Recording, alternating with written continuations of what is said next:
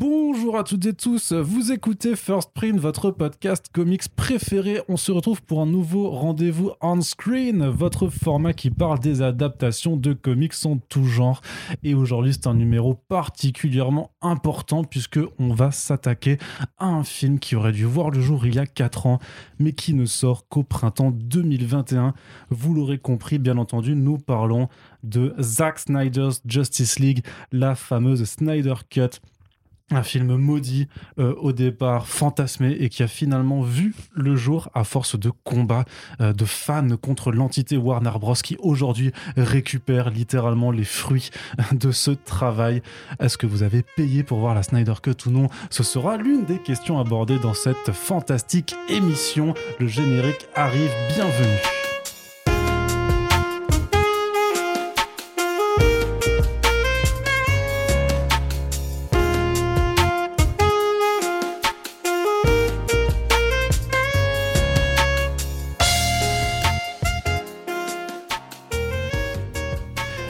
Pour cette émission, j'ai le plaisir d'être accompagné d'invités de qualité, bien entendu, puisque c'est l'une des marques de fabrique de ce podcast.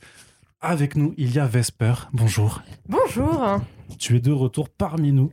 C'est vrai, après euh, Vendavision, euh, on enchaîne. Voilà, tu t'es dit que la balance karmique hein, devait s'inverser un petit peu, euh, peut-être, mais non, je ne sais pas. Je, je ne sais pas qu'est-ce que tu as pensé du film, donc je ne vais pas m'avancer. Tu vas bien? Mais oui, très bien, très bien. Toujours un plaisir euh, de me retrouver effectivement en bonne compagnie pour parler de tout ça. Tu es fan de Zack Snyder? Pas du tout. Je, Ah. je, je, fus fan de Zack Snyder période Watchmen.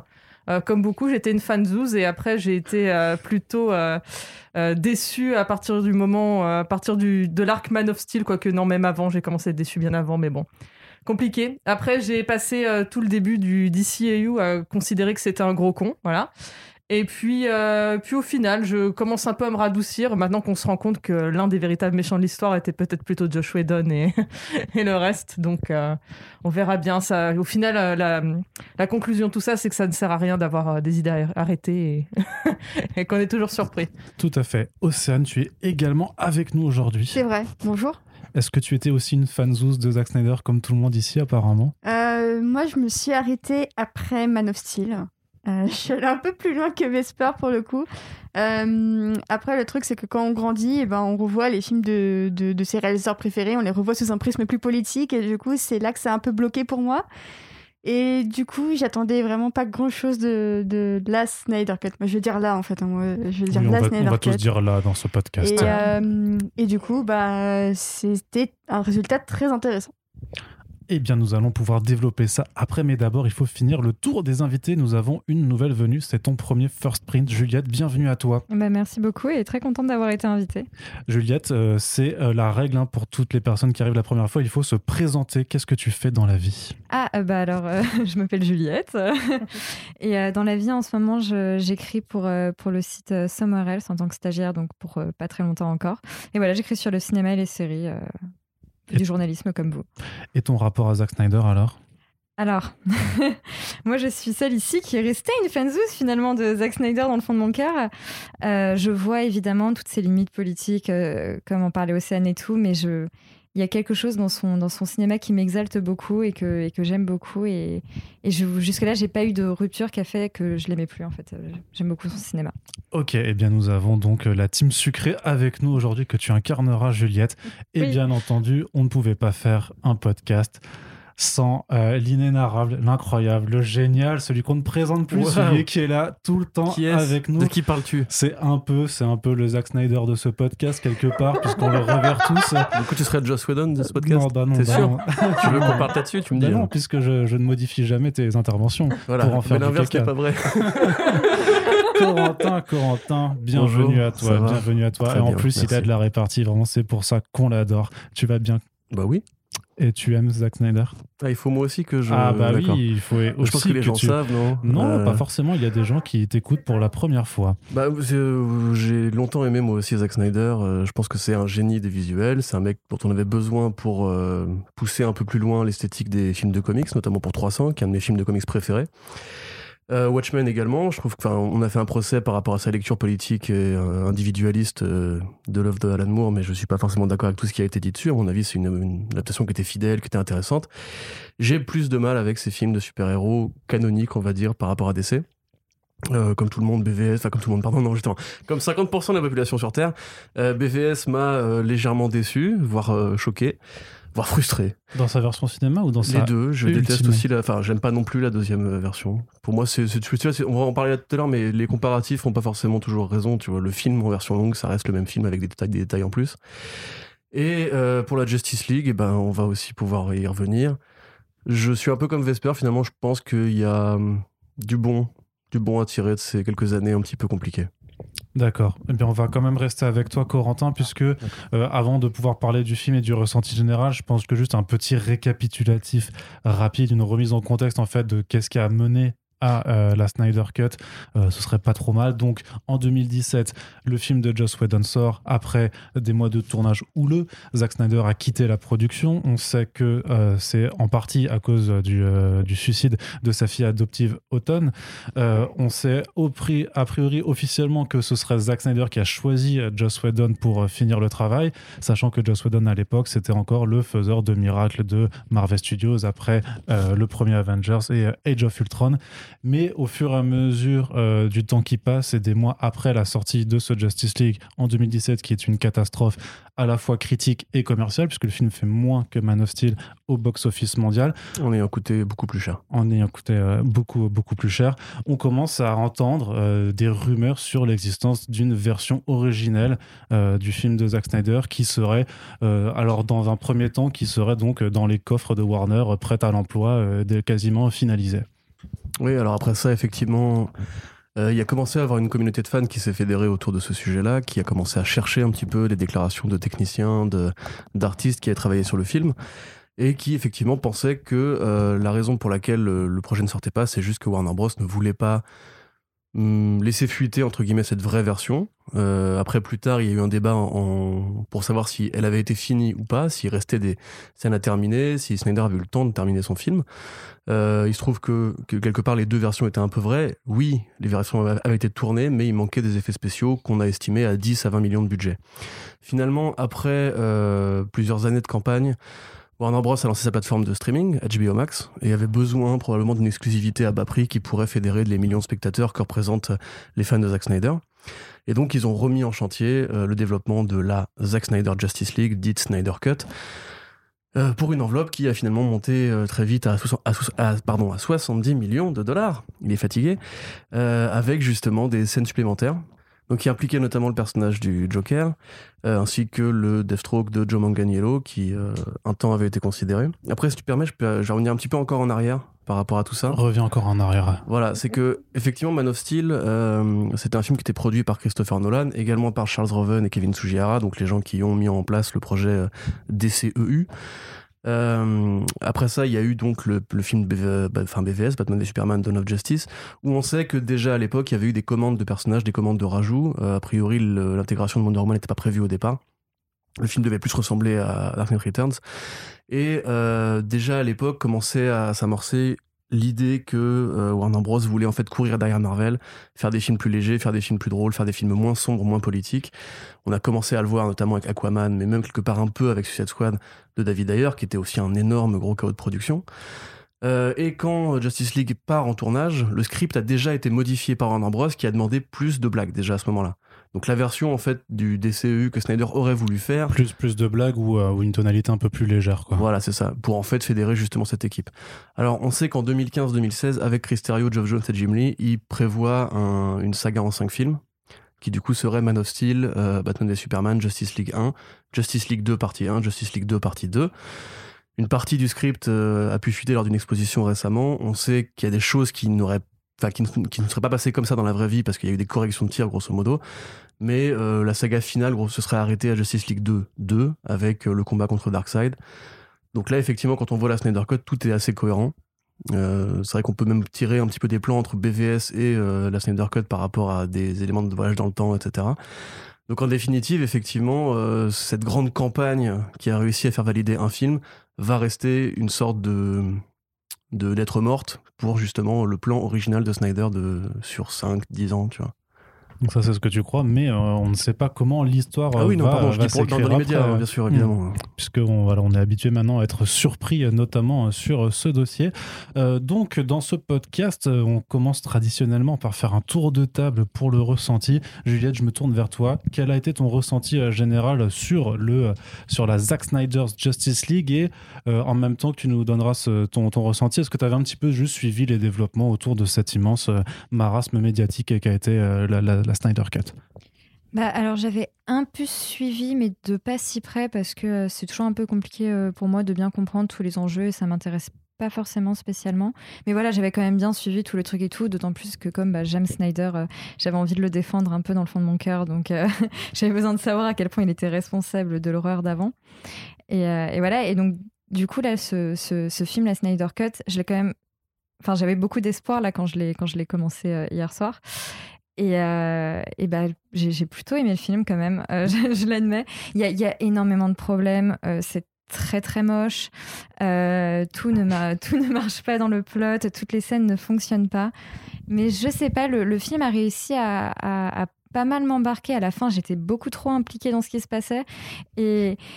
Et je sais pas, je pense que c'est à cause des, des conditions de, de- de production et de réalisation par rapport au, au suicide de sa fille adoptive et tout. Je trouve le film très touchant parce qu'il parle beaucoup du, du deuil, de la mort et tout. Donc j'ai vraiment été aussi prise émotionnellement par le film. Et, et du coup, je le trouve pas incroyable, mais je le trouve attachant, on va dire.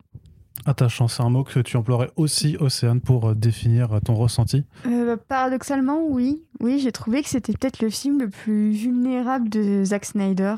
En, fin de compte, c'est celui où ces, personnages prennent plus le temps de s'attarder sur leurs émotions et c'est normal parce que ça dure 4 heures et c'est quelque chose qui manque au, blockbuster actuel. Ce sont des gens qui, qui essaient de- d'être en deuil et, malheureusement, on a l'impression qu'on peut voir un peu ça que maintenant la télévision et je pense aux deux séries Marvel que on a vues euh, et qui parlent du traumatisme, du deuil. Et, c'est hyper dommage que le cinéma semble se détourner de cette voie pour aller droit à l'essentiel et à tous les plots euh, à droite et à gauche. Et euh, oui, du coup, j'ai trouvé ça très attachant. Euh, et euh, effectivement, comme le dit Juliette, j'ai trouvé ça un peu moche, même s'il y a certains plans qui sont quand même très iconiques et tout ça. Et j'ai trouvé que ce film réhabilitait euh, beaucoup de personnages, à commencer par Cyborg, où vraiment toutes Alors, ces je me scènes. permets même de te couper, mais au lieu de, de le réhabiliter, c'est même qu'il réussit à le créer, en Oui, fait, oui, tout on n'avait simplement, oui. on n'avait pas de personnage. C'est ça, c'est vraiment, pour moi, c'est le cœur du film. Et je pense que mon arc préféré du film est le sien. J'ai trouvé certaines choses un peu ratées à la fin, notamment avec son père, et j'étais un peu, un peu déçue, un peu frustrée de la fin de son arc avec son père. Mais euh, j'ai trouvé que c'est vraiment un film à, fleur de peau qui n'oublie pas que ça reste quand même un film de super-héros où il faut euh, sa, tonne d'action et où il y a la tonne d'action qu'on demande. J'ai trouvé que c'était effectivement beaucoup plus cohérent que le montage de, de Whedon. Ça, c'est c'est- une évidence. Il y a plein de choses. On se disait avec Corentin, bah tiens, en fait, euh, ce truc-là, on se posait la question et en fait, ah bah non, il y a la réponse, en fait, euh, tout simplement. Et euh, bah, ça fait quand même du bien de comprendre un film, de comprendre qu'est-ce qui s'est passé pour que tel personnage en arrive à ce cheminement-là. Et, j'ai trouvé ça très sympa aussi de revoir certains rôles qui ont été coupés de la version de base. Je pense à même à Willem Dafoe, je pense à Kirsten Simmons. Enfin, ça fait plaisir de voir ces petites touches d'univers qui, qui, qui sont là. En fait, j'ai trouvé ça beaucoup plus vivant. Mine de rien, j'ai trouvé que la mosaïque était beaucoup plus cohérente et beaucoup mieux construite que dans le montage de deux heures. Donc après, il faut se rappeler quand même que ça dure 4 heures et que c'est pour ça qu'on peut avoir ce ressenti-là. Et d'ailleurs, j'ai trouvé le chapitrage très hasardeux et pas très utile. Je pense que c'était vraiment pour faire des, des pauses toilettes pour, euh, pour les gens qui... Voilà, je peux, le- je peux le comprendre. Mais en l'état, ça reste un film beaucoup plus cohérent, beaucoup plus attachant, extrêmement imparfait. Mais j'en suis sortie en me disant que effectivement, euh, ça se comprend que Snyder, il était content de voir son film sorti parce qu'en l'état, à sa place, j'aurais été aussi fière d'avoir ce que, ce que j'ai fait. Quoi. Donc euh, c'est plutôt cool. Et d'autant plus compréhensible qu'on sait qu'il n'a pas regardé euh, la version cinéma et d'ailleurs que ses, ses proches en fait ont interdit euh, de, de C'est Christopher montrer. Nolan Ouais, c'est et, ça. ils- et sa femme qui l'ont interdit. euh. Ouais, c'est ça qui ont dit, lui montrez pas. pas ça, il est déjà assez euh, par terre. Là, vous allez encore le, le- le briser. Et en même temps, on peut, on peut comprendre euh, pourquoi ils ont décidé de pas le lui montrer. Vesper, je me tourne vers toi. Euh, du côté salé de ce Oui. podcast, a priori, quand même, j'ai l'impression. Au final, pas tant que ça. euh, Oui, c'est vrai. Euh, je... Effectivement, ce film, euh, je ne pensais pas ressentir de l'empathie pour quelqu'un comme Zack Snyder. Euh, qui euh, pourtant a quand même passé les dernières années à euh, comment dire parler du sort de, de son Batman s'il finissait en prison. Je n'en dirai pas plus pour ceux qui ont la référence euh, quand il parle de quand il parlait de ça en interview. Donc pour moi, c'est- ça faisait des années que c'était quelqu'un de détestable. Et là, j'ai vraiment eu de l'empathie. Bon, évidemment, de l'empathie humaine. Euh, par rapport au suicide de sa fille, qui n'en a pas, faudrait quand même pas exagérer. Et donc, du coup, effectivement, tout le thème du, deuil qui ressort, mais aussi évidemment de l'empathie pour, on va dire, l'artiste qui s'est vu dé- dépossédé de, son œuvre euh, et, effectivement, euh, qui n'a pas vu, euh, qui n'a pas vu le premier résultat de tout ça, et heureusement. Je sais pas comment il a fait, parce que franchement, je, enfin, moi, la curiosité m'aurait rongé, mais bon, soit. euh, quelle, quelle force de caractère. Mais. euh, Peut-être qu'on lui a dit grosso modo à quoi ça ressemblait, qu'il a fait vas-y, j'y Ouais. touche, même pas.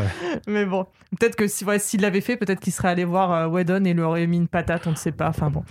Ce En qui me semble cas- pas euh, incohérent dans, dans la démarche, quoi. En vrai, enfin, mais c'est pas forcément Whedon, c'est aussi les, les, les Bien sûr, de, ah oui, non, mais de toute façon, Whedon n'est pas, le sur, seul euh, pas le seul à blâmer euh, là-dessus, on est, ça c'est, clair et net.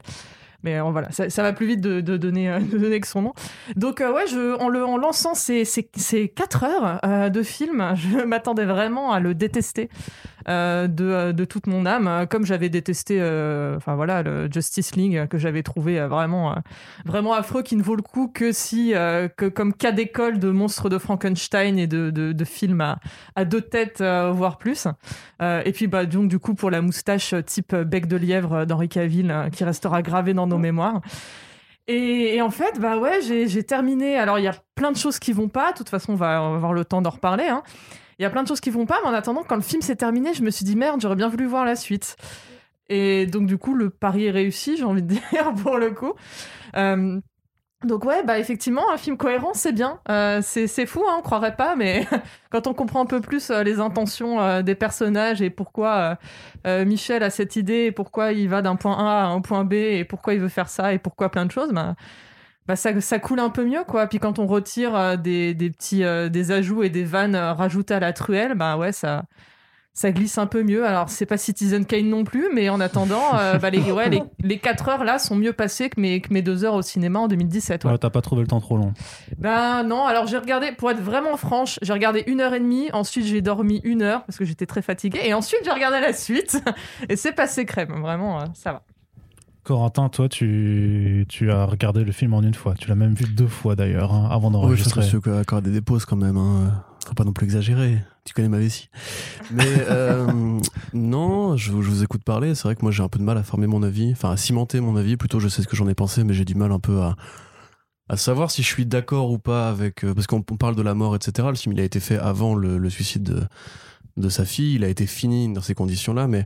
C'est un thème qui est pas inédit dans la film de Zack Snyder, qui est, qui est un truc qui l'obsède depuis longtemps.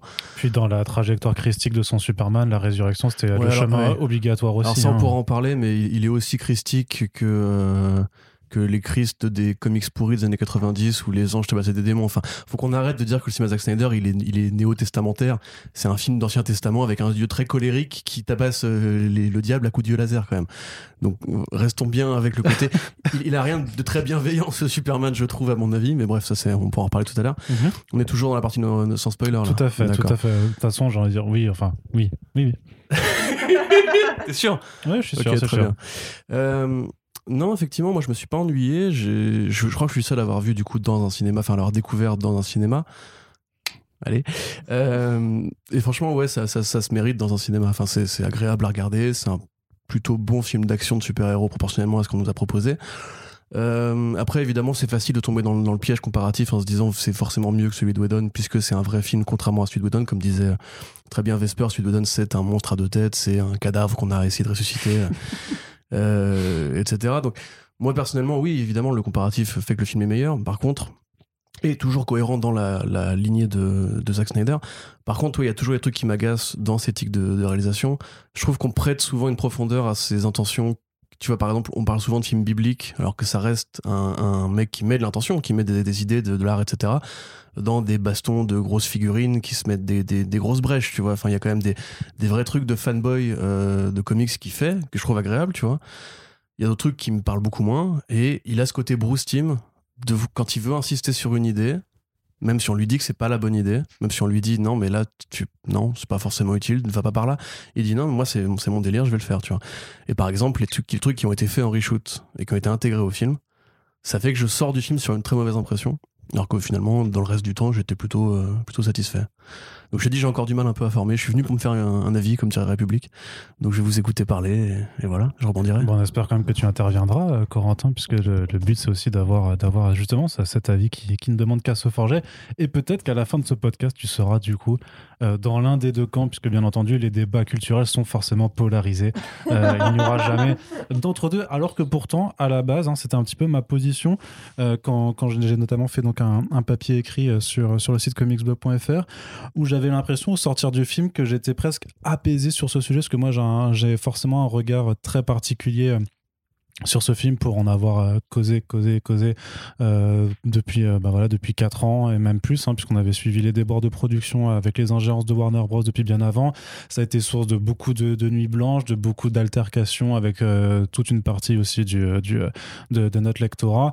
Donc, et le fait est effectivement qu'il y a aussi eu tout un, tout un suivi journalistique à faire là-dessus, parce que au fait des informations qui étaient disponibles, il y a eu pendant une très partie où effectivement euh, les médias euh, dominants, euh, par rapport à ce que disent aussi les gens de Warner Bros, disaient juste que le film n'allait pas sortir ou voire n'existait pas, c'est-à-dire que cette copie fantasmée terminée à 95% qu'il était possible de montrer tout de suite au cinéma, techniquement elle n'a jamais existé puisqu'il a fallu quand même 70 millions de dollars de budget pour finaliser, le film. Mais c'est vrai que avec le recul maintenant, quand Jason Momoa disait juste sur Instagram j'ai vu la Snyder Cut, il avait a priori vu une forme de montage en noir et blanc, pas finalisé, tout ça, mais qui était euh, sûrement indicateur de ce que de ce qu'allait être le film. Donc voilà, il y a, tout, un, tout un ensemble de données à reprendre en compte et, euh, et c'est vrai qu'il y avait une partie de, de du, fandom qui voit ça un petit peu comme une forme de revanche, un petit peu, à la fois, enfin, parce que le combat d'un réalisateur contre un studio qui l'a dépossédé de son œuvre est devenu aussi le combat d'une partie des fans qui n'étaient pas contents d'avoir vu un produit qui n'était pas ce qu'ils attendaient, ce qui est quelque part légitime, mais il y a aussi eu des dérives de ces comportements. On rappelle quand même que la présidente de DC Comics, à l'époque, Diane Nelson, a dû quitter euh, les réseaux sociaux à force de se faire harceler systématiquement sur chacun de ses posts, même pour parler de comics, tout simplement. Donc voilà, il y a quand même, un, je trouve, une base euh, dans dans, la jeunesse de ce film qui est pas saine. Euh, dans... Corentin, tu veux dire quelque chose? excuse-moi, c'est juste, euh, tu abordes ce point-là et c'est bien effectivement qu'on l'évacue tout de suite. Parce que depuis, depuis le début du, podcast, on dit beaucoup Whedon, Whedon, Whedon. On pourrait dire Geoff Jones ou Walter Amada aussi. C'est pas, Whedon, c'est l'homme de paille et c'est le, voilà. tu veux, c'est le souffre-douleur euh, facilement. Parce que ce qu'il faut rappeler, c'est que quand ils ont licencié Zack Snyder, ils ont fait un appel d'offres. Trois personnes ont répondu à cet appel d'offres. Euh, Whedon est venu avec un pitch et Warner Bros a dit ça nous va. C'est euh, écrit là écris ton script ça nous va etc fabuleux, quoi. voilà euh, c'est pas très bon parfum ouais, pitch abricot c'est clairement c'est hyper bon l'abricot t'es un malade non c'est pas bon du tout mais donc tu vois c'est moi c'est un truc que j'ai du avec lequel j'ai du mal en fait. On en parlait justement hier avec Océane euh, la rhétorique qui consisterait à dire euh, Whedon est raciste, Whedon est méchant, Whedon est un enfoiré, probablement que c'est vrai. Hein. je veux dire, Whedon n'est pas un mec très bien en général. Il n'y a pas de problème si on peut on veut mettre euh, Whedon à la Hollywood Prison, tu vois. Ça me va très bien. Je l'applique à Océane, qui était une très bonne allégorie. Euh, mais il faut pas non plus s'arrêter là. Tu vois, il faut pas non plus. Mais pareil entre les fans, il faut pas non plus croire qu'en se tirant dans les pattes en mode genre vous n'y croyez pas, homme de peu de foi. C'est le bah, système qu'il faut attaquer, le système qui permet que Josh Trank ait été viré de son film, que euh, bah, Whedon lui-même ait dû quitter Marvel après euh, Age of Ultron parce qu'il y avait trop de directives qui étaient imposées, que Kevin Feige lui-même est considéré comme étant un mec euh, très castrateur, les Star Wars, euh, Abrams, etc. Enfin, c'est tout le système qui est comme ça et c'est pas juste un cas d'école, enfin un cas d'école particulier. C'est tout marche selon cette logique-là. Oui, et puis malgré euh, les, questions bibliques dans la filmographie de Zack Snyder, en fait, euh, la, culture, c'est pas non plus une affaire de croyance, c'est-à-dire comment il y a des faits qui sont établis, il y a des choses qui sont rapportées ou pas. Si un mec de Warner Bros. te dit c'est pas à l'heure du jour, parce qu'à l'heure du jour, bah, il n'y a pas de HBO Max qui existe, euh, c'est une donnée à prendre en compte.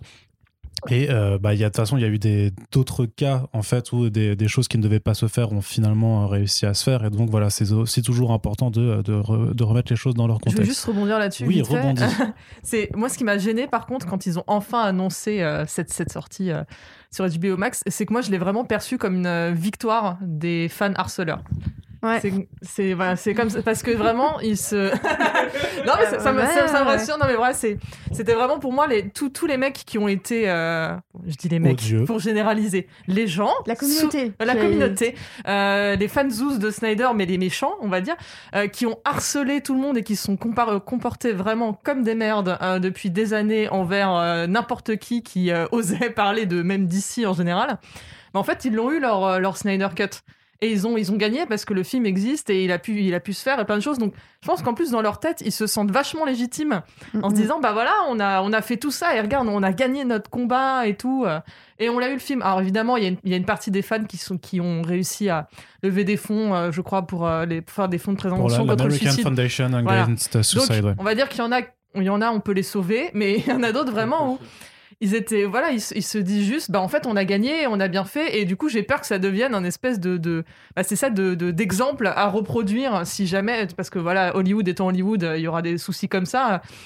Qui se disent, enfin, on sait bien euh, que le fandom de Star Wars, par exemple, est toxique euh, au possible euh, également, et de se dire, euh, ben, enfin, s'il y avait eu à peu près la même chose en disant, euh, release euh, de DJ Abrams cut, euh, release de Colin Trevorrow cut, euh, tout ce que tu veux, enfin. Ouais, ils ont essayé. Bon, ils ont pas réussi. C'était pas aussi loin, donc forcément, ça. Ils ont eu des, des, des concept art, c'était déjà pas mal. Mais c'est ça qui juste qui me dérange dans le fait que le film existe, même si au final, je suis content de l'avoir vu, mais ça me, ça me gêne. Ouais, et je rajouterais aussi que lorsque Snyder lui-même décide de jeter en pâture des journalistes euh, qui n'ont rien contre lui en plus, et qu'il les jette en pâture à, ses... à sa communauté, bah moi ça me gêne un peu, et je parle même pas de ses rapports avec euh, Geeks and Gamers, qui est une euh, organisation geek un peu de alt- alt-right, et il commence à en prendre un peu ses distances, mais enfin bon, euh, il aurait quand même pu le faire avant. Et c'est pour ça que je continue quand même à avoir un problème avec les, manières employées. Et, euh, je pense que c'est très bien de, d'organiser sa communauté pour avoir quelque chose, avoir un soutien. Je trouve que c'est top. Et au fond, euh, bah, Arnaud, ta communauté, voilà, tu dis, bah, écoutez First Print et lisez ce que j'écris sur Comics Blog. Et, et pareil, en fait, chacun ici un peu à sa communauté. Et c'est cool de, de s'en servir pour une noble cause. Je trouve quand même que ça a ses limites quand ça signifie aussi que, voilà, comme ce, ce journaliste de Forbes, euh, décider que, euh, ah bah tiens, regardez, telle personne, elle a dit euh, ce que j'estime être quelque chose avec lequel je ne suis pas d'accord, foncez dessus en meute. Et ça, je trouve que euh, c'est quelque chose quand même qui reste un peu problématique et euh, j'ose espérer que ça va être une exception comme le dit Vesper parce que j'ai pas envie que ça devienne une bataille de, de communautés de réalisateurs qui, qui se font un peu utiliser par le réalisateur en question. Non pas que je dise que les, les fans de Snyder se sont fait manipuler, lo- loin de là, euh, vraiment ne croyez pas ce... ne croyez pas ça. Mais je trouve qu'il y a quand même quelque chose d'un peu malsain là-dedans et que ça montre toute la, la complexité de l'homme qui est à la fois qui a l'air d'être quelqu'un qui tenait à son œuvre et qui en même temps est prêt à utiliser des méthodes que je trouve pas hyper cool ni hyper nobles pour arriver à ses fins. Et je trouve qu'il y aurait toute une histoire à écrire non pas sur la Snyder Cut mais sur l'homme Snyder en fait et je trouverais ça à limite plus intéressant parce que je pense que le nombre de couches que le mec a par rapport à, à Warner, par rapport à DC, par rapport à, à ses personnages, à sa dimension familiale, à mon sens, il y aurait, il y aurait là quelque chose vraiment à creuser. C'est ce que Vanity Fair a fait en fait. Tu vois, le portrait super long et super dense qui revient Ouais. sur l'humain derrière les polémiques, derrière les fanzouseries, etc. Oui, ce masque est désagréable, je sais. Désolé, on enregistre avec des masques, du coup Arnaud me regarde en mode genre ça frotte. Et euh, ce qui n'est pas inédit d'ailleurs. Euh, donc très honnêtement, Quoi?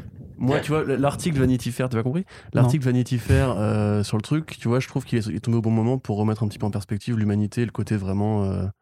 Parce que derrière ces polémiques en fait de, réseaux sociaux, euh, il y a quand même justement un, vrai sujet qui est justement les artistes qui se font bah, niquer par les studios qui euh, bah, refusent que grosso modo les blockbusters aient des idées ou un propos ou, même la possibilité de durer plus de deux heures, tu vois.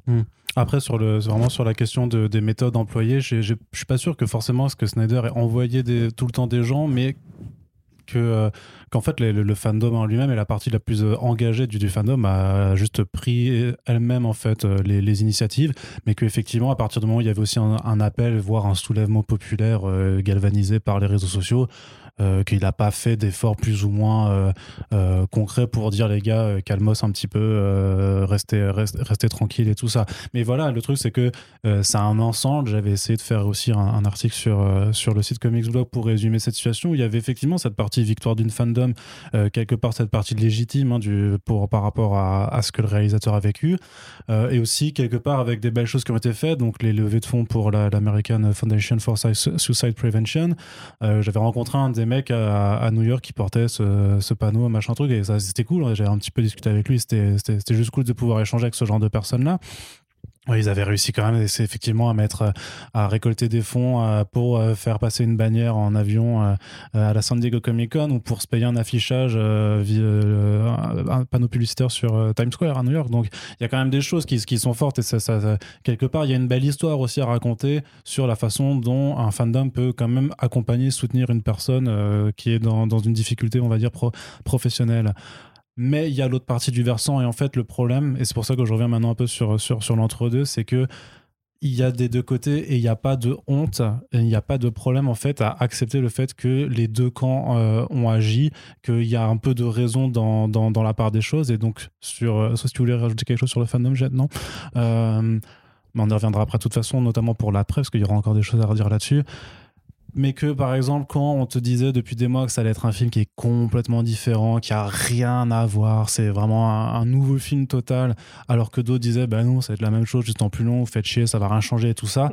Bah en fait les deux ont raison, euh, c'est pas fondamentalement le même film et c'est pas fondamentalement quelque chose de complètement différent, donc c'est pas grave en fait d'avoir raison, d'avoir un petit peu raison et le film est à, donc j'ai mon ressenti quand même c'est que le film est mieux. Clairement, si on compare au film de Joss Whedon, c'est euh, indiscutable et ça, j'ai absolument aucun problème à le reconnaître.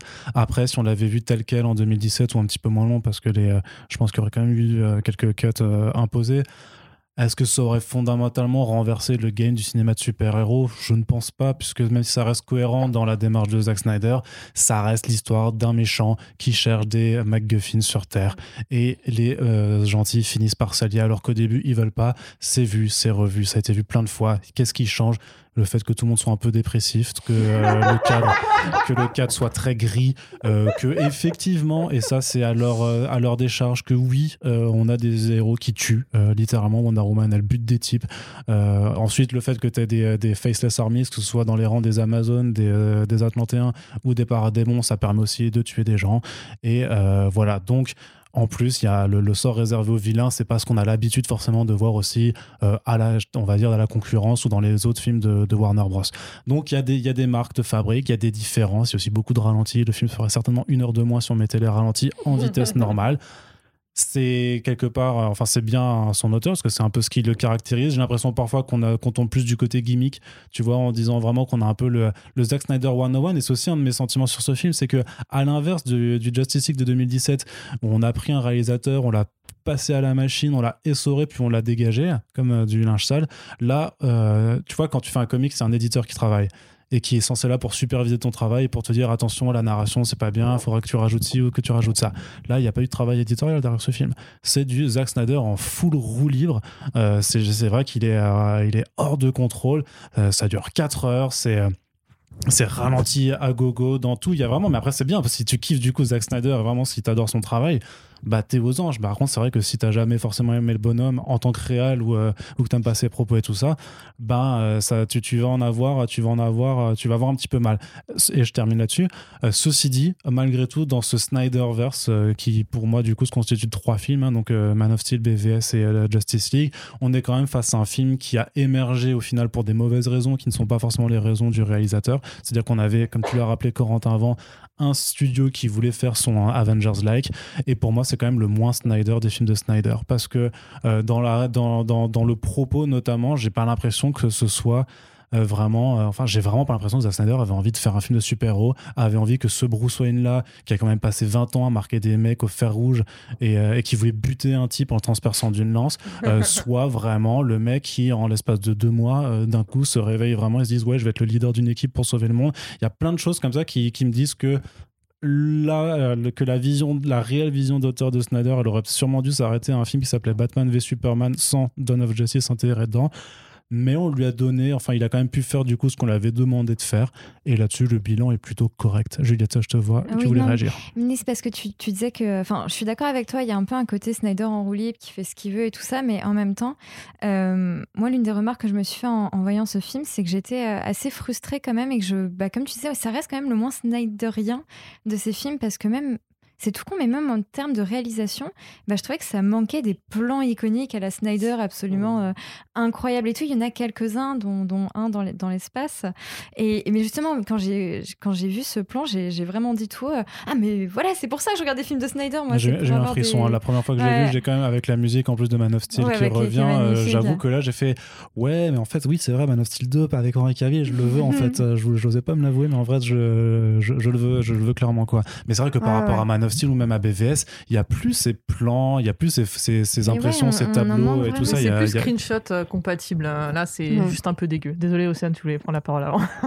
Moi, je trouve que paradoxalement, pour un film où on annonce un peu la fin du monde avec Steppenwolf et les Motherbox, j'ai trouvé que cette ambiance de fin du monde, d'apocalypse qui arrive, euh, qui arrive, qui est teasée par Luthor, c'est plus euh, palpable dans BVS que dans euh, Justice League. Et en fait, quand je vois BVS, là, en, en l'ayant revu euh, mardi avec Corentin, je me suis dit, c'est un film qui est pas parfait, qui me frustre encore énormément dans son dernier acte.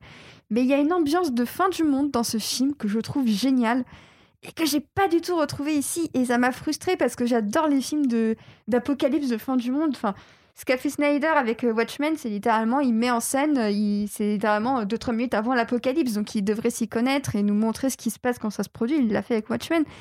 Et là, on le voit pas et ça m'a énormément frustrée parce que j'ai l'impression qu'au contraire, l'horloge de l'apocalypse reculait au lieu d'avancer comme c'est le cas dans BVS.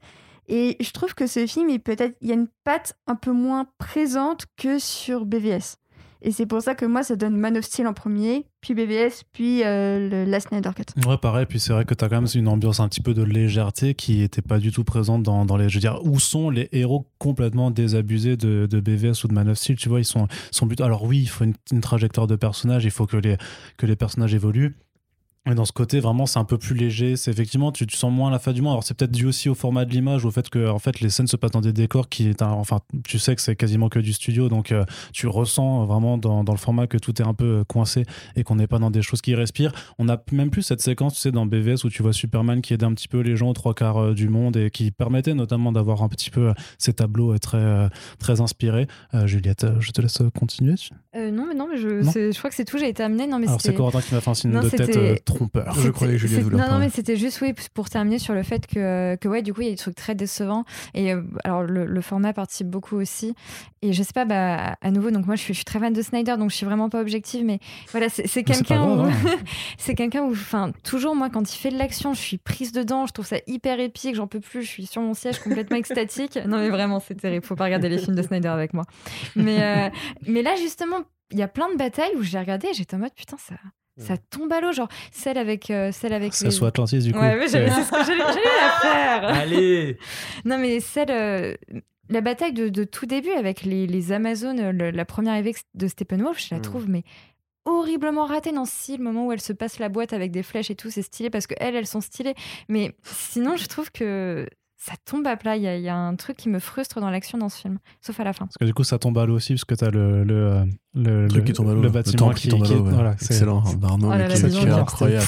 incroyable. ouais. Oh là là là là. On dirait que je suis Je Barry vais, Allen, quoi. je m'en vais. On dirait que tu es- en bien, On dirait que tu es Ezra Miller. Ah, c'est ça, mais en mieux. Le mec ne parle qu'en blague. Parce- Non, je voulais juste dire un truc, c'est que Oui, j'ai écouté dis-le. Océane, effectivement, le truc, le film n'a pas ce sentiment de fin du monde parce que c'est le film de l'optimisme justement, c'est le, le film de la résurrection, le De film de, l'espoir. de l'espoir. Voilà, c'est même une, des répliques du film. You give, you give them hope. Je parle très mal anglais. Euh, où ils forment l'équipe, où ils sont tous copains et tout. A priori, le, le vrai sentiment de fin du monde ça aurait dû être Justice League 2 part 1, où, enfin, en tout cas, si ce qu'on sait est vrai, ça finit par la mort de quasiment tous les héros, à part Batman, Nera et, euh, et Flash. Flash. Ouais. C'est ça, ouais. Et Cyborg, ah ouais, donc Ouais. pour en reparler tout à l'heure par rapport à la cohérence entre ses plans initiaux et la, j'allais dire c'est la scène post-générique, non, la scène pré-générique. Euh, mais euh, ouais, non, sinon moi je, je trouve un, je trouve un peu dur par rapport à la bagarre. Je veux dire, effectivement, le problème c'est qu'on a déjà vu quelques-unes de ces scènes. Tu vois, quand elle se passe la, la Motherbox, c'est déjà dans la Justice de Whedon. D'ailleurs, j'avais bien aimé cette scène et je suis content de voir que c'est pas lui qui l'a créée. Euh, dans l'ensemble, effectivement, ça régale pas trop parce qu'on reste dans la Faceless Army. Moi, ce qui m'a frustré, c'est justement le combat avec Steppenwolf qui, en fait, euh, est très court. Enfin, le combat final, hein, je veux dire, est très court et, un peu brutal, euh, avec les effets de, de particules qui bougent et tout. Euh, mais même BVS, est-ce que c'était aussi, aussi, Ah ouais, aussi non, puissant non, que Man of Steel, si, tu si. vois Ah, si, si, la bataille contre Doomsday, elle est, elle est, elle est dingue. Pour moi, le combat, Ah, si, Man of- le combat Zod Superman n'a jamais été égalé. non, mais euh. tu, tu, tu, tu perds, c'est le classement de Océane, c'est Man of Steel, Ouais, BVS, Justice. League, hein, même en termes d'intensité, mais dans tout, dans la réelle, dans, que ça se voit là. dans le score et dans, dans, dans- en fait dans tout quasiment.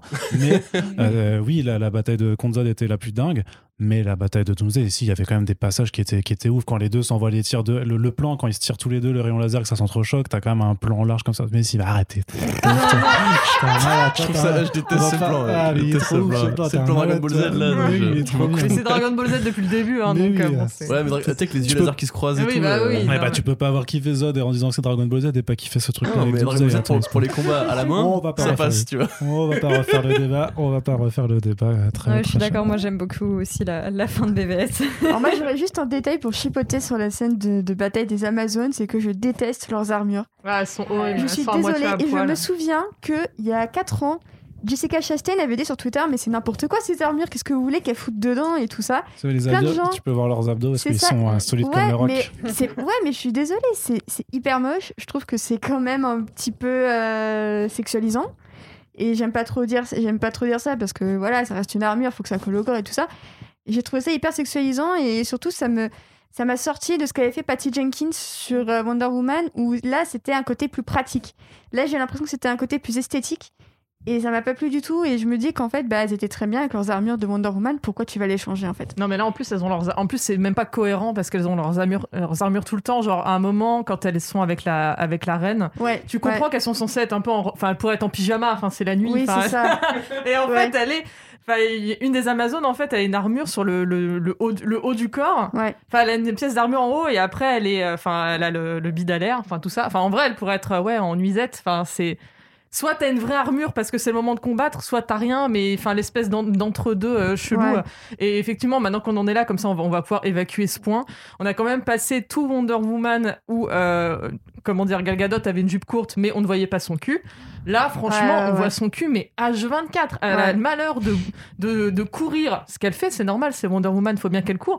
On, on voit, alors j'aime beaucoup le cul de Gal Gadot, y a pas de problème, mais on le voit tout le temps. Vraiment, elle peut pas avancer sans qu'il y ait ce- le petit, son- enfin, sa petite jupette en cuir euh, qui. euh, Oui, et puis il y avait déjà, même mais c'était déjà dans BV, il y avait ce plan jambes écartées euh, Non, mais ouais, pendant c'est- Doomsday. euh, voilà, c'est ridicule. Et j'avais l'infime espoir, je ne sais pas pourquoi, que ça disparaisse entre les deux versions. Et de voir que c'était euh, c'était encore là, euh, ça m'a ça m'a saoulé. Quoi. Vous savez, moi, je me suis perdue aussi dans le décolleté de Mira. Je suis vraiment Ouais. désolée de ce que je viens de. J'étais, j'étais contente, hein, je vais pas vous mentir. En plus, je trouve son costume très beau et beaucoup mieux que celui d'Aquaman d'ailleurs, ne serait-ce qu'au niveau des, des couleurs et tout ça, je trouve ça beaucoup plus Ah, beau. est classe, son armure, elle est vraiment cool. C'est très très beau. Mais je me suis perdue dans, dans le milieu, tu vois. Et, et- on va dire que bon, euh, d'un côté, on a eu Clark à walper la moitié de ses scènes, Aquaman à walper la moitié de ses scènes et tout ça. Mais je trouve que c'est intéressant de voir que la nudité, je trouve pas du tout bien explorée euh, dans les films de super-héros. Et je trouve euh, que Snyder arrive pas du tout à s'en sortir à ce niveau-là. La- le la- plus fort, pardon. Pardon, le, non, non, le- vas-y, vas-y. le plus fort, moi je trouve, c'est c'est le contraste en fait. Quand tu les vois tous ensemble, tu vois tous les mecs, ils ont des combinaisons. On voit rien à part genre un bout de menton éventuellement. Et, et voilà, ils sont tous extrêmement habillés. Puis t'as Wonder Woman qui. Tu vois toutes ses jambes, toutes ses, tous ses bras. Enfin, c'est. Mais, toi, mais le pire, c'est qu'à la rigueur, on- ça me choque pas parce que le costume de Wonder Woman, souvent, euh, souvent est quand même euh, est souvent jambe à l'air. Il y un a plein, de comics. Il y a, hein, y a plein de versions où elle a un pantalon et tout, enfin, pas de souci, mais à la rigueur, tu, tu peux, elle peut avoir ce costume-là sans que ça la sexualise trop. Et effectivement, c'est ce que Patty Jenkins avait réussi à faire dans Wonder Woman, où vraiment, tu, tu voyais que euh, elle a un costume certes sexy. Alors, bon, alors je déteste ces bottes, enfin, ces bottes ne veulent rien dire, et arrêtez de faire des meufs se combattre en talons, enfin, déjà, talons, cheveux lâchés, je peux pas, mais bon, ça c'est autre chose. Mais, euh, mais là, c'était c'était possible. C'était Tu peux faire mais les, euh, les garçons sont en train d'imiter un voilà, un changement de les cheveux. les garçons. de cheveux. Je bouge compte pas pour deux, tête, toi apparemment. Et, euh, donc ouais, donc c'était c'était possible, c'était possible. Et là de, de voir ça, enfin ça fait que rajouter du male gaze. Après de l'autre côté, Il y effectivement. a du high candy pour les nanas Voilà, aussi. évidemment, quand Amy Adams propose une chemise à Clark alors qu'il était torse nu depuis 10 minutes, ça m'a saoulé. T'as dit non. Elle lui a filé sa petite flanelle, j'étais là. Franchement, Loïs, il avait pas l'air d'avoir froid. Mais c'est que moi, vraiment obligé. Là, Henri, en plus, vraiment, le moment où ils sont, ils, ils réapparaissent tous les, tous les deux là, dans la petite scène un peu gladiator au milieu du, du foin là. Elle a vraiment bien posé sa main sur ses abdos parfaits comme ça, et elle a vraiment posé dessus. On croirait une, une, une statue grecque. C'est assez agréable. Mais Et la température augmente dans la salle à ce moment-là. Effectivement. Je crois que dans, c'était du dans ma maïs, salle de ciné personnelle. C'est du maïs, oui, c'est C'était plus c'est du maïs que du foin. Non, je voulais juste dire que par rapport à ça, dans 300, c'est ça qui est paradoxal, c'est que je- dans 300, c'est les hommes qui sont ultra sexualisés. Parce qu'il y a qu'un personnage féminin dans 300. euh, Qui est à habillé. poil aussi, Voilà. Et d'ailleurs, hein. d'ailleurs, euh, anecdote intéressante, c'est Zack Snyder qui a rajouté tout l'arc de la reine. Cersei, euh, qui euh, du coup intègre une scène de viol qui n'était pas du tout dans la, dans la bande dessinée au départ. Donc euh, voilà, du, du, du, de l'eau au moulin, est-ce que Zack Snyder a un Oui, puis c'est le mec qui a fait ça Sucker Punch. Tu vas pas lui demander de pas sexualiser ses héroïnes alors qu'il a fait Sucker mais Punch. justement, moi, ce que hein. je disais, c'est que je trouve ça amusant parce que dans, enfin, tout le monde avait rigolé à l'époque de 300 parce que tous les mecs sont, euh, sont taillés en V avec des abdos ultra saillants des qui sont mis en. Ouais, avant c'est le par principe des l'éclairage et tout. Spartiates, ouais, moi ça, ça Voilà. m'a pas choqué. Et hein. là, justement, tu l'as dans, euh, dans la Snyder Cut avec toutes les Amazones qui ont des abdos de bâtards. Et je me demande si, est-ce que c'est pas genre une sorte de cohérence péplomesque où en gros tous les personnages de mythologie grecque pour Zack Snyder ont des abdos de ouf, y compris les, du coup les Amazones. À la limite, je sais pas. Bon après voilà, moi c'est C'est vrai que ça- pas guerrières quand même. particulièrement. hein. Ouais, mais elles ont déjà été euh, introduites, les Amazones, avec leur propre costume, donc décider de leur retirer la moitié du costume pour, les, Non, non, pour le bidalaire, c'est une, c'est une vraie décision. Par C'est rapport à pas. Wonder Woman, je dis pas que c'est pas un, step back dans la une seconde. Mais par contre, si tu veux, c'est que je trouve que c'est quand même plutôt. Enfin, la façon dont il les filme, tu vois, genre, il filme les visages, il filme des, des carrures, effectivement, voilà, on peut considérer que c'est érotique ou pas. Mais je trouve quand même qu'il y a une sorte de. Je vais pas dire d'admiration, mais il y, a un- y a un côté, en fait, il, il essaie d'humaniser ce peuple qui, justement, n'est pas une Faceless Army. Où la plupart, quand, quand elle meurt, c'est assez tragique quand même, c'est filmé comme tragique. Elles ont des prénoms. Voilà, elles ont des prénoms. Quand la boîte apparaît, euh, Daughters of Temeskira, Show him your fear, euh, We have no fear, tu vois, c'est des, gadgets, si tu veux, qui font vraiment très, très, très 300. Moi, j'avoue que j'ai vraiment un faible pour le côté peplum par Zack Snyder. C'est moins ça qui me gêne que, à la limite, tu vois, justement, enfin, je- la poitrine, par exemple, de Amber Heard, qui vraiment remonte bien avec une sorte d'effet coussinet. C'est un petit peu plus gratos. Ça me dérange moins, forcément, parce que j'aime beaucoup Amber Heard, mais en l'occurrence, tu vois, je dirais que c'est peut-être plus là qu'il faut chercher. Moi, les Amazones, je trouve que le côté musculeux, tu vois, les, vraiment les meufs qui ont les- leur grosse masse et tout, euh, c'est- pas du, euh, c'est pas du Joss Whedon justement. Bah, juste, on peut, dire, on peut se dire aussi que Snyder, il entretient une forme de culte euh, du corps. Oui. Par exemple, Flash, tu vas pas le voir torse nu, parce que Ezra Miller, il a pas la, la carrure de Ben Affleck ou d'Henry ou d'Henry Cavill. Et limite, moi, ce qui m'intéresserait, ce serait plus limite de voir Ezra Miller torse nu plutôt qu'un Ben Affleck ou un Henry Cavill. Parce qu'on on en a vu combien des Ben Affleck d'Henry Cavill à torse nu dans les films? Enfin, même, je pense à Chris Hemsworth, je pense Ouais, à Chris on y a Pratt. pensé tout ça. Je pense à voilà, Chris Evans, euh, même, non, mais même Paul Rudd qui s'est fait faire des abdos pour Ant-Man alors que le mec c'est une brindille. Enfin, moi ça m'intéresse plus de voir des, des petits gringalets comme, euh, comme Flash plutôt que de voir des grosses machines musculeuses en fait. Et je trouve que Snyder en fait il a le même type de corps qu'il aime filmer. Donc après voilà, c'est un choix évidemment. Mais c'est vrai qu'on peut se poser la question quand euh, ça atteint ses limites, comme un détail aussi trivial que les costumes et qui au final bah, on est beaucoup sur son idéologie et de qu'est-ce qu'il aime euh, filmer en fait, tout simplement. Après, c'est aussi enfin, ce rapport au corps et à l'esthétisation extrême, c'est toujours ce- cette idée que les super-héros sont les dieux modernes. donc, euh, qu'il faut. euh, Il y, a, il y a cette. euh, Ils ce- sont ce supérieurs à culte, nous sur tous voilà. les plans, quoi. ouais. Oui, c'est- quand même assez rigolo quand même qu'on s'est fait la réflexion avec Océane quand on l'a revu, enfin quand je l'ai revu du coup avec elle. Euh, dès que Aquaman sort d'une scène, il se fait walper et il nage.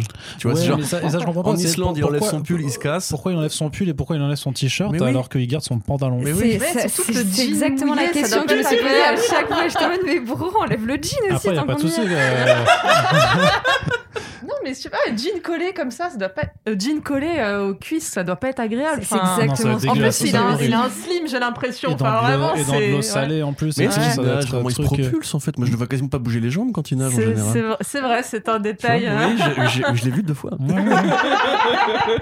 Non, non, mais oui, mais euh, voilà. Après, voilà, c'est pas dérangeant. Enfin, tu vois Jason Momoa, torse poil, ça va, t'es content, euh, maillot t'es contente, je quoi. sais Donc, de euh, truc- en- oui, un petit moule, euh, en slip là comme ça. Là.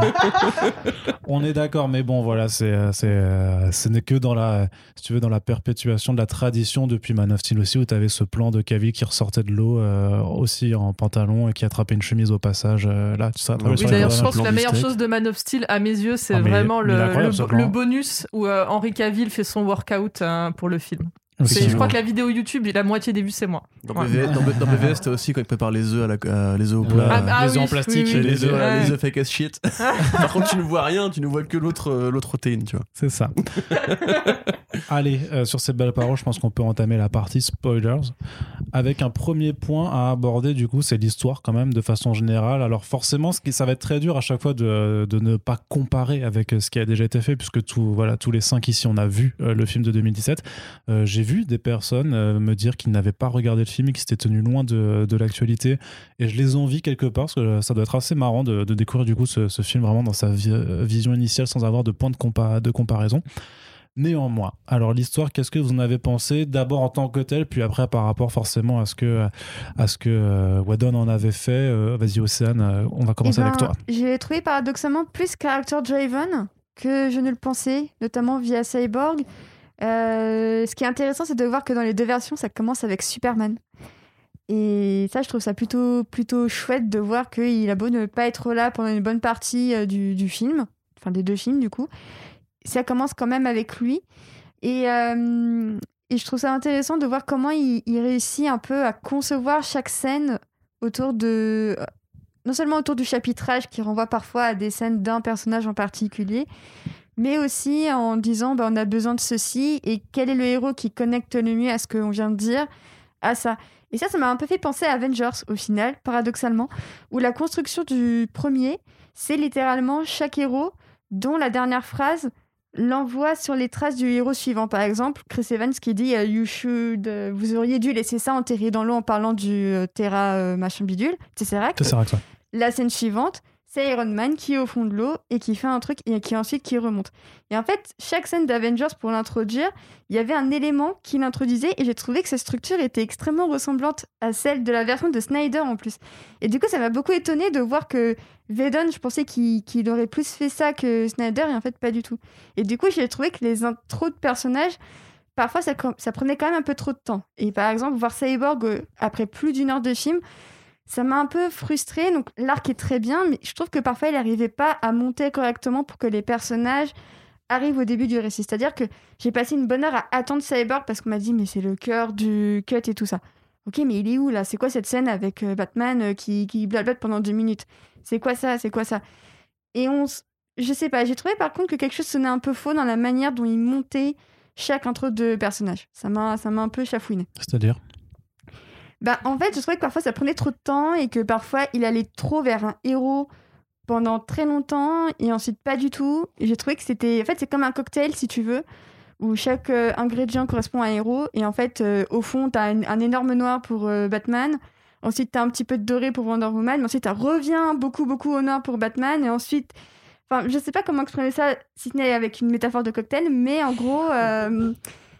pour moi, il y a un truc qui allait pas dans sa manière d'introduire les personnages. Et après, heureusement, ça veut pas dire que c'était mal écrit, et au contraire, Cyborg qui intervient, je pense, le plus tard avec Flash. Enfin, c'est les deux qui interviennent le plus tard si on enlève Superman qu'on a déjà vu. J'ai trouvé que c'était peut-être un peu trop tardif, quoi. Ouais, mais après, c'est quand même eux qui occupent, notamment, je crois que c'est le, le chapitre 3 ou 4, euh, qui est quasiment intégralement consacré à Cyborg et Flash. Euh, J'avais noté toutes les scènes qui, qui, étaient dedans, et tu as quand même un cœur pour développer à la fois les personnages en tant que tels, leurs origines, aussi un petit peu leur, leur relation. Donc, c'est euh, bah, quelque part, ça constitue un petit peu le ventre mou, et pourtant, ça me paraît essentiel pour un peu comprendre qui sont ces personnages, essayer de les développer, et notamment dans le cas de Cyborg. Et euh, là aussi, c'est ce que je sais plus si je l'avais, je crois que je l'avais, je l'avais couché sur papier, mais de comprendre à quel point, pour, enfin, à quel point Ray peut être dégoûté euh, effectivement du film de Whedon quand on voit, alors au-delà des polémiques sur le comportement qu'a pu avoir Whedon et les, instances de Warner, mais de voir comment son personnage a été massacré et réduit vraiment à un artefact en fait plutôt qu'à une personne.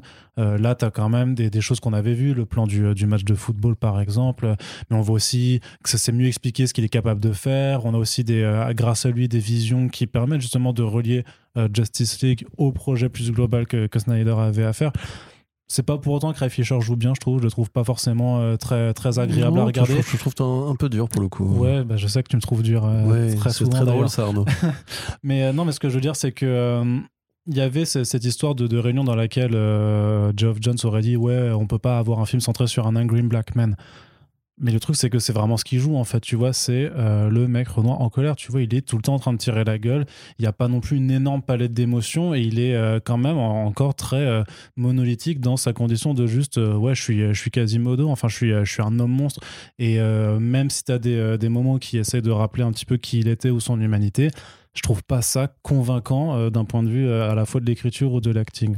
Ah, quand même, moi je trouve qu'on a quand même un, gros changement et, et on a j'ai enfin compris ce personnage et j'ai enfin eu un peu de, de, bah de, de, sentiments pour lui. Alors, du coup, là, on est dans la partie spoiler, on, peut dire. tout à fait, voilà, tu peux y aller. La, hein. la, mort de son père, je ne l'ai pas du tout vu venir, puisqu'elle n'était pas euh, du tout. Euh, non, dans, dans, le, dans, le, montage de Whedon, la, la, la, box est récupérée parce qu'elle est juste posée sur le capot d'une mer. C'est quand même un des, un des, meilleurs rattrapages. Enfin, ça montre vraiment, avec le recul, à quel point le, sabotage a été total. Quoi. Parce qu'il n'y avait rien de plus con que ce moment dans le, dans le film de 2017 où Steppenwolf arrive, il se TP, il prend la box qui était juste restée sur le capot d'une caisse pendant que les autres se battaient. C'était scandaleux. C'était hallucinant. À la fin du cut de Whedon, le père est encore en vie. Et, ouais, et, par contre, du coup, c'est fondamental. Voilà, ça c'est fondamental par contre. Vas-y. Et, du coup, ouais, ça, la, la, mort du père, je trouve que ça. Là, quand même, moi, je l'ai trouvé vraiment émouvant, euh, Cyborg, quand il est là en train de pleurer et tout, et que les autres ils sont en train de parler sans l'aider. J'étais complètement mm. outrée. Mais, euh, mais, mais voilà, du coup, ça, ça, ça a quand même beaucoup plus créé un personnage et assez émouvant. Et, ses actions à la fin, qui sont un peu euh, sacrificielles, sont, sont beaucoup plus compréhensives quand il dit bah maintenant j'ai plus rien à perdre et tout. J'étais en mode ah oui quand même ceci explique cela. Et, c'est intéressant parce que le, plot en soi il y a il y a des choses qui changent, mais il n'y a pas grand chose qui change. Et j'ai pas mal réfléchi. Je me disais pourquoi dans le Whedon, je trouvais ça débile? J'étais pas à fond dedans. J'étais en mode c'est le truc le plus basique du monde. Et là, avec Snyder, j'étais en mode oh là là, mon dieu, j'espère qu'ils vont y arriver. J'étais complètement, voilà, j'étais complètement à fond. Bah, je pense que juste ces petits, qui sont quand même des gros changements, mais ces changements, le fait que là, on a des personnages émouvants et moi, je suis. Et juste, on a des êtres, des êtres humains, entre guillemets. Et ben là, du coup, le plot avait beau être hyper basique, bah, j'avais envie que ça se passe et j'étais beaucoup plus à fond euh, dans le truc le plus basique du monde. Mm. Et ben, il faut savoir que euh, de ce que j'ai lu, la scène préférée de Deborah Snyder, c'est la scène où il aide la jeune serveuse avec son fils et qu'il lui file de la thune en mode anticapitaliste, redistribuant les richesses. C'est ça qu'on veut.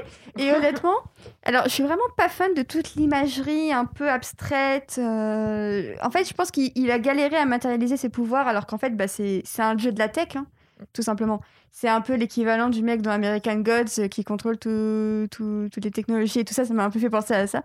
Euh, mais du coup, j'ai trouvé que euh, c'est une de ces scènes où tu vois que en fait être super-héros parfois c'est sauver euh, des chats dans les arbres comme euh, se moquait Batman dans BVS il disait mais à part sauver les chats dans les arbres vous faites quoi? Alors que Batman bah juste ta gueule parce que sauver un chat c'est très bien donc voilà on va se calmer. Et ensuite... sauf s'il a cassé une télé avant hein. moi je dis ça je ne dis rien ça s'en va. il, est, il, est, très très fâché. Non, continue aussi. Et, euh, et, je trouve que justement, Cyborg rappelle, et Flash aussi, et c'est pour ça que je trouve que les deux personnages sont assez similaires et que les deux ont des atomes crochus, euh, sans jeu de mots à la fin, c'est que leurs gestes, ça fait partie du quotidien. Et je trouve que c'est bien que dans Justice League, tu, aies des personnages qui vont faire des, qui vont empêcher des grands braquages, euh, comme Wonder Woman, qui vont sauver euh, des gens des catastrophes naturelles comme Superman. Et de l'autre, bah, t'as le héros qui va filer de la thune à la jeune serveuse qui n'arrive plus à payer son loyer. T'as euh, le mec qui sauve une nana de se faire renverser euh, par un camion qui, qui roule mal.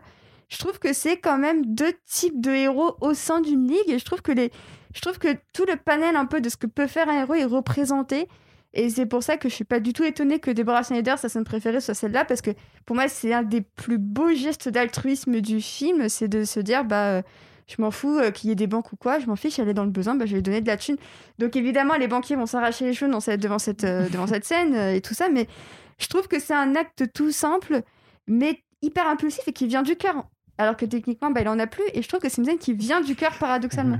Et je trouve que cette scène est quand même un milliard de fois mieux que euh, sauver une famille random dont on n'a rien à faire euh, en Russie ou je, je sais plus où, où c'était censé être. C'est en ça. Europe de Ouais. bah, grosso En- modo, c'est Pri- pour moi, c'est Pripyat. Quoi. Euh, c'est oui, Tchernobyl, voilà. non Hmm C'est plus Tchernobyl, Sokovia, Ouais, quoi. Pri- Pripyat, c'est la euh, ville ouais. à côté de Tchernobyl Ah, qui Bon, en tout cas, voilà, en, en, en ex-URSS, euh, c'est, enfin voilà, je trouve que c'est la scène de la banque et par exemple, euh, oui, la scène, euh, la scène de la saucisse pour euh, Flash. Ouais.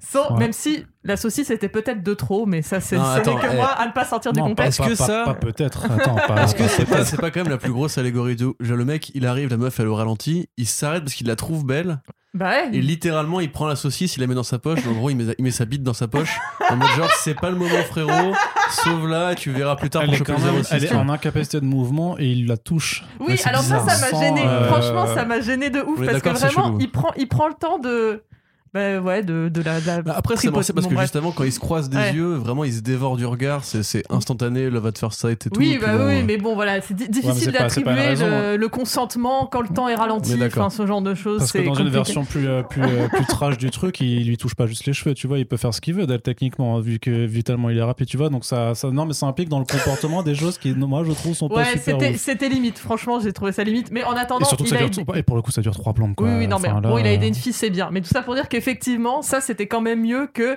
essayer de se dire. Oh là là, c'est vrai qu'on nous a reproché quand même que nos super-héros, ils, ils sauvent personne. C'est vrai que c'est un peu nul. On va essayer de leur rajouter euh, voilà, des, des gens random pour en plus on lui rajouter des blagues de merde à la fin. Enfin, Ouais. je suis vraiment ravi déjà de, que tout ça ait sauté. Enfin, mais yalla, mais vraiment merci, merci. Mais su- surtout qu'à côté, en plus, euh, tu, tu parlais de la, de la famille euh, de- d'Europe de, l'Est. Certes, elle n'est plus là, mais tu as quand même ce prétexte de, de, de vouloir mettre le combat dans un no man's land où il y a personne comme ça, on n'a pas à se faire chier avec Ouais, ouais, euh, encore euh, une le, fois. le. Destruction. Mais si, c'est exactement ouais, ça. C'est normal. Là, ça, là entre ils essayent de le justifier en disant euh, t'as Stephen qui dit ouais c'est trop toxique pour les humains donc c'est parfait pour s'installer Mm. machin Euh, mais ça reste quand même un, un vieux prétexte juste pour euh, ne, ne pas Bah, comme avoir BVS, hein, c'est le coin où il y a Ouais, c'est ça, Sonneberg. voilà, enfin, c'est c'est la même chose mais sauf que c'est un peu con Ouais. quoi Ouais, je trouve ce que je trouve intéressant, c'est que ça se situe près de Tchernobyl, dont on sait que la- les conséquences ont été beaucoup de peur pour la population et tout ça. Et je trouve qu'il y aurait un parallèle très intéressant à faire et qui n'est pas fait du tout dans aucune des deux versions. C'est-à-dire que bah, tu te nourris de la peur des gens qui ont été près d'une catastrophe et qui ont peur que ça se reproduise. Parce qu'on voit pareil que là, il y a eu un séisme euh, au Japon, euh, qu'il y a eu les célébrations de Fukushima et tout ça. Et je trouvais que ça aurait été intéressant de, de, s'in- de, de s'installer dans un endroit où tu, tu te, peux te nourrir de la peur quotidiennement parce que les gens ont peur que, que les catastrophes nucléaires et tout ça se reproduisent. Et j'aurais trouvé ça intéressant et je trouve ça dommage que ce soit pas plus exploité alors que pour moi, bah, je me suis dit, bah, ils sont à Tchernobyl parce qu'il y a des gens qui et ils vivent encore un peu dans les alentours et ils flippent euh, à cause des radiations et tout ça. Et en fait, pas du tout. oui mais là tu rentres dans le parfait antinucléaire et tu sais très bien que nous on veut pas de politique dans nos films hein, s'il te plaît Ouais, tu rigoles, dans BVS, il y a une bombe nucléaire, mec. Mais c'est Sherman, pas- il la ouais, mais prend. c'est utilisé comme Après, un il prend un petit coup de bronzette. oui Et mais hop c'est un là. artefact ouais, Hashtag Frank Miller, mon c'est un prétexte c'est le prétexte de la bombe nucléaire parce y a par de contre, attends, juste, on parle de la famille d'Europe de l'Est. Est-ce qu'on peut trouver quand même que le, le mec qui conduit un 40 tonnes en pleine ville, à fond de balle, il risque de tuer une meuf parce que son burger est tombé? C'est choquant. Avec le ralenti sur le, grain de sésame. Ouais, ouais. non et puis euh, et puis il le cherche hein, son burger il est Mais oui, je, mais je oui. veux mon burger vois, le genre ralenti, je sais pas. Ah, attends, un feu rouge Non. Un C'est peut-être un pamphlet contre la malbouffe, je, Je pense sais pas. que tu, tu connais juste pas assez les stades d'accidents, les causes d'accidents, hein, Ouais, c'est possible. C'est malheureusement. vrai qu'il y a moyen Je aussi. pense euh, que ça doit être quand même beaucoup plus réaliste. Mais après, là, dans cette scène, on parle beaucoup de l'accident, mais du coup, tant qu'on y est, euh, même pour. euh, quand Océane parlait de l'humanité des personnages et tout ça, ce qui est, ce qui est intéressant, c'est que euh, cette scène, ça doit être l'une des seules du film, donc malheureusement, il n'y en a qu'une seule, où euh, il y a un héros qui est confronté à un vrai problème de la vie. Et, moi, ça, c'est des, des choses que, que j'aime beaucoup dans les films de super-héros, et, je trouve on en manque beaucoup, euh, notamment et surtout à cause de Marvel. Et euh, des, des héros qui ont des, genre, des problèmes, genre comment je vais payer mon loyer, comment je vais machin et tout. Et là, on a ce petit personnage comme ça qui cherche un taf et qui est hyper stressé, qui sort son CV n'importe comment. Et j'ai trouvé ça assez mignon et assez chouette. Ouais, mais c'est trop. Enfin, il est, il est trop malaisant, quoi. Ah, son, son- son truc de dog sitting, enfin, c'est. Enfin, un ça- peu mieux fait, je- euh, sans, sans spoiler, vous Ouais, allez en franchement, parler entre ça et le brunch, pour moi, c'est le délire de la saucisse et du brunch, c'est Ouais. le même niveau. Mais la, hein, la- hein. saucisse, elle m'a sorti du film. Vraiment, la saucisse, c'était vraiment. Hors contexte. Non, pour le- Mais pour le côté euh, problème du quotidien euh, dont, tu, dont tu parlais, dans euh, j'ai regardé hier euh, Falcon, euh, Un Winter Soldier. Falcon ouais. et Winter Soldier, donc vous aurez largement le temps d'en reparler dans un podcast dédié, je- j'en suis sûr. Mais c'est bien Bon, spoiler, moi j'ai pas aimé de ouf, mais par contre, il y a une scène qui en fait partie, je trouve, qui est beaucoup mieux faite, Ouais. euh, qui parle de euh, ce côté, euh, bah voilà, en fait, les super-héros euh, devraient, Ah de- ouais. de- devraient avoir un syndicat et euh, avoir un Ouais, salaire, c'est tout ça. ça, quoi. On se rend compte que, après, je dis- que Tony Stark gagne des milliards de milliards, mais a jamais payé ses, euh, ses, ses collègues. Voilà, quoi. Tony Stark euh, est un connard, mais ouais, ça, on le sait déjà. Non, mais après, je disais pas que c'était forcément hyper bien fait, mais disons que, que j'ai apprécié la tentative et je Mhm. me suis dit, ouais, ça, ça vient de Flash et c'est cool parce qu'il y a quasiment qu'avec lui qu'on peut faire ça parce que comme Batman, il est ultra riche, Superman, c'est un demi-dieu, etc. Bon, Et bah, puis Batman, euh, lui, il est juste bon qu'à taper des types et à les marquer Oui, au fer ça, rouge, quoi. hein. euh, Il est pas. Mais du coup, j'ai apprécié la Il y tentative, avait des mais il petits y en a chiens qu'une seule, mignons, quoi. donc euh, c'était cool. Non, Oui, je suis pas des d'accord. Enfin, il y, en a qu'une seule pour ce moment-là. Mais t'as aussi le moment justement où t'as la fin avec le payoff sur le euh, Billy Crudup, euh, son père. Son Oui, père. non, oui, oui, bah où oui, c'est où le euh, mec vraiment euh, spontanément est juste bien meilleur acteur qu'Ezra Miller malheureusement où tu sais il lui dit genre ah, foot in the door et tout that's my boy et tout et t'as les- tous les de la prison qui sont en mode genre ouais ton fils il a du boulot et tout tu vois ça ça marche pour moi genre Euh, le moi, j'avais les larmes aux yeux à ce hein. moment-là. hein, mais oui c'est euh, côté Spider-Man un petit peu tu vois le, mm. le vrai héros galérien qui, qui, qui galère quoi Et en plus, d'ailleurs, sur ce côté Spider-Man, tu vois quand même le décalque avec justement ce mec un peu gaffeur, machin, qui est pris en charge par le milliardaire de l'équipe et qui va même lui faire une armure à la fin, tu vois. Mais ça, par contre, tout- quasiment toutes les scènes, je me suis fait la réflexion en le re- en le voyant pour la première fois, quasiment toutes les scènes de Flash sont celles qui changent le moins. Parce que c'est Ouais. le héros qui est le plus euh, Whedon ou Marvel compatible, au sens où c'est un héros rigolo, galérien et tout, euh, où il y a ces références geeks euh, qui passent plutôt pas toujours aussi mal, je trouve. Ouais. Mais en fait, tu peux me te demander si Flash n'a pas été entre guillemets euh, pas commandé, Bah, mais c'est- bah, piloté par les réécritures de Warner. Quand, quand je te dis que, que Justice League c'est un film qui aurait pas dû voir le jour sous Snyder, c'est exactement ça. quoi. C'est ce côté, ce, ce film d'équipe euh, qui venait concurrencer euh, Avengers tout en en reprenant quand même certains codes parce que une vraie Justice League de Snyder, c'est effectivement plus le, le truc qu'on verra sûrement jamais du coup, euh, qui, qui est le Justice League de part 1 par 2, quoi, avec euh, voilà, tout le monde qui, qui meurt et tout ça. Mais cet aspect où il y a des mecs qui sont des blagues, machin, même tu sais, même les, même les clins d'œil de, enfin pas les clins d'œil, mais les gestes de, de Ben Affleck, euh, justement par rapport à Wonder Woman, c'est quand, il, quand l'autre joue le, la, la Uri, il dit Ah, trop cool, c'est ton bâtiment, alors faut pas le dire, machin. Mm. Qu'il fait son, euh, son, son clin sur le côté, comme ça, en disant Ouais, je sais, c'est un peu un boulet, mais euh, bon, voilà, il, il est cool, tu vois. Oui, il n'y a plus le. Ça, c'est pas moins, du tout y Bruce le quoi. I hear you talk to fish. Oui, c'est ça. Ça, je pense, que- Ouais, mais ça, alors, je pense qu'il l'a filmé, mais qu'il l'a coupé. Attends, Ouais. mais il y a un avis. truc, il y a un truc Ça, de- c'est- Non, mais ça c'est triste parce que ça c'était pas mal. Mais au moins, au moins Flash ne s'assoit plus sur le lasso de Wonder Woman. Non, c'était Aquaman qui faisait ça. Aquaman. Aquaman, navré. Bon, Et ça, voilà, c'était, et ça par contre, c'était, c'était effectivement de Whedon parce qu'en fait, c'est, euh, c'est la, c'est- en fait, c'est une scène qui, qu'il a réutilisée, puisqu'il aime bien faire de la réutilisation, euh, visiblement, euh, en fait, de son, pro- de, de son script du film Wonder Woman, dans lequel, en fait, Steve Trevor s'asseyait sur le lasso et commençait à lui dire plein de trucs, what the fuck, et, c'est, après, il- voilà, il, au- s'en rendait compte. Au Quoi. moins ça c'est plus là, donc moi je suis assez, euh, je suis assez contente. euh, Ouais, mais par contre, il y, a- il y a un truc, il faudra qu'on vérifie euh, hors, hors podcast, mais euh, je suis quasiment sûr que le passage justement avec Aquaman au début, quand il sort la liasse de billets, dans le weird trailer d'Aldo Jones, il faisait, la, il faisait cette vanne, mais, dans, mais en mode weird trailer, genre il sortait un billet de. de fri- je- je- il faudra que, je, que j'aille regarder, mais euh, parce que ce moment-là, par contre, je l'ai pas compris. Enfin, je le trouve trop nul, tu vois. Genre, euh, je, je sais pas comment il arrive à attraper sa poche, mais en plus, c'est genre juste une Enfin, c'est trop. Enfin, je trouve que ça a fait un la, la décalage fresque, comique a, trop la- bizarre. la, la fresque a disparu euh, du bar. Il Hmm y, a- il y a une Oui, oui, fresque ça- qu'on voit dans contre, le oui, bar oui. et qui a disparu. Bah, parce que euh, du, du coup, il la remplace par quand Diana va sous les. le, Oui, c'est ça. le- le- voilà, sous- pour, pour découvrir la grande fresque, Mm, puisque du coup, ils ont fait une Même fresque. si Diana qui saute en talon de. Ah, Elle est incroyable, elle est incroyable. Je me suis fait la même chose. Je me suis dit, pourquoi les talons sont pas cassés? Comment elle a fait? Comment elle a- C'est Brest- C'est comme Brest à la Sauvante dans Jurassic World qui voulait porter des talons. Et ben je sais pas, c'est quoi cette obsession de vouloir sauter et de courir avec des talons euh, Moi, je Prenez me suis soin de dit vos surtout- chevilles, merde. Je me suis surtout dit, elle est beaucoup trop bien habillée pour aller dans un coin aussi ripou. Elle a vraiment Mais un manteau d'un blanc immaculé. Bah, alors, par contre, ouais, Gal Gadot, encore une fois, ses manteaux, ses Oh robes et tout, tous, au top. tous, je les veux. Franchement, elle est incroyable. Incroyable. Déjà, dans BVS, elle avait les meilleures robes du monde. Non, mais parce qu'on a beau râler sur les costumes des Amazones, mais Gal Gadot est toujours vraiment, mais tirée à quatre épingles, elle est magnifique. Et euh, ouais, par contre, le manteau blanc et les petits talons blancs euh, pour aller, euh, pour aller dans la grotte dégueu, là, j'étais ah non, mais si, se fait pas ça, quoi, vraiment. Ouais, puis ça, ça, cette, enfin, cette euh, pseudo acrobole, je sais pas quoi, qui, Ouais, bon, qui a l'air de toute petite. Ah non, moi, elle me régale, moi. Enfin, Ah l'acropole, non, mais le sous-sol avec euh, les fresques Ouais. et tout. Cette narration à la Bah, con, c'est ça quand me fait tellement du bien. ça. Non, mais par contre, non, non, mais c'est- c'est quand même vachement mieux qu'effectivement que le village de Plouk euh, en Islande qui Ouais. disait Ouais, on n'a jamais vu euh, d'Aquaman alors que t'avais la fraise derrière leur Oui, bar. c'est quoi, ça. tu vois. Ouais, là, pour le coup, c'est genre. Ça, ça, ça. exactement la même gueule. C'est un Ouais, peu c'est ça, moi, mais on Non, mais parce que ça, c'était vraiment, vraiment euh, hallucinant. Non, puis le de- Darkseid en mode euh, mythologie grecque et tout. D'ailleurs, il y a écrit OC à la fin de la Mm. phrase de Darkseid. C'est, c'est voilà. Ça me fait plaisir. Euh, franchement, quand même, tu vois, au niveau build-up, parce que faut quand même qu'on parle du point Darkseid à un moment donné dans ce podcast. Bah, faut parler de, faut parler de l'histoire aussi. On est dans, dans- toujours On dans, dans dans- l'histoire, dans- bah, bah oui, bah là on était sur les personnages, mais on parle de. Le podcast va faire 5 heures. Et hein, puis il faudra qu'on parle de Steppenwolf parce qu'à un moment on va quand même devoir se mettre d'accord sur Steppenwolf mais aussi. moi, je quoi. suis, encore une fois, mais quasiment tout le pan euh, quatrième monde me va en fait. C'est-à-dire même quand tu vois Granny derrière en mode elle a pas de réplique et tout. J'aurais bien aimé un petit Orion qui passe ou une référence au Phaser. Non, Orion, il est pas sur Apocalypse. Non, mais, mais bon, dans ce cas-là, Mister Miracle, si tu veux, genre le, tout l'enjeu des, des deux fils, etc., qui est vraiment là pour le coup, c'est Thanos en fait. Tu vois, c'est Thanos, c'est Dark, Dark Vador, c'est le conquérant cosmique et tout. Mais tu vois que par rapport à Steppenwolf, quand il y a la première scène où il parle en, en holocron, euh, lave, euh, avec des SAD, tu sais qu'il se met à genoux en mode. euh, En Franchement, je trouve, que, je, miskin. trouve que, je trouve que Higgins le joue bien et justement, il, tu vois, tout à l'heure tu disais Juliette par rapport au côté euh, Cyborg, ok, c'est pas, c'est pas euh, la panacée, mais on voit un personnage, tu vois. Mais moi là, j'ai vu plus que le vilain automatique qui sort des phrases de vilain automatique.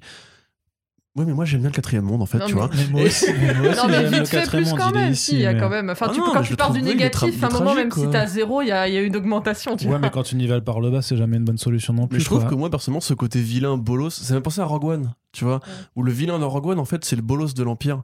Et c'est le mec qui a fait un truc, on sait qu'il est bien et tout, mais personne n'a envie de lui parler, tout le monde lui dit vas-y, va là-bas et tout. Et là, pour le coup, c'est un peu le même délire, c'est genre en fait, c'est un gros vilain, mais il est juste là pour euh, annoncer l'autre vrai gros vilain.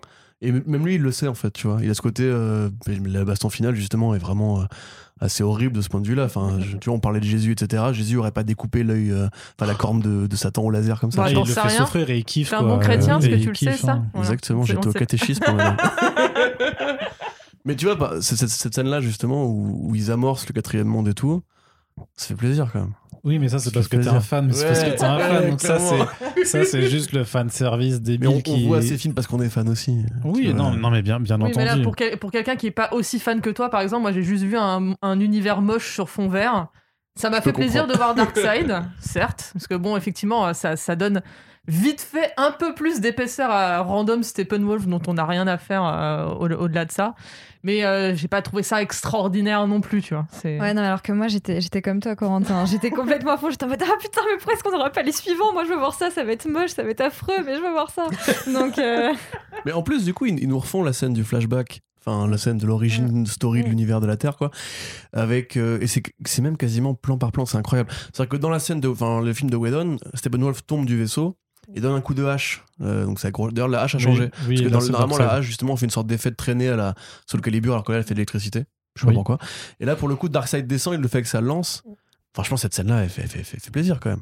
Ouais, Tu vois, mais, le côté, euh, c'était déjà dans, dans, dans, dans, dans mon ouais, mais tu vois, sur. je sais pas, il y a un côté, comme c'est le vrai, vrai boss de fin, genre, par rapport à Steppenwolf, qui est effectivement un vilain automatique, et en plus qui était en version Whedon, je trouve que le design était, était déjà assez affreux. Que là, pour le coup, quand même, t'as le gimmick de faire grogner les, euh, les personnages d'Apocalypse quand ils sont en combat et de les faire parler avec cette espèce de voix un peu rauque. Donc, chez toi, ça, ça, ça, ça, ça, ça, ça- ça t'a énervé, moi, ça ne m'a plu, tu vois. Et t'as les Amazones, tu, tu vois quand même euh, Robin Wright qui passe dans le champ et tout, qui est déjà beaucoup plus classe en une demi-seconde d'écran que quelqu'un d'autre pendant tout le film. Euh, t'as le Green Lantern, J'aime bien t'as- les, les, les scuds que tu passes comme ça en ils ont, repris, ils, ils ont repris le mec qui faisait Ares euh, dans Wonder Woman. Voilà. Euh, comment tu dis? David Tulis, qu'ils ont repris pour faire justement Ares. Mais moi, j'ai pensé à Infinity War, tu sais, quand Ares donne son coup de hache à Darkseid, qui le met sur l'épaule, tu vois, je me suis dit, ah, you should have gone for the head, tu vois, et tout, c'est les petits parallèles et compagnie. Franchement, là, tu vois, effectivement, comme Juliette, j'aurais envie de voir ce film. J'ai envie de voir, limite pas Justice League, ce film-là, tu vois, de euh, Seigneur des Anneaux, fin du monde, euh, avec les personnages de DC, tu vois. Hmm. C'est la fin de mon intervention. D'accord. Tu peux rebondir maintenant. Bah, je suis pas d'accord avec toi sur, euh, sur, sur, Ah, mais Arnaud, regardé avec des yeux perplexes en mode. mais Et, et Pas du tout. Non, non, c'est pas du tout. Non, mais je suis d'accord, c'est cool de voir le Force World, c'est très cool de voir Apocalypse, c'est très cool d'avoir euh, Granny Goodness et d'avoir euh, des SAD qui se matérialisent. T'as euh, littéralement 30 secondes de ces passages pour un film qui en dure 4 heures, donc je suis pas sûr que le rapport investissement euh, temporel soit euh, gagnant, euh, notamment quand tu as payé euh, le film. Euh, puisque bien entendu, on sait qu'il y en a ici dans ce podcast qui n'auraient pas payé, peut-être, hein, je ne sais pas, je, je ne regarde personne pour ne pas Ah, désigner payé, hein. des coupables. Et vu qu'il arrive sur OCS bientôt, on a un peu les poules d'avoir payé. Ah, alors bah, a on pourra revenir On aussi sur juste un peu vu sur euh, OCS, on est remonté dans le temps. C'est ça. on, pourra, on pourra parler de, de la, de la stratégie marketing après, hein, c'est aussi un, un- un autre volet. Non, mais ce que je veux dire, c'est que le design ne change pas fondamentalement. C'est-à-dire qu'il n'y a pas un visage d'acteur un petit peu calqué, mais il a une tête en CGI qui est dégueulasse, qui est juste des, qui est vraiment moche.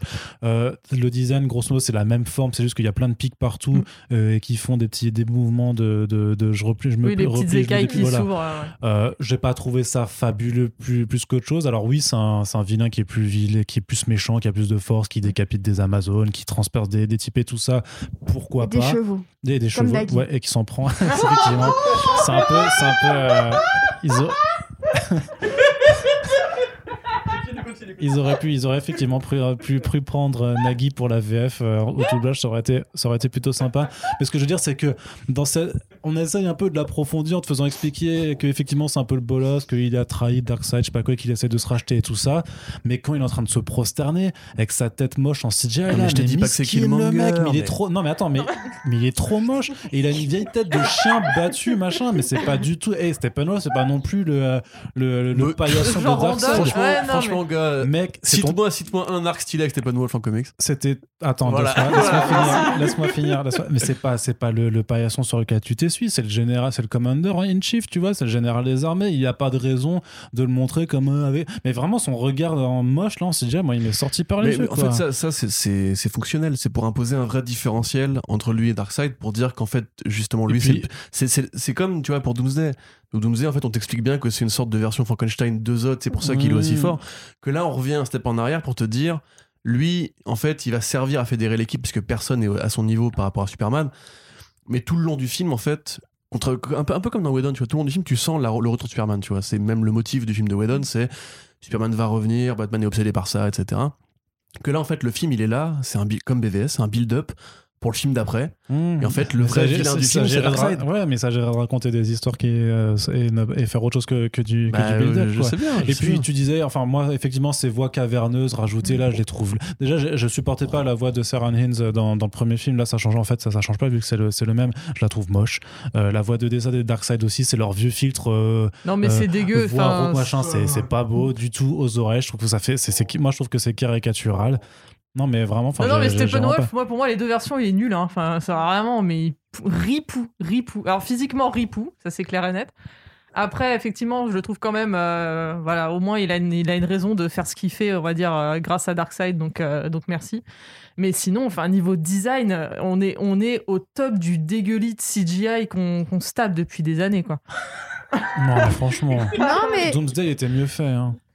Je suis désolé. Oh non, non, non, Ah, non, si. non, non, Non, mais non, c'est non. tout Ah, pour moi, si. ils sont Non, tous non, non, dégueux. non, non. Ils sont Je tous largement Steppenwolf à. Doomsday. Ah mille non, fois. bah non, il va falloir fois. sortir de ce podcast aussi, hein, c'est pas Non, possible. non, mais ils sont, ils sont tous, ils sont tous dégueux depuis euh, 10 ans, là, 15 ans. Il y, en a pas un pour sauver l'autre. Les armées, ils sont dégueux. Les, les, les machins, ils sont. Il y en a, il y en a, il y en a pas un De qui toute façon, réussit. les plus beaux, c'est Zod et Faora, et c'est dans Man of Steel, parce que même s'ils Bah ont les super forces et tout ça, bah, c'est des humains, en fait, qui les jouent, et il y a, qu'il y a pas... Ouais, mais il y avait des bêtes de Oui. costumes aussi. Et les bêtes de et, costumes et de, même les, costumes en eux-mêmes, on en parlait tout à l'heure pour les femmes, mais même je trouve que le, design des costumes par de Man of Steel à Justice League, je trouve que ça s'est vachement appauvri et quand on repense aux détails de craft, même des décors dans lesquels Zack Snyder fait du skateboard, comme on a vu cette semaine la vidéo ressortir, moi, ça me manque l'époque où on sentait que il tournait dans du dur au lieu de tourner face à euh, 140 fonds verts, même pour des scènes qui se déroulent dans la rue.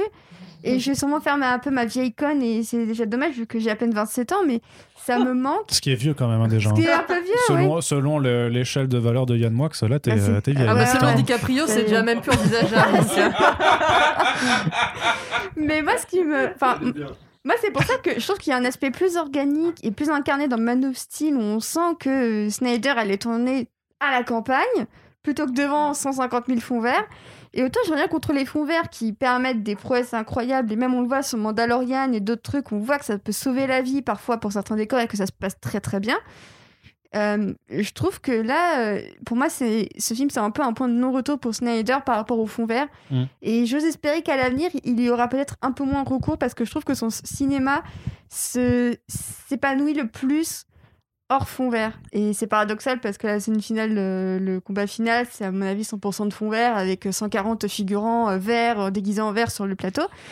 Mais je trouve qu'il s'épanouit plus quand il, il est dans des environnements euh, plus naturels. Ouais. Et puis pour revenir juste sur Steppenwolf, quand tu disais que c'était un peu moins le vilain lambda machin, je suis désolé. Non, mais j'ai pas de- dit. attends, attends, attends, J'ai dit attends, c'est un laisse-moi- peu moins. laisse-moi- J'ai oui, pas dit c'est pas un vilain laisse-moi lambda. finir parce que euh, c'est litanie. euh, euh, ah, les défenseurs de 10 000 terres, ouais, on a conquis euh, 10 000 terres. Ah, il y a eu 10 000 terres, on a compris, t'as conquis 10 000 terres, c'est bien, tu veux un sucre, tu vois, c'est cool. Mais il, il, mais il c'est le dit vrai, pas qu'on voit dans le film. hein. si, si, le dit, Non, si, le qu'on voit dans 10,000 words, tu l'entends plus, ah, tu l'entends carrément deux beaucoup fois, trop de fois. Non, non, pas deux fois, pas seulement deux. Et qui après ils font oui, Va falloir la le revoir une troisième fois, les garçons, pour me mettre d'accord. Hein. Je suis désolée, mais. Ah, putain, Ah là là. on a- pas envie. Non, mais je trouve que c'est ça, ça. Je suis désolé. C'est Non mais attends, si tu veux, non mais je suis pas en train de te dire que, à que je vais accrocher un poster c'est pas nouveau au-dessus de mon lit. parce que j'en ai, fait imprimer un peu juste pour toi. hein. Ouais. Non mais euh, ce que tu veux, je t'ai- ce que, ce que je te dis c'est te que tu te lèves, t'as Steppenwolf comme ça dans ta non mais en chambre. fait il, Ah, il- Bon, Océane, est-ce que tu veux un Steppenwolf dans ta chambre, dans votre chambre il a un côté si tu veux le héros de Galactus. Tu vois c'est que il arrive pour amorcer euh, le vilain Sauf que, sauf que, et avec justement ce costume qui effectivement, je vais après revenir sur ce qu'a dit Océane, mais Le héros de qui, qui Galactus, il est stylé. là, il était pas stylé. Bon ça dépend. T'as vu Fantastic Four 2 euh, Non, oui, non, Voilà, d'accord. ouais, d'accord, non, mais je te merci. parle dans les comics, Ok, bonne Ba- journée. Bass Comics. Laurence Fishburne au doublage d'ailleurs à l'époque, incroyable. Euh, putain, des encyclopédie vivante. tu digresses, tu digresses. Donc, Reviens, parce qu'il perd, du coup, tu vois, je suis en train de revoir la scène et tout. Il est parti Abandonne sur- Laurence Non, mais si Fishburne, tu veux, c'est que voilà. Avec ce costume particulier, justement, ouais. qui, qui n'est pas en fait ce côté. euh, quelque part, après, le- le- la version de, de Whedon avait ce côté aussi grec, quelque part, enfin, mythologique, ce que tu veux et tout. Là, mine de rien, l'épique, bon, c'est un peu ridicule, on est d'accord, mais ça amorce le côté technologie alien, tu vois. Ça fait plus autre monde, ça fait plus vraiment un truc qui n'est pas naturel de retrouver sur Terre. Mhm. Et comme en plus il a vraiment une gueule de, de, de Strum, tu vois, c'est pas une gueule humaine de méchant. euh, je trouve que si tu veux, ça ouvre la porte à la civilisation que représente Darkseid et tu acceptes mieux Darkseid une fois que t'as vu Steppenwolf en fait. Tu vois ce que je veux dire?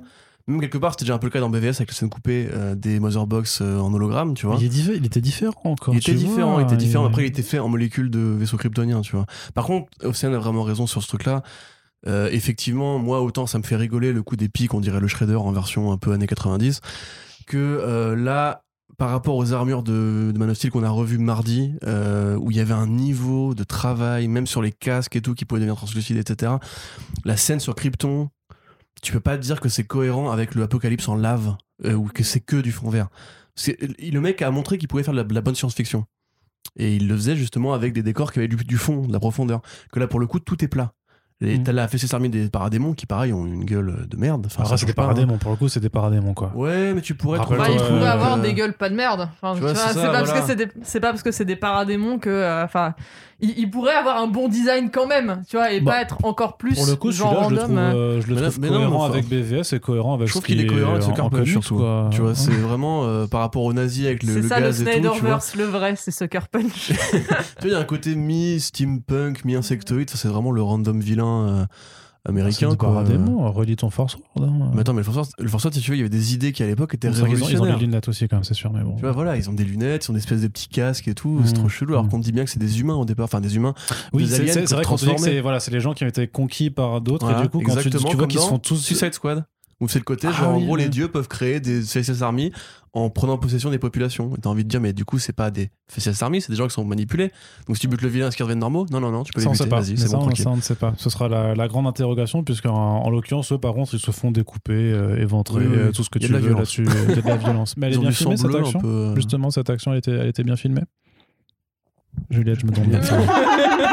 Elle t'a déjà répondu tout à l'heure? Non. D'accord, ok, pardon. Excuse-moi. Est-ce que tu trouvais que c'était bien filmé de, de façon, on va dire, un peu sur le cadre un peu technique du film? Est-ce que l'ensemble, ça t'a plu sur le- vraiment euh, les images? Puisque, comme Corentin le disait euh, dans le début de ce podcast, euh, Snyder est reconnu quand même pour sa maîtrise du visuel. Bah, comme je disais tout à l'heure, je trouve qu'en termes d'épique, euh, j'étais pas forcément à fond dedans et, voilà, ça clairement, ça je le garde. Après, oui, en termes de, de, filmer une mise en scène, oui, il y a des trucs vraiment, vraiment stylés. Moi, j'aime beaucoup le, le combat qu'ils font contre Steppenwolf, euh, l'un des premiers quand il a juste pris quelques otages, dont le père euh, de Cyborg. Ça, ça j'aime beaucoup. Je trouve qu'il y a beaucoup de trucs assez, assez stylés. J'aime bien les, les duels avec Wonder Woman. Mais après, en termes de mise en scène, moi, j'ai un problème avec le format sur ce film. Ouais. Euh, on, en parlait. Enfin, je. C'est peut-être comme ça hein. qu'il a filmé Snyder, j'en sais rien, mais mais je ça marche pas. Je comprends pas. On dirait que quasiment tout est recadré, tout fait resserrer. Il y a plein de plans où c'est pas centré, mais c'est sur le côté, mais en même temps à moitié effacé. Enfin, je, je trouve qu'il y a pas sur toutes les scènes, mais il y a beaucoup de scènes où il y a un un clair problème de cadrage qui vient du format et donc du coup je peux même pas dire si c'est bien filmé ou pas puisque j'ai l'impression que j'ai même pas l'image que je devais avoir. Bah, ça respire pas, quoi.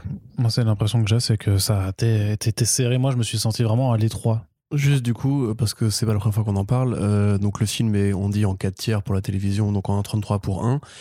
Euh, ce qui est très différent, voilà, juste euh, rapidement, de tous les blockbusters qui sortent en général au cinéma, qui sont en cinémascope, donc en 2,35 pour 1.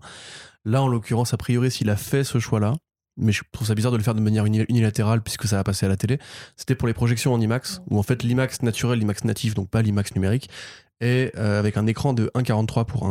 En fait, imagine un écran avec une base de 1 et la largeur est de 1 x 43 cette hauteur. Donc grosso modo, si tu fais du cinémascope là-dessus, tu as des énormes bandes noires en haut et en bas. Euh, donc du coup, tu as une petite bande fine au milieu qui fait l'image.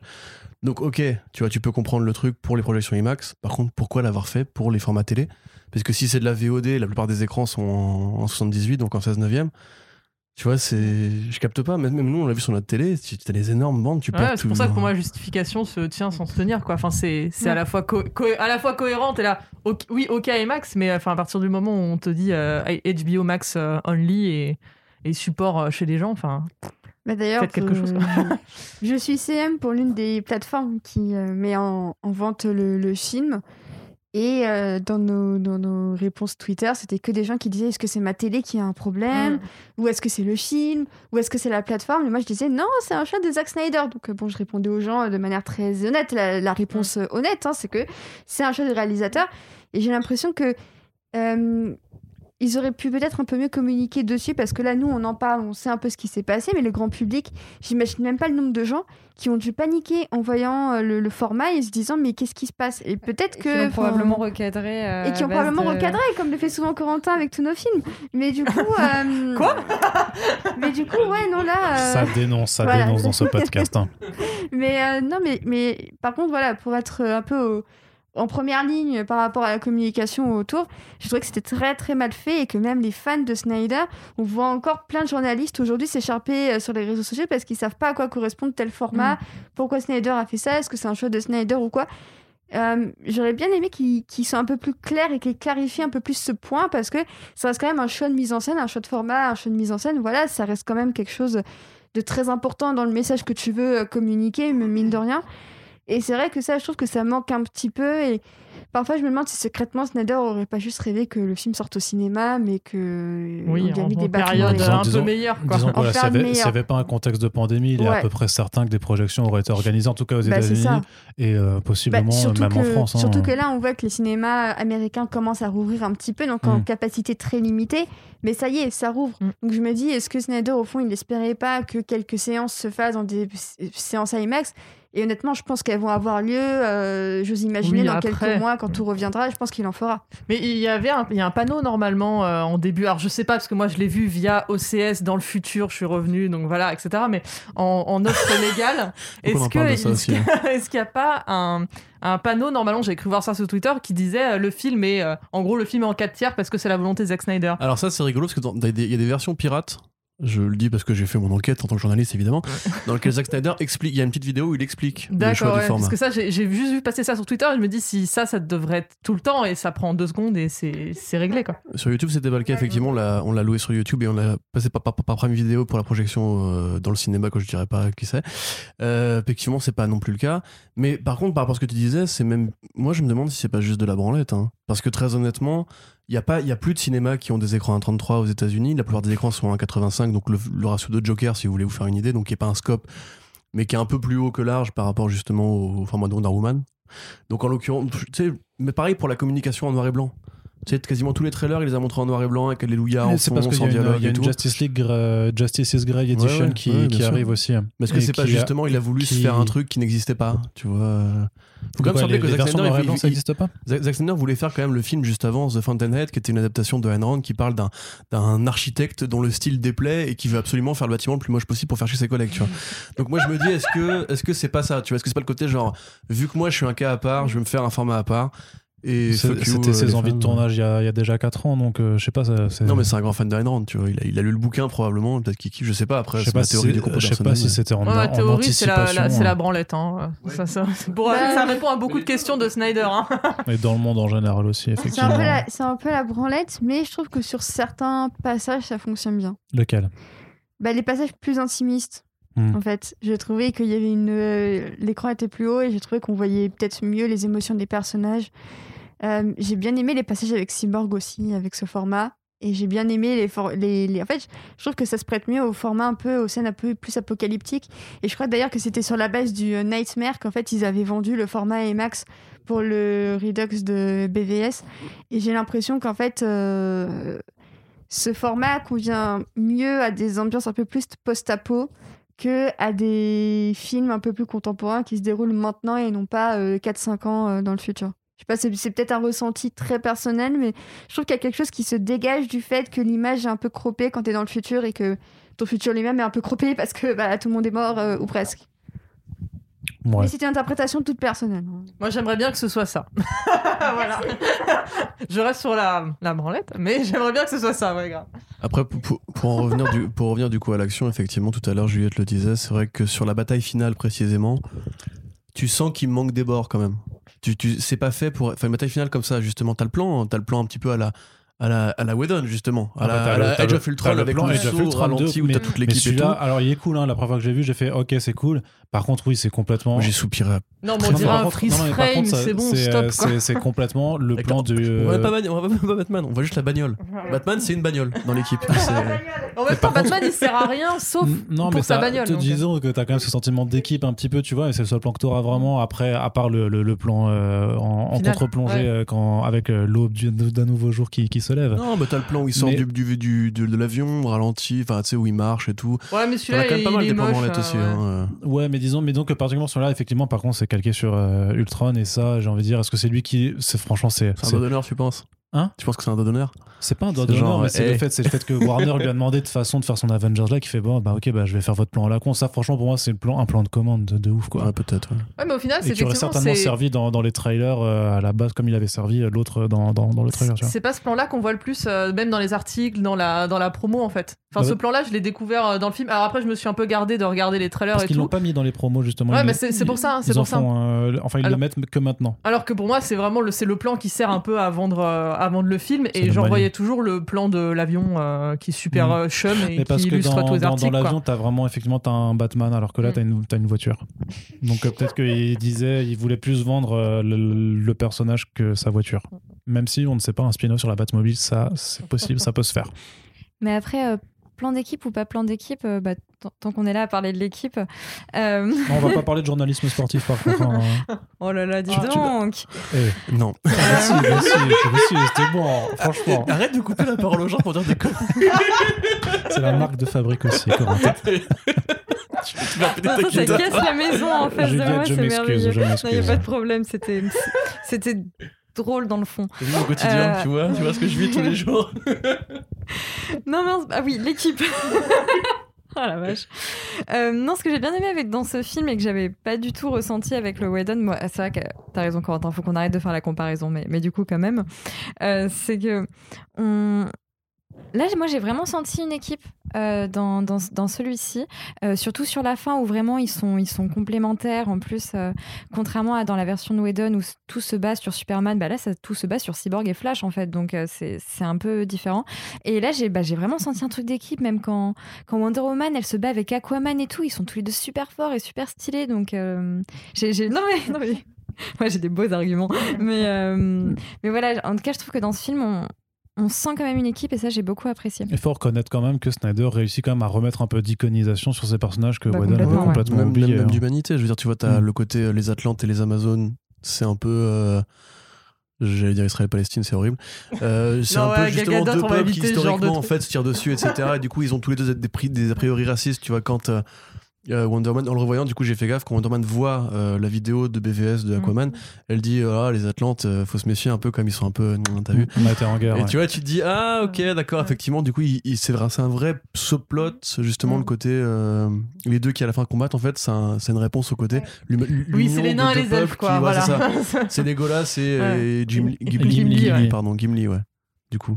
Mais, Ouais. mais du coup, même en, en tant qu'humanité, même pour Aquaman, je, par rapport à, à ce conflit, j'aime bien euh, le- juste le dialogue où euh, bah, t'as t'as- t'as Wonder Woman qui lui fait Ouais, bon, allez, nos peuples, ils s'entendent pas très bien et tout. Et que lui fait Bah, moi, j'en sais rien en fait, parce que je suis pas, moi, je suis pas avec ma famille et tout. Et, et c'est vrai qu'Aquaman, il a un côté un peu antipathique et un peu bourrin, mais juste quand t'as des petites phrases comme ça, tu te dis Ah oui, d'accord, c'est pour ça que tu passes ton temps à te picoler et tout, pauvre petit chat. Et du coup, on, le comprend, on le comprend un peu mieux. Il, est, il a une petite subtilité assez intéressante. Mais c'est bien de, remettre comme ça des petits dialogues, des petites interactions entre deux personnages par-ci par-là, parce que bah, c'est ça en fait qui, qui cimente un peu euh, leur, leur équipe, c'est que c'est via ces petits dialogues qu'on que les personnages apprennent à se connaître et que nous on apprend à connaître ces personnages.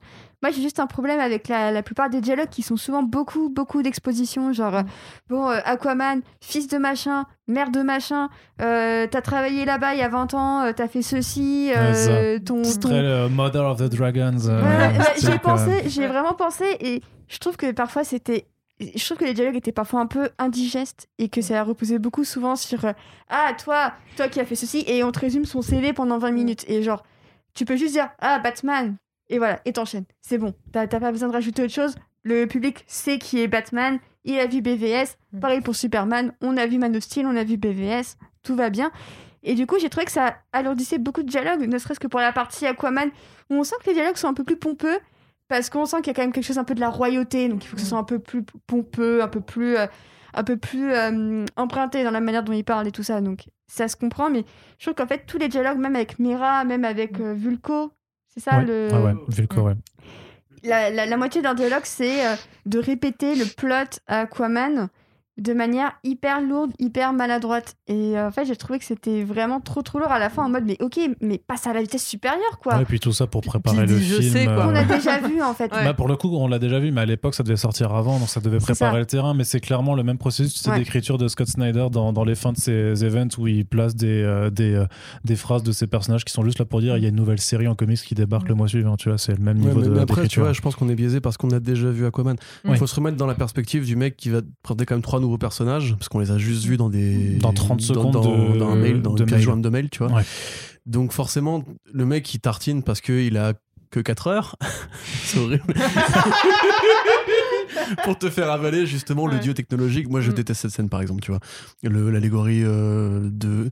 En fait, j'ai pensé à Community. Il y a un épisode dans Community où en fait le doyen de, de la fac de Community euh, est dans une réalité virtuelle et se prend pour Dieu dans un monde qui est pas du tout euh, esthétiquement euh, attrayant. Et je me suis vraiment pensé à ça, la scène de Cyborg, tu vois. Donc ça, c'était des gros sabots. Euh, Flash, bon, quelque part, on a vu du coup le Whedon, donc c'est quasiment les mêmes scènes. Par contre, Aquaman, je trouve que mine de rien, on perd un peu le côté beauf, mine de rien. On en parlait un petit peu en off tout à l'heure. Il est certes bourrin, il est certes alcoolique, il est certes euh, un peu concon, un peu concon, mais il a plus ce côté, euh, il a plus ce côté héros solitaire qui vraiment, tu sens qu'il a, il a une dent en fait euh, envers la vie, quoi. Tu vois, il sourit pas beaucoup. il est toujours un petit peu dans le recul par rapport aux autres. Tu vois, quand Superman s'est ressuscité, lui, il dit non, non, mais je vous avais dit que c'était une connerie depuis le début, etc. Il fait moins corps avec l'équipe au départ. Et puis au bout d'un moment, il s'intègre. Tu as la scène où justement ils vont s'infiltrer, où du coup euh, Flash essaye de, de chapeau et Mm. tu sais, c'est assez, euh, assez cabotin et tout, ça marche plutôt pas mal. Et ouais, pour le coup, la scène avec Vulco, moi, elle, me plaît, tu vois. Enfin, je veux dire, ils essaient de faire ce côté un petit peu shakespearien, tu vois, le roi, le roi lyre, en fait, clairement. Même Vulco, qui a pas du tout la même coupe de cheveux qu'il a dans Aquaman, d'ailleurs, qui a même pas la même armure Il y a et un tout. gros problème de cheveux avec tous les athlètes. Ouais, hein, ça c'est. Ouais, Ouais, Vraiment, c'est parce qu'il faut pas qu'il les ait dans la gueule, tu Bah vois. ouais, non, mais Non, mais c'est- après- serre-tête. euh. Ouais, le truc, c'est que t'as un problème de design par rapport aux films qui ont ensuite euh, pas été faits. Et surtout, Ouais. t'as ce truc de, des bulles d'air pour Voilà, parler qui ça, c'est ce que disparaît ça, bah oui, ça, non, mais bon, ça, bah, c'est ça, c'est vraiment, ça m'a sorti. En fait, j'ai l'impression que le Aquaman de, de Justice League, c'est pas le Aquaman de Aquaman, quoi. C'est pas cohérent. C'est vraiment deux, deux Non, personnages euh, depuis, hein. différents. Enfin, tu vois, le, le, le mec qui est, euh, qui est bourru et antipathique pendant tout le film, donc sauf quelques scènes que, voilà, que j'ai appréciées aussi. Donc, euh, le dialogue avec Wonder Woman, la scène du bonnet aussi, euh, j'avoue, m'a fait, m'a fait sourire. Mais pour moi, c'est pas le même gars qui fait de la Jeep en écoutant du Toto, euh, Oui, oui, tu oui, vois, dans. Aquaman. Ça peut pas être le même, euh, le même personnage. C'est là, il Bah, tire la il- gueule, euh, il tire la gueule tout le mais temps. après, il se dit juste, euh, ouais, j'ai sauvé le monde, en fait, je suis un mec cool et euh, waouh, Ouais, t'as voilà, vu ses biceps. Surtout, c'est mais- qu'ils refont la même exposition dans le film Aquaman. Donc imagine Ouais. le mec, je sais pas, dans 10 ans, qui veut se faire un rewatch de l'époque des CEU, il se met la Snyder Cut puis Aquaman et il se dit, mais attends, mais il le sait déjà tout ça, enfin c'est débile, même il a déjà vu Mera et tout. Et voilà, alors si Mera qui parle en ultrason comme un dauphin, ouais, mais ça, je. Enfin, mais t'as lu des comics ou quoi Évidemment qui parle sous l'eau les Atlantes, l'eau ça conduit le son, y a pas de problème. Ouais, tu mais vois, tu, tu te parles du point de vue du spectateur qui lui entend pas les sons euh, quand tu parles sous l'eau, tu vois. T'as déjà essayé de parler sous l'eau? Oui, Et t'as déjà entendu euh, quelqu'un te parler sous tout l'eau à fait, bien sûr. Ah, voilà. Parce que je suis Atlante Bah, quand même, tu bah, vois. c'est pas, non, mais tu vois, c'est pas pareil. Ah, parce mais c'est un son, film, Arnaud. Je veux dire, les, les Amazones, elles, elles parlent en anglais. Non, mais tu vois, c'est pas cohérent non plus. Non, mais genre, c'est comme ça parle c'est avec juste. l'accent de Gal Gadot. Mais voilà. Kalel. Kalel, no. mais c'est non, mais je veux dire, j'essaie juste de t'expliquer que c'est le point de vue du spectateur. C'est pour ça que tu comprends pas, parce qu'on se dit voilà, c'est des Atlantes, ils parlent pas comme nous. Mais oui, non, mais de toute façon, ça a été oublié au film d'après. Mais après, euh, là, par contre, le fait de voir un film qui aurait dû sortir il y a 4 ans, alors qu'entre temps, l'univers a quand même pu se développer à côté, induit forcément aussi des biais dans ta façon de, de, de, Non, de mais percevoir. Oui, Par mais bon, contre, du coup, il quand aurait t'as pu des le choix aussi corriger. radis- bah non, Oui. il pouvait pas retourner Bah, les la, trucs. bu- Bah, la bulle d'air, il y avait moyen de la faire autrement, tu vois. Bah, je pense Surtout pas. qu'en plus, c'est c'est- Ouais, c'est c'est- trois fois. Ouais. Trois fois, Oui. ils font la bulle d'air pour parler. Non, mais Le c'est du fond, c'est- c'est c'est du pas- fond ouais. vert, là, les deux, les le font revenir, il fait la, autre la chose. Builder et- a son intérêt dans le combat contre Steppenwolf quand ça le fait tomber, du coup, vu que, Mm. la, vu que quand elle ouvre, euh, la, la, bah, la gravité intervient et que Steppenwolf Mm. se casse la gueule, tu vois. Et euh, ça, ça, ça, a un- ça a une importance. Mais euh, non, par, enfin, il aurait dû sinon faire complètement des reshoots entiers, mais on sait que les reshoots, il y a eu que 5 minutes de rajouter et que tout le reste, c'est des choses qui avaient déjà été tournées. Je le vois mal comment il aurait pu réussir à, à ramener Momoa, Mera, essayer de reconstruire les décors. Je sais pas si c'est que du, euh, Non, que que du CGI ou pas. là. Enfin, Bah, je non, sais mais pas. Évidemment. Oui, mais par rapport aux Ils contraintes sont de pas temps. allés dans l'eau, hein, donc ça va, tu vois, ils peuvent faire autrement. Ouais, mais hein. par rapport. Non, mais faut quand même louer le studio de nouveau. Il Oui, faut quand oui, même non, ré- réapprêter tout un, tout un appareil ça. Non, franchement, en termes de contraintes. piscine avec un fond vert, ça le Mais- fait. hein. arrête donc un peu. Non, mais Écoute, franchement. Écoute, euh, écoute, on le fait, on va louer une piscine, on va pas mettre un fond vert, pas on va te refaire la scène. Regardez les set design de Aquaman, vous verrez, c'est des piscines avec des fonds verts. hein. Non, mais sans blague. Non, mais par contre, sans blague, le contraint, la contrainte technique de temps, du budget, les emplois du temps des acteurs, plus euh, le contexte d'une pandémie qui te, qui t'en met aussi des bâtons dans les roues, je pense que c'était vraiment pas possible de, de pouvoir modifier ça pour sortir le film à temps. Vraiment. Oui, non, oui, oui, non, mais je suis d'accord. Non, mais c'est juste qu'effectivement, du coup, avec tout ça, on se retrouve sur un, sur des trucs pas cohérents pour un film qui est censé être plus cohérent que la première version, en fait. Donc ça Oui. rajoute. euh. Mais bon, c'est vraiment pour chipoter. En vrai, la moitié des gens, ils vont, la bulle d'air, euh, ça va leur, enfin, ils s'en foutent et ça passe Mm. au-dessus. hein. Mais c'est vrai, quelque part, moi, je préfère cette version de, euh, de Aquaman en mode c'est très, ouais, très très. euh, pas féodal, mais un petit peu, tu sais. euh, Pas dépressif, quoi. Pour moi, il est plus dépressif qu'autre chose. Hein, que, Ouais, ouais, que ouais. bah, par rapport au côté Mais- euh, Halloween, euh, Disneyland de Sweet James Wan, tu vois, où tout est où t'as une pieuvre qui fait du tambour et tout. Enfin, Mais là, t'as une pieuvre aussi. Hein. oui, t'as une pieuvre. Non, t'as deux pieuvres. Ouais, mais c'est T'as un plan pieuvre sur le rocher et t'as le, la pieuvre qui scelle le, la Mother Oui, c'est vrai. ouais, c'est vrai. Là, qui est le tentacle porn ultime du film où en fait, on te, on te- en fait là c'est un build-up de Cthulhu, enfin du, euh, du côté en fait ils ont des monstres géants sous-marins, tu vois. Mm, mm. Il y a, il y a plein de Peut-être que cette pieuvre, c'est ça qui joue du. De la même façon que Aquaman est passé de mec blasé à gros con qui pisse sur des reliques, Ouais. et ben là en fait Ouais. une pieuvre qui est d'abord pieuvre, de il y a 5000 Mother Box ans, et qui est maintenant fait de la- forgeronne, bien sûr, elle est ouvert le djembé et hop là, C'est ça. la musique folk. Elle s'est dit, elle s'est dit, eh, en vrai, entre sceller des box et faire du tambour, c'est pareil. Pourquoi elle a un accent pied noir Je crois qu'il est Sébastien dans la petite sirène, en fait. Ah ouais, ah ouais, non, c'est intéressant. c'était un accent du sud. quand l'Alsacien du coup fait l'accent du sud, ça fait des trucs, euh, des réseaux de correspondance. Ça la magie du podcast, Corentin. Mais t'avais dit un truc qui m'avait intéressé euh, juste avant. Non. Ouais, dans ta longue tirade. Avant je- l'accent alsacien, tu veux dire Juste avant, tu parlais du côté les reshoots. On en parlera peut-être tout, tout- tout- tout- Ouais. tout à l'heure. Je dis que c'était pas possible d'avoir de, de pouvoir tout retourner dans les conditions. euh, Ouais, tout fait. cette, Mais euh, quelque part, tu vois, justement, ils ont quand même fini la scène de Flash. Et quand même, la scène avec la mais saucisse. oui, mais elle était déjà tournée. Fallait finaliser, fallait finaliser les, les VFX. Fallait pas retourner Ouais, non, cette scène. Tu vois ce raison, que je veux t'as dire? raison. C'est vrai qu'ils ont pas retourné avec des acteurs à part Non. pour le Joker et euh, Voilà, Deathstroke, je- quoi. bah, Ouais. à part la toute fin et, euh, et Et peut-être encore, ils l'ont euh, fait sur Zoom, donc tu vois. et peut-être euh, le rajout de, euh, de Martian Manhunter à la toute fin aussi tu vois je, qu'il y a, il y a moyen vu que c'est juste Oui, Ben voilà, Affleck, c'est ça que je voulais dire. et tu vois Le, ça le Martian, parce que j'ai vu passer.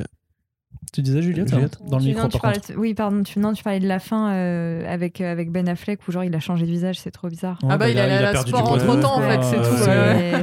C'est- Celui-là, tu lui fais pas soulever des pneus euh, la seconde d'après, quoi. Il, Mais il après, vu qu'il s'est hein. passé 5 ans, tu vois, tu te dis. Ouais, c'est passé ça, quoi. Ah, pardon, tu voulais parler de la scène du penthouse encore à la fin? Ouais, du Quand le penthouse. Martian vient, ouais, c'est bizarre. hein. Ouais. Mais donc, le Martian. Qu'est-ce que c'est que ce. J'ai vu passer un tweet qui disait que Whedon avait gommé le Martian parce que c'est un personnage noir. En l'occurrence, je pense vraiment que pour le coup, ça, c'est un vrai bête de rajout quand même. Et il a jamais été prévu que le Martian Manhunter soit dans le film. Attends, c'est un micro. On voyait déjà des dessins de lui dans les storyboards que Snyder avait montré sur Vero, donc je pense qu'il Il, était, était là. prévu, ça, si, il était prévu, parce que, Il effectivement. Hmm, il y avait des storyboards. Après, c'est vrai que son truc est complètement anecdotique Ah bah oui, et, ça, euh, ça, ça s'intègre très très mal. et Mais que c'est juste un, un bah, de l'easter egg de, de, de fan, quoi. Tu vois, là, c'est vraiment fan service. Bah, C'était pour euh, introduire la 101. suite, donc c'est. Même pas Bah non, parce que dans les. Enfin, je me rappelle plus, c'est toi qui as fait il la, était pas la présent, traduction, mais il, ouais. était, euh, il, est, il est même pas présent dans Ah les, ouais Bon, dans les ouais. trucs. Donc Bon, c'est un vrai. peu triste, Zack Snyder a toujours aimé l'acteur Harry Lennox, Mm. qui effectivement, le personnage en l'occurrence, est vraiment le Martian Manhunter normalement. C'est même Harry Lennox qui avait annoncé BVS, tu sais, sur scène à la, à la Comic Con, tu sais, en, lisant le texte de Frank un- Miller et voilà. tout. C'est un grand pote et tout. Enfin, moi j'aime beaucoup en plus ce mec-là. Si tu veux, c'est plus la façon dont il s'intègre et Mm. quand ils veulent rajouter, peut-être pour justement que ce soit cohérent. Peut-être qu'en fait, la scène où euh, Martha devient euh, le Martian était dans le film et qu'en fait, comme c'était pas assez bien expliqué, il a voulu rajouter en, en reshoot le moment où il parle avec Bruce Wayne parce que là, pour le coup, cette fin, elle est bizarre. Bah, c'est une fin, c'est une fin ou- ouverte parce que euh, tu, tu peux très bien imaginer que sinon, en vrai, euh, il est assez évident, avec cet épilogue qui est quand même un amoncellement un peu de scènes post-génériques, que la vraie fin du film, c'est la même que celle par contre du final de, de Joss Whedon avec la post-générique avec Deathstroke sur le bateau de Lex Luthor. Les dialogues changent de ça, mais grosso modo, ça ouvre sur Mm. le film The Batman de Ben Affleck de l'époque Ou alors, ou alors un potentiel Suicide Squad 2 euh, si Deathstroke la, la rejoignait et que clairement bah, après tu as la scène du Nightmare qui a été intégralement reshootée et tu as aussi euh, du coup cet addendum avec le Martian Manhunter qui euh, te permet juste d'avoir euh, euh, le teasing de ce qu'il voulait faire euh, tout en laissant un truc assez ouvert pour qu'on n'ait pas forcément besoin de plus s'en soucier que ça. ce qui est paradoxal, c'est que la scène où, euh, où Martha et Lois se parlent, dans la version de Vedon, ça, ça se déroule au journal, euh, au Daily Planet.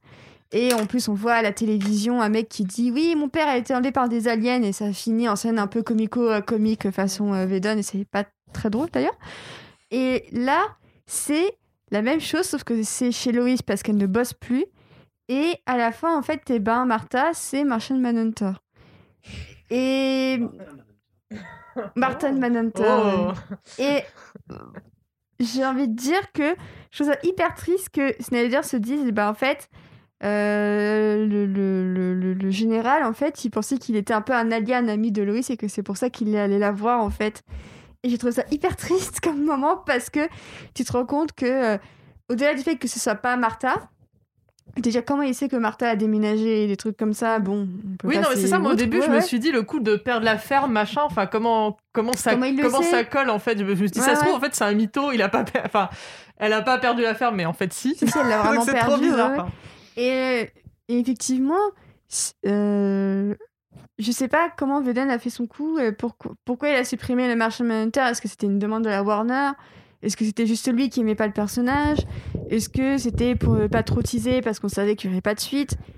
Je sais pas, mais je trouve que c'est un cas d'école de voir ces deux Mm. dialogues se terminer d'une manière hyper différente. Et même moi, en voyant euh, Martha avoir les yeux rouges, je me suis dit, mais qu'est-ce qui se passe? Et en voyant Martian Manhunter, je me suis dit, ah oui, c'est vrai qu'il joue dans le film lui aussi Non, mais même c'est triste, je trouve, par bizarre. rapport au personnage de Martha. Enfin, Ouais, j'adore ouais, le dialogue en fait de base disant entre Martha et C'est Loïs. dommage, ouais. de parler du deuil, de, de parler, euh, de parler de la mort, euh, la mort de Clark et tout, et, et de se dire ah bah non en fait elle parlait pas à Martha depuis le début, et enfin du coup pour moi ça m'a juste un peu ruiné la scène en fait. Enfin c'est c'est super dommage, c'est le moment où, elle, où vraiment on met le doigt sur ce qui va pas et de dire bah ouais elle a pas travaillé depuis tout, tout ce temps-là parce qu'elle est en deuil et après ça va être la morse de euh, bah, j'ai peut-être commencé à faire mon deuil et puis après son mec ressuscite bah voilà ça arrive.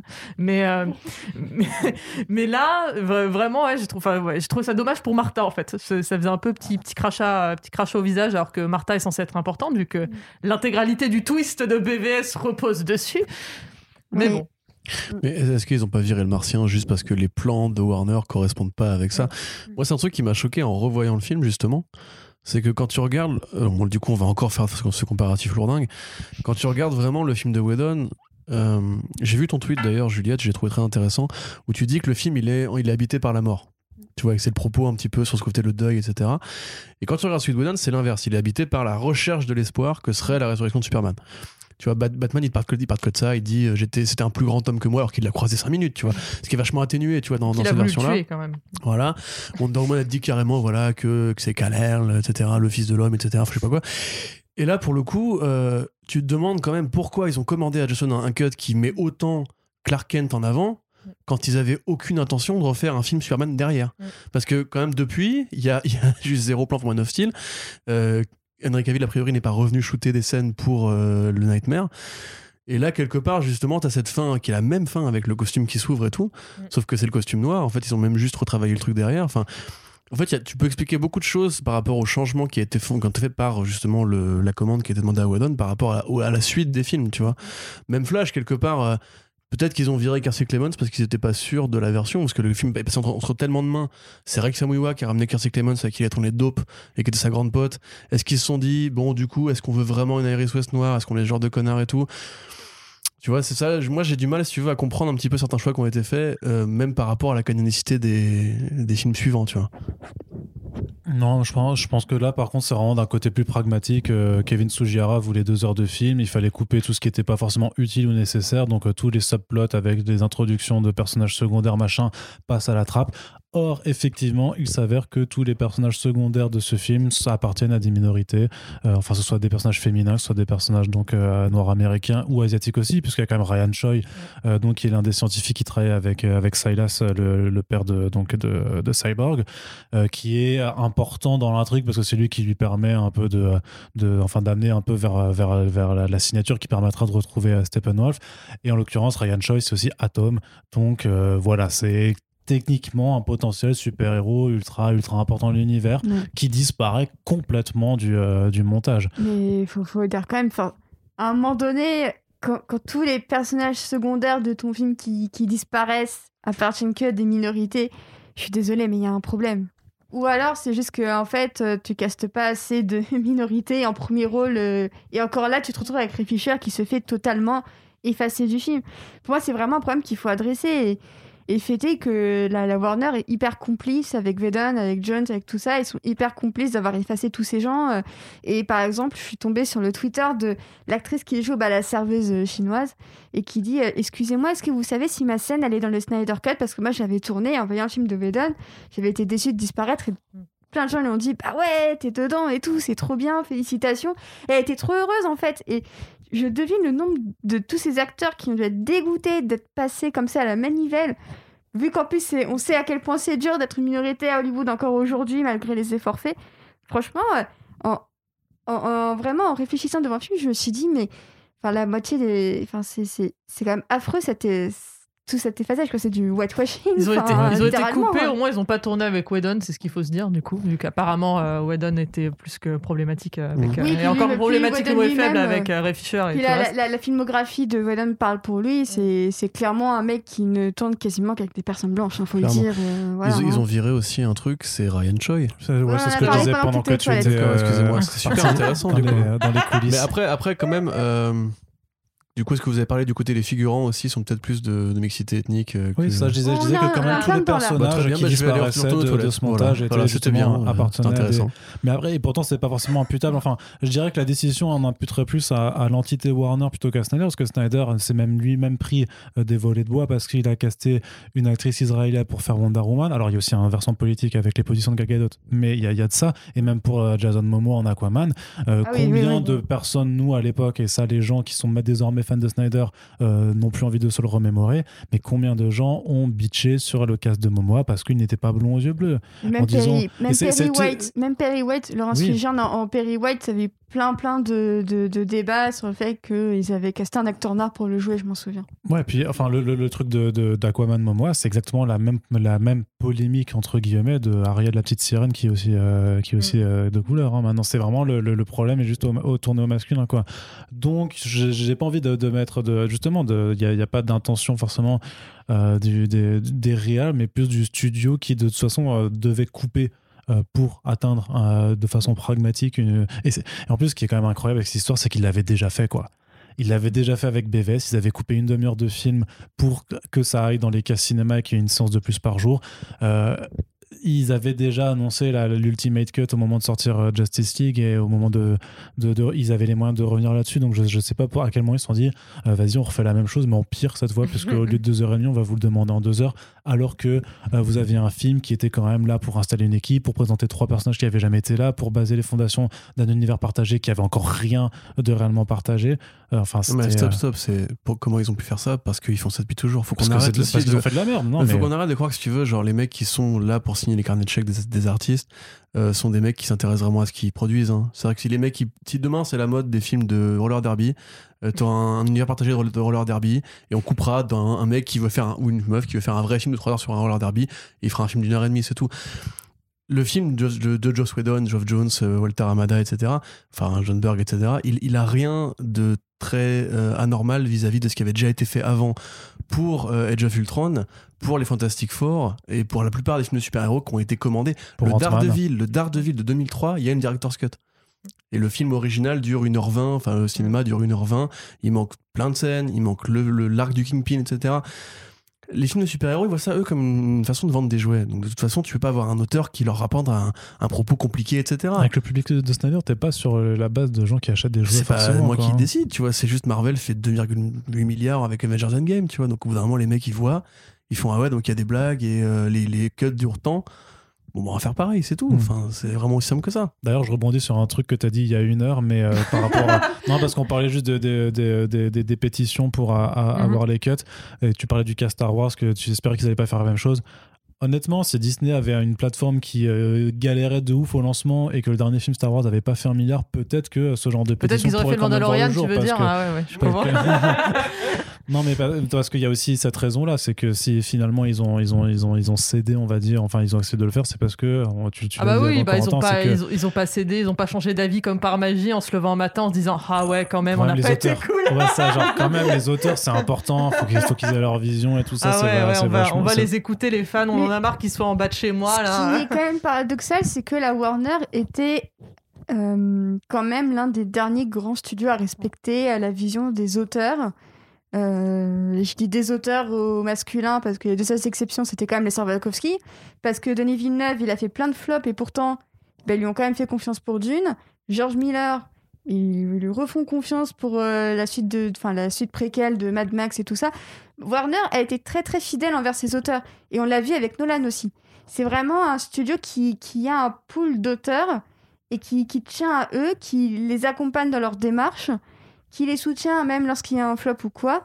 Et c'est pour ça que j'ai trouvé ça d'autant plus décevant que la Warner qui accompagne Snyder depuis ses tout débuts, depuis 300 au moins, lui fasse un coup pareil. C'est ça en fait qui moi m'a le plus choqué, c'est que tu te dis que le mec a été au service de ce studio pendant près de 15 ans et comment il le remercie Euh, bah, on, le, on le tège en plus avec sa, sa, sa fille qui, qui meurt.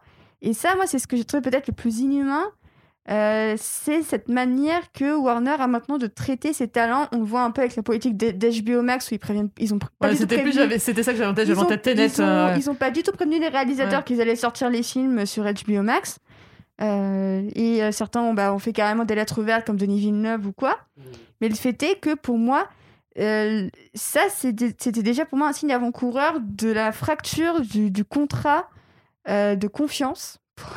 pour, voilà, du contrat de confiance qu'il y a entre Warner et, euh, et ses auteurs parmi les plus prestigieux. Donc, euh, War- c'est Warner, c'est pas Darty non plus quand même. Tu Oui, vois, voilà. c'est- Non, non, mais allez, je- allez, c'est bon, c'est bon, mais elle est faite. tu, tu, tu auras beau dire, regarde, chez Sony, chez Fox, chez n'importe quel autre studio, tu n'auras pas ce lien qui lie un auteur à un artiste, euh, à un studio encore aujourd'hui. Si ce n'est les petits studios indépendants comme A24 avec qui accompagne Robert Eggers ou Ari Aster, des trucs comme ça, la Warner, c'était le dernier euh, un peu nid qui permettait aux auteurs d'avoir leur vision des choses, même quand ça s'appelait Christopher Nolan et qui te fait Tenet, que, que, qui n'a pas du tout cartonné au box-office, mais qu'ils ont quand même voulu sortir parce que Nolan voulait le sortir, tu vois. Ouais. Et je trouve que pour moi, là, ce qu'a fait la Warner entre le truc de Snyder et leur politique sur HBO Max, c'est deux coups de canif. Et je suis pas sûre qu'ils réussissent à rattraper tout ça. hein. Ouais, je sais pas, pour moi, la Warner, il y a- au-dessus, il y a quand même les thunes et les blockbusters de super-héros, et ça, Mm. ça, c'est, Parce que ça va au-delà des, des, des envies de, de, de, de faire plaisir que- et d'accompagner ouais. leurs auteurs, tu vois. Moi, je vois, C'est- je vois ce que tu vois sur les auteurs. Après, là, c'est, euh, c'est du super-héros, c'est de la gestion de marque plutôt que de personnages. C'est, et je veux dire, on le voit bien sur la marque Ouais. Harry Potter aussi, ce qu'ils ont. Snyder est une marque.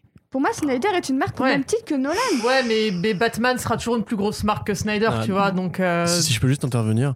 Euh, Snyder, c'est une marque, mais justement, euh, Est-ce qu'elle rapporte tellement de thunes que ça hein Man of Steel, c'est quoi 700 millions Moins de 700 millions 685 millions de mémoire. BVS, c'est pas le milliard qu'ils espéraient faire. Ils ont fait moins de 800 trucs avec BVS. alors ça a coûté 845. plus cher qu'avec DKR et The Dark Knight. Ça fait moins d'un milliard. Et pendant ce temps-là, il faut quand même se rappeler que Disney, en 2010-2020, a consolidé. Ils ont Marvel, ils ont, ils ont Pixar, ils ont Star Wars. Les mecs, ils sont en, ils sont en guerre. Mm. Disney, maintenant, c'est 40% du BO américain. C'est, c'est, c'est- oui, nous sommes en guerre, voilà. Arnaud. En fait, tu sais, je, je, je sens les blagues qui arrivent avant. Tu vois, du coup, c'est toi qui les fais, et inversement. ouais. Mais du coup, il, est content parce qu'elle est quand même sortie. Euh, Et tu vois, c'est ça aussi, c'est qu'en fait, les Ouais. mecs maintenant, ils sont obligés d'ent- d'entrer dans la logique de blockbuster parce que, parce que malheureusement, les films de, de salariés euh, dociles euh, pilotés par euh, un. Je pense que Kevin Feige peut être considéré comme un génie de la production, en tout cas, pas forcément du marketing, C'est pas forcément comme un génie artistique, mais C'est comme. l'employé euh, du mois, clairement. c'est l'employé du mois de chez Disney, d'accord. Bah, D'ailleurs, il le- bien récompensé, tu vois. Ah oui, oui. Mais donc ils sont obligés de se mettre à ce niveau-là parce que s'ils veulent continuer à pouvoir financer des Nolan, il leur faut des Harry Potter, il leur faut des BVS à milliards, etc. Après, évidemment, la décision n'était pas bonne de, de- de faire ça à Snyder à ce moment-là particulièrement. Non mais, Mais- franchement, le- respecter, la, respecter ce que la volonté d'un artiste, euh, sa vision et euh, son deuil quand il faut que tu sortes ton film à la fin de l'année pour euh, faire, euh, enfin pour, pour, pour rentrer dans tes dans tes Ouais, sous. Enfin la, la question, je- elle se euh, elle s'est jamais posée, elle se posera jamais. Ça, Évidemment mais- qu'il fallait qu'il fallait presser, qu'il fallait finir le film. Puis, quoi qu'il arrive. Il y aurait eu d'autres gens plus compétents pour finir le film, Ouais. je pense. Il y aurait eu d'autres gens qui auraient peut-être plus collé à son style ou qui auraient Ouais. pu travailler avec Ouais. lui de loin. Ou, enfin, oui, alors que là, c'est un peu le script, en l'antithèse. fait, C'est un peu l'antithèse, mais il expliquait, il expliquait dans Vanity Fair qu'en fait, techniquement, il aurait pu, si tu veux, se, se, se reposer sur le film et le- le- le- la complétion de son film pour essayer d'aller de l'avant et travailler sur son deuil. Mais le truc, c'est qu'il était obligé de se battre tous les jours contre le studio et que du coup, enfin, ça, c'était impossible. Ouais. Tu vois, il pouvait même pas essayer de, euh, si tu veux, de compenser son chagrin par, euh, par le travail. Oui, ou puis par- ça après c'est comme chacun ça, gère son gère son deuil. euh, enfin, voilà, qu'il a- qu'il se sente capable ou pas capable, euh, combat ou pas combat. Après ça. Bah, disons que si Warner n'était ouais. pas en train de lui mettre des bâtons dans les roues pour tout et n'importe quoi, effectivement, Oui. je pense peut-être qu'il aurait pu quand même aller au bout euh, et en profiter pour ça. finir ce film en rendant hommage C'est à ça qui est pas rigolo, slash bizarre, c'est que Snyder il avait filé un coup de patte à la prod de Wonder Woman. On sait que David Ayer l'avait consulté pour faire son Suicide Squad. Bon, on pourra se poser la question de qu'est-ce que- quelle influence ça a eu au final, mais c'est quand même lui, c'était le Kevin Feige de l'univers Warner, tu vois.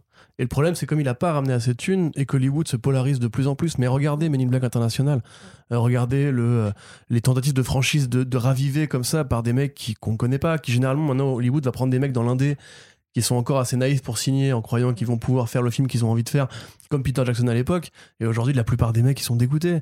C'est la plupart des vrais grands réals vont chez 24, vont chez Annapurna, vont se cassent d'Hollywood parce qu'ils en ont juste plein le cul. Mais regardez Neil Blomkamp par exemple, le mec il a essayé Hollywood. Ça marche pas, tu vois. C'est au bout d'un moment, il faut que les mecs arrêtent, tu vois. Alors là, quelque part, il y a Netflix pour Zack Snyder qui a peut-être pu l'aider à rebondir.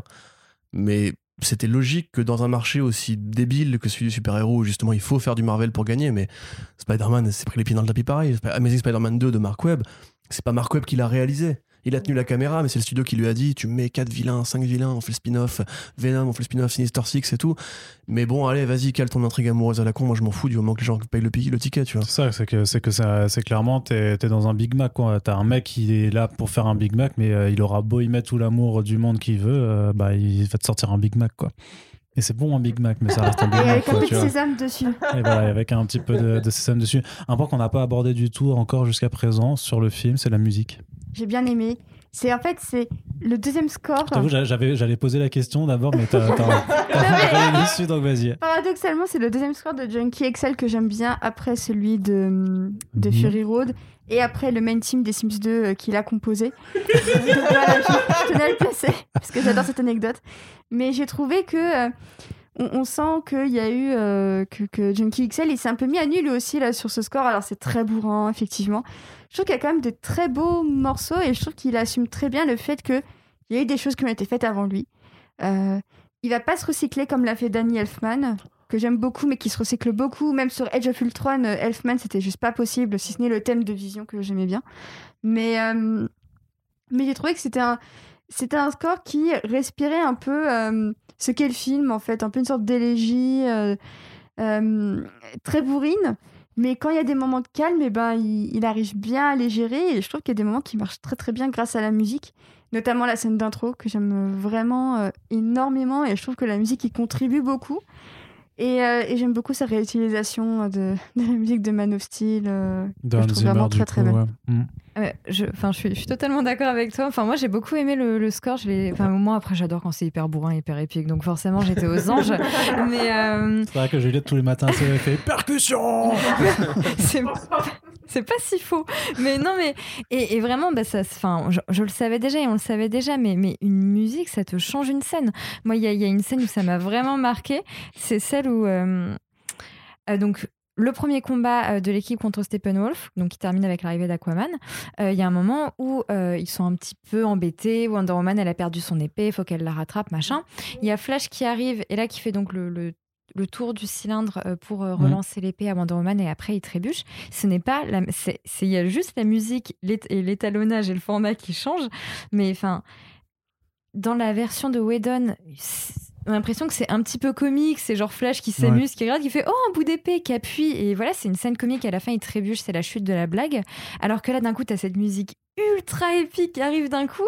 Et alors là, tout de suite, bah, Flash, il a l'air hyper sérieux, hyper confiant en ce qu'il fait, et justement, il est tellement confiant, mais encore un peu inexpérimenté. Du coup, il chute à la fin, et la chute n'est n'a pas du tout le même registre, la scène n'a pas le même registre, et la musique là-dedans joue énormément, je pense. C'est Flash, je trouve qu'il profite le mieux en plus du score de Junkie XL, parce qu'il a plein de petites scènes comme ça qui ont des thèmes qui sont un peu différents, qui sont très beaux, enfin qui sont très agréables à l'écoute, que ce soit sur cette scène-là, sur le sauvetage de Iris West, ou même quand même ce qui est un peu le, le pinacle de ce film pour moi euh, c'est le remontage dans le temps mm. euh, puisqu'on l'a pas forcément évoqué mais je trouve quand même que c'est le film qui arrive enfin pour le coup qui explique vraiment les capacités de Flash par rapport à, au fait qu'il peut remonter le temps et euh, le, le, fait que ce soit Lee qui sauve euh, qui sauve le, le, le, game à la fin alors même s'il fait trop de monologues à la Yu-Gi-Oh à, à, mon sens pendant qu'il fait Ah ça non. quoi tu vois Attends, attends, attends, juste quand même.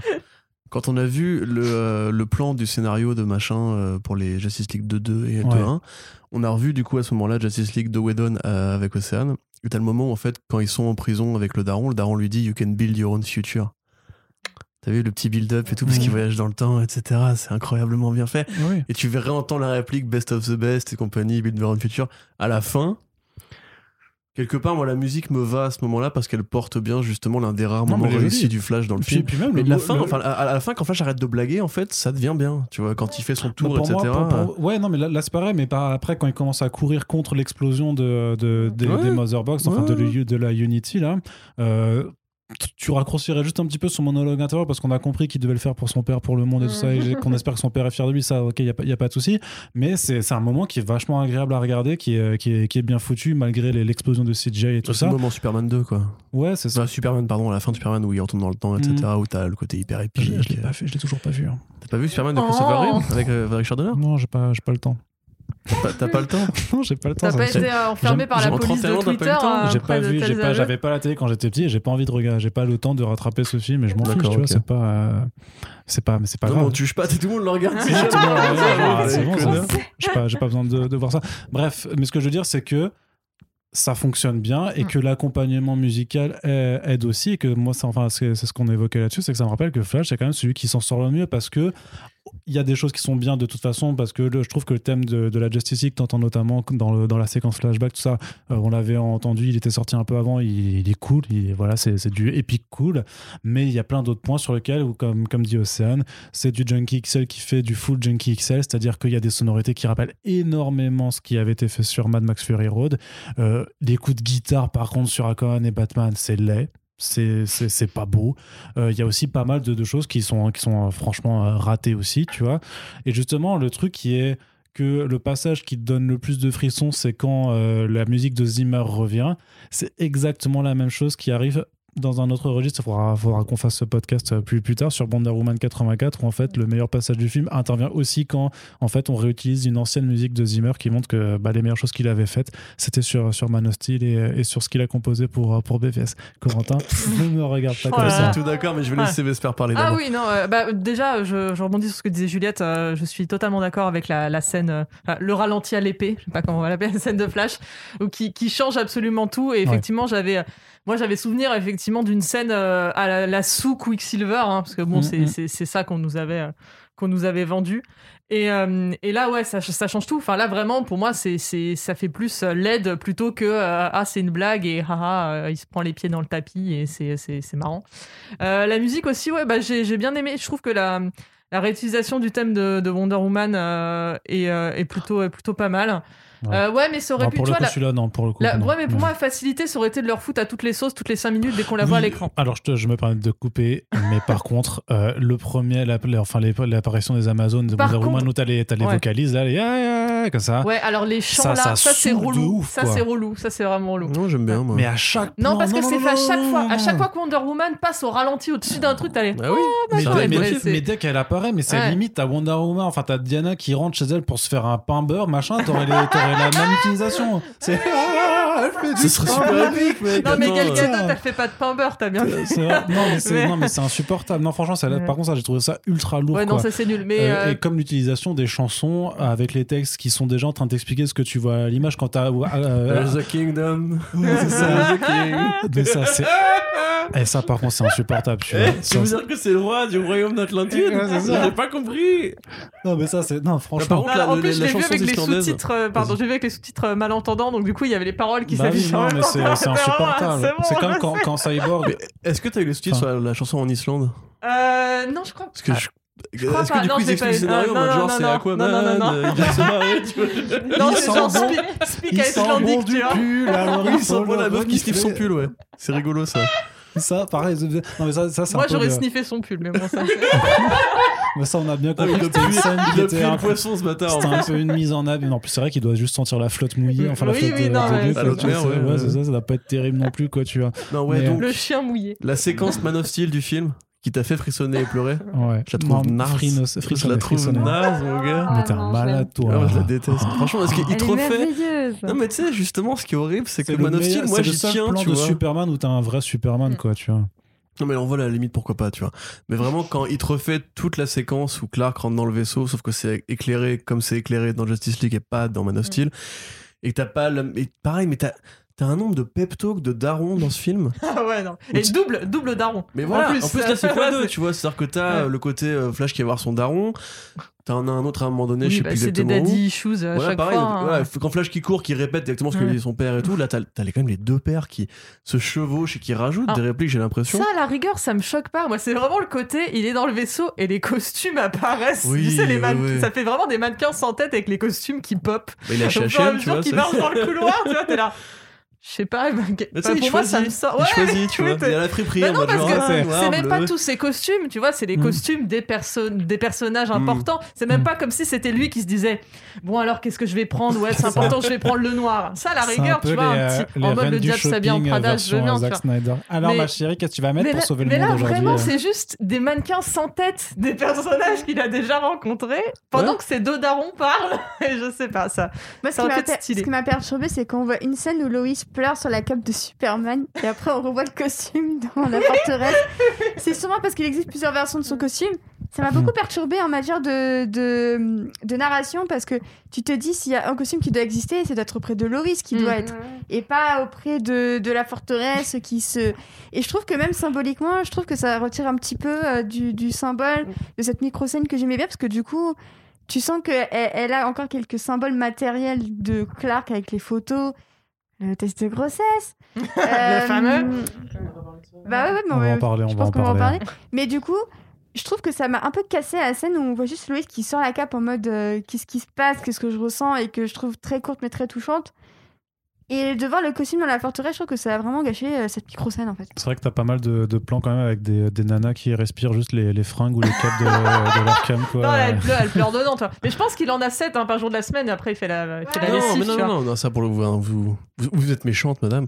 Non, ça c'est une correction d'un- d'un- d'un- d'une faute de scénario de Man of Steel en fait. C'est-à-dire qu'il corrige plus tard le fait que c'était un. Parce que le vaisseau en fait arrive sur Terre avant que lui n'arrive. Mm.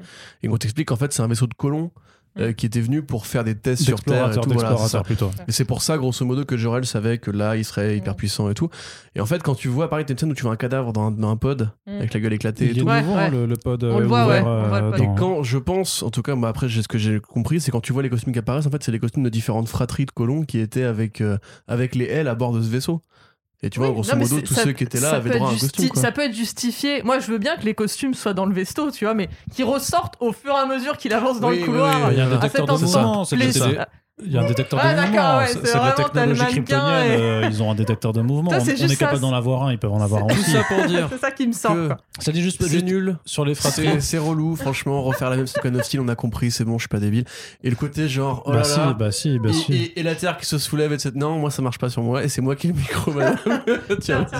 C'est la boucle qui est bouclée, c'est tout. C'est sa naissance, sa mort et sa résurrection. C'est tout Oh simplement mais comme quelqu'un qu'on connaît, on sait pas qui c'est. C'est l'utérus de Superman, Mais tu J'ai vois. compris, j'ai compris, mais j'ai Mais pas, c'est- je suis pas débile, j'ai pas juste pas besoin qu'il m'explique. Le, le mec lit- dit, dit littéralement par rapport à la réplique de Man of Steel, euh, some someday they join in the sun, etc.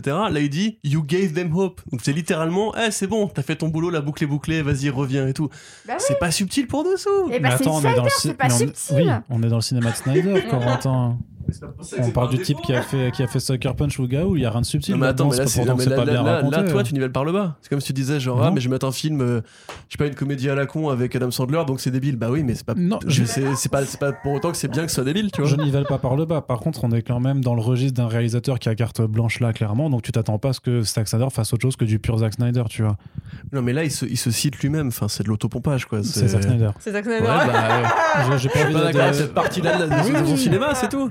En matière de pompage de Zack Snyder, il y a une récurrence dans son cinéma que je trouve très drôle. C'est que quand les gens sont sur le point de se prendre un coup de poing, ils s'écartent comme ça au dernier moment. On voit ça dans Watchmen, on voit ça dans quasiment tous ses films. Et à chaque fois, je suis en mode arrêtez de vous mettre de côté. J'en ai marre. Genre, prenez-vous le coup, ou baissez-vous, ou mettez-vous de l'autre côté. Je n'en peux plus. Je- Ça, tu vois, c'est du repompage. C'est un cycle de réalisation. C'est que tous les gens, ils, ils esquivent de, de peu les coups de poing qui se prennent. Et je trouve que il y a trop de d'esquives de coups de poing dans ce film. C'est un au point que ça m'a marqué. Bah après, c'est sur euh, de façon plus générale. En plus, c'est toujours fait au Oui. ralenti. Il y a quand même C'est aussi ça, ouais, ouais, ouais. Bah, un Woman, hein. abus, un abus du ralenti. C'est-à-dire, on, on- c'était déjà caricaturé un petit peu, notamment après Watchmen ou 300, que le Mm. fait que, voilà, qu'il adorait les ralentis et tout ça. Là-dedans, euh, t'es à là, deux doigts plus de 10 d'avoir, pareil, Wonder Woman qui se beurre un- une tartine au ralenti aussi, quoi. Et avec Ouais. des Mais ce qui, est, derrière. ce qui est ma- ce qui est marrant, c'est qu'en plus, c'est les personnages les plus puissants qui sont filmés au ralenti parce qu'encore une fois, il faut fixer le mouvement de cette personne inhumaine et tout ça. Et je trouve qu'à un moment, en fait, ça fonctionne plus parce qu'il le fait, il le fait sur Bah tout le oui. monde dans Oui, son non, cinéma. fait. Donc, euh, il le fait dans Watchmen où, ok, euh, au début du film, bon, Ozymandias et le comédien, ils sont très très forts tous les deux. Mm. C'est pas non plus des dieux, c'est pas Docteur Manhattan. Et pourtant, il, il s'esquive quand même les coups comme ça à chaque fois. Euh, et je trouve qu'à un moment donné, bah, c'est hyper répétitif comme style de combat. Et j'aimerais bien le voir changer un petit peu. Je sais pas si c'est le même chorégraphe de combat sur Watchmen ou sur euh, ces, films d'après. Je trouve que c'est hyper répétitif, c'est stylé une fois. Au bout de deux fois, tu te dis, ok, à un moment, ça va. Si t'as juste une technique de combat, va re- retourne sur l'île des Amazones et entraîne-toi à esquiver d'une autre manière. Parce que c'est, c'est, en fait, au bout d'un moment, c'est juste plus agréable à regarder parce que tu sais comment ça va se terminer, en fait. Là où je trouve que le film arrive quand même à provoquer quelques moments un peu inattendus de quand est-ce que tel personnage va arriver, est-ce que tel coup il va réussir, machin. Et je trouve que à force de répéter les mêmes non-coups, du coup, bah. C'est répétitif à regarder, c'est limite ennuyeux et c'est pour ça que les combats dans ce film-là, ils sont sympas. Je trouve que le montage est très bon, mais je trouve qu'en matière de chorégraphie, je trouve que c'est pas très réussi en fait. Puis sur l'apparition des personnages, je pense qu'on peut se faire un jeu à boire et euh, prendre un shot à chaque fois qu'un personnage arrive par le haut et tombe euh, sur le truc, parce que ça aussi, Ouais, ouais, ça ouais. arrive C'est l'écrasement. Par contre, la scène de braquage de Wonder Woman, je trouve qu'elle est mieux, elle est mieux branlée. Ouais, où tu vois un peu l'hyper vitesse de Wonder Voilà, Woman ça, et tout tu ça. vois ouais. l'hyper vitesse en, en image réelle, entre guillemets. D'ailleurs, un truc qu'elle fait plus jamais dans le film ensuite. C'est-à-dire que normalement, à ce moment-là, elle va à Oui. hyper vitesse, mais après, genre, ce pouvoir est perdu, Flash va vite, toi non. Et là, pour le coup, tu sais, elle arrive, elle esquive la balle, effectivement, avec ce même mouvement de genre, tu sais. Bon, Le après. mouvement qu'elle fait. C'est vrai qu'on n'a pas, fait un, on- on pas fait un tour des, des- des- des acteurs, mais j'aurais des choses à dire sur Gal Gadot pour le coup. Vas-y, dis, dis, profite. Elle joue très mal. Euh, Kalel, no. tu vois, à, à la limite, effectivement, Momoa, Corentin, non. Pourquoi je le fais pareil Momoa, on peut considérer que c'est pas, c'est pas forcément le meilleur Aquaman des comics transposé au cinéma, mais je trouve que dans ce qu'il fait, il est, sur une, ligne, tu vois, et ça va, c'est propre.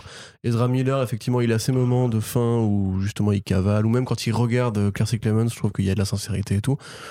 Gal Gadot, moi, du début à la fin, je n'y arrive pas du tout.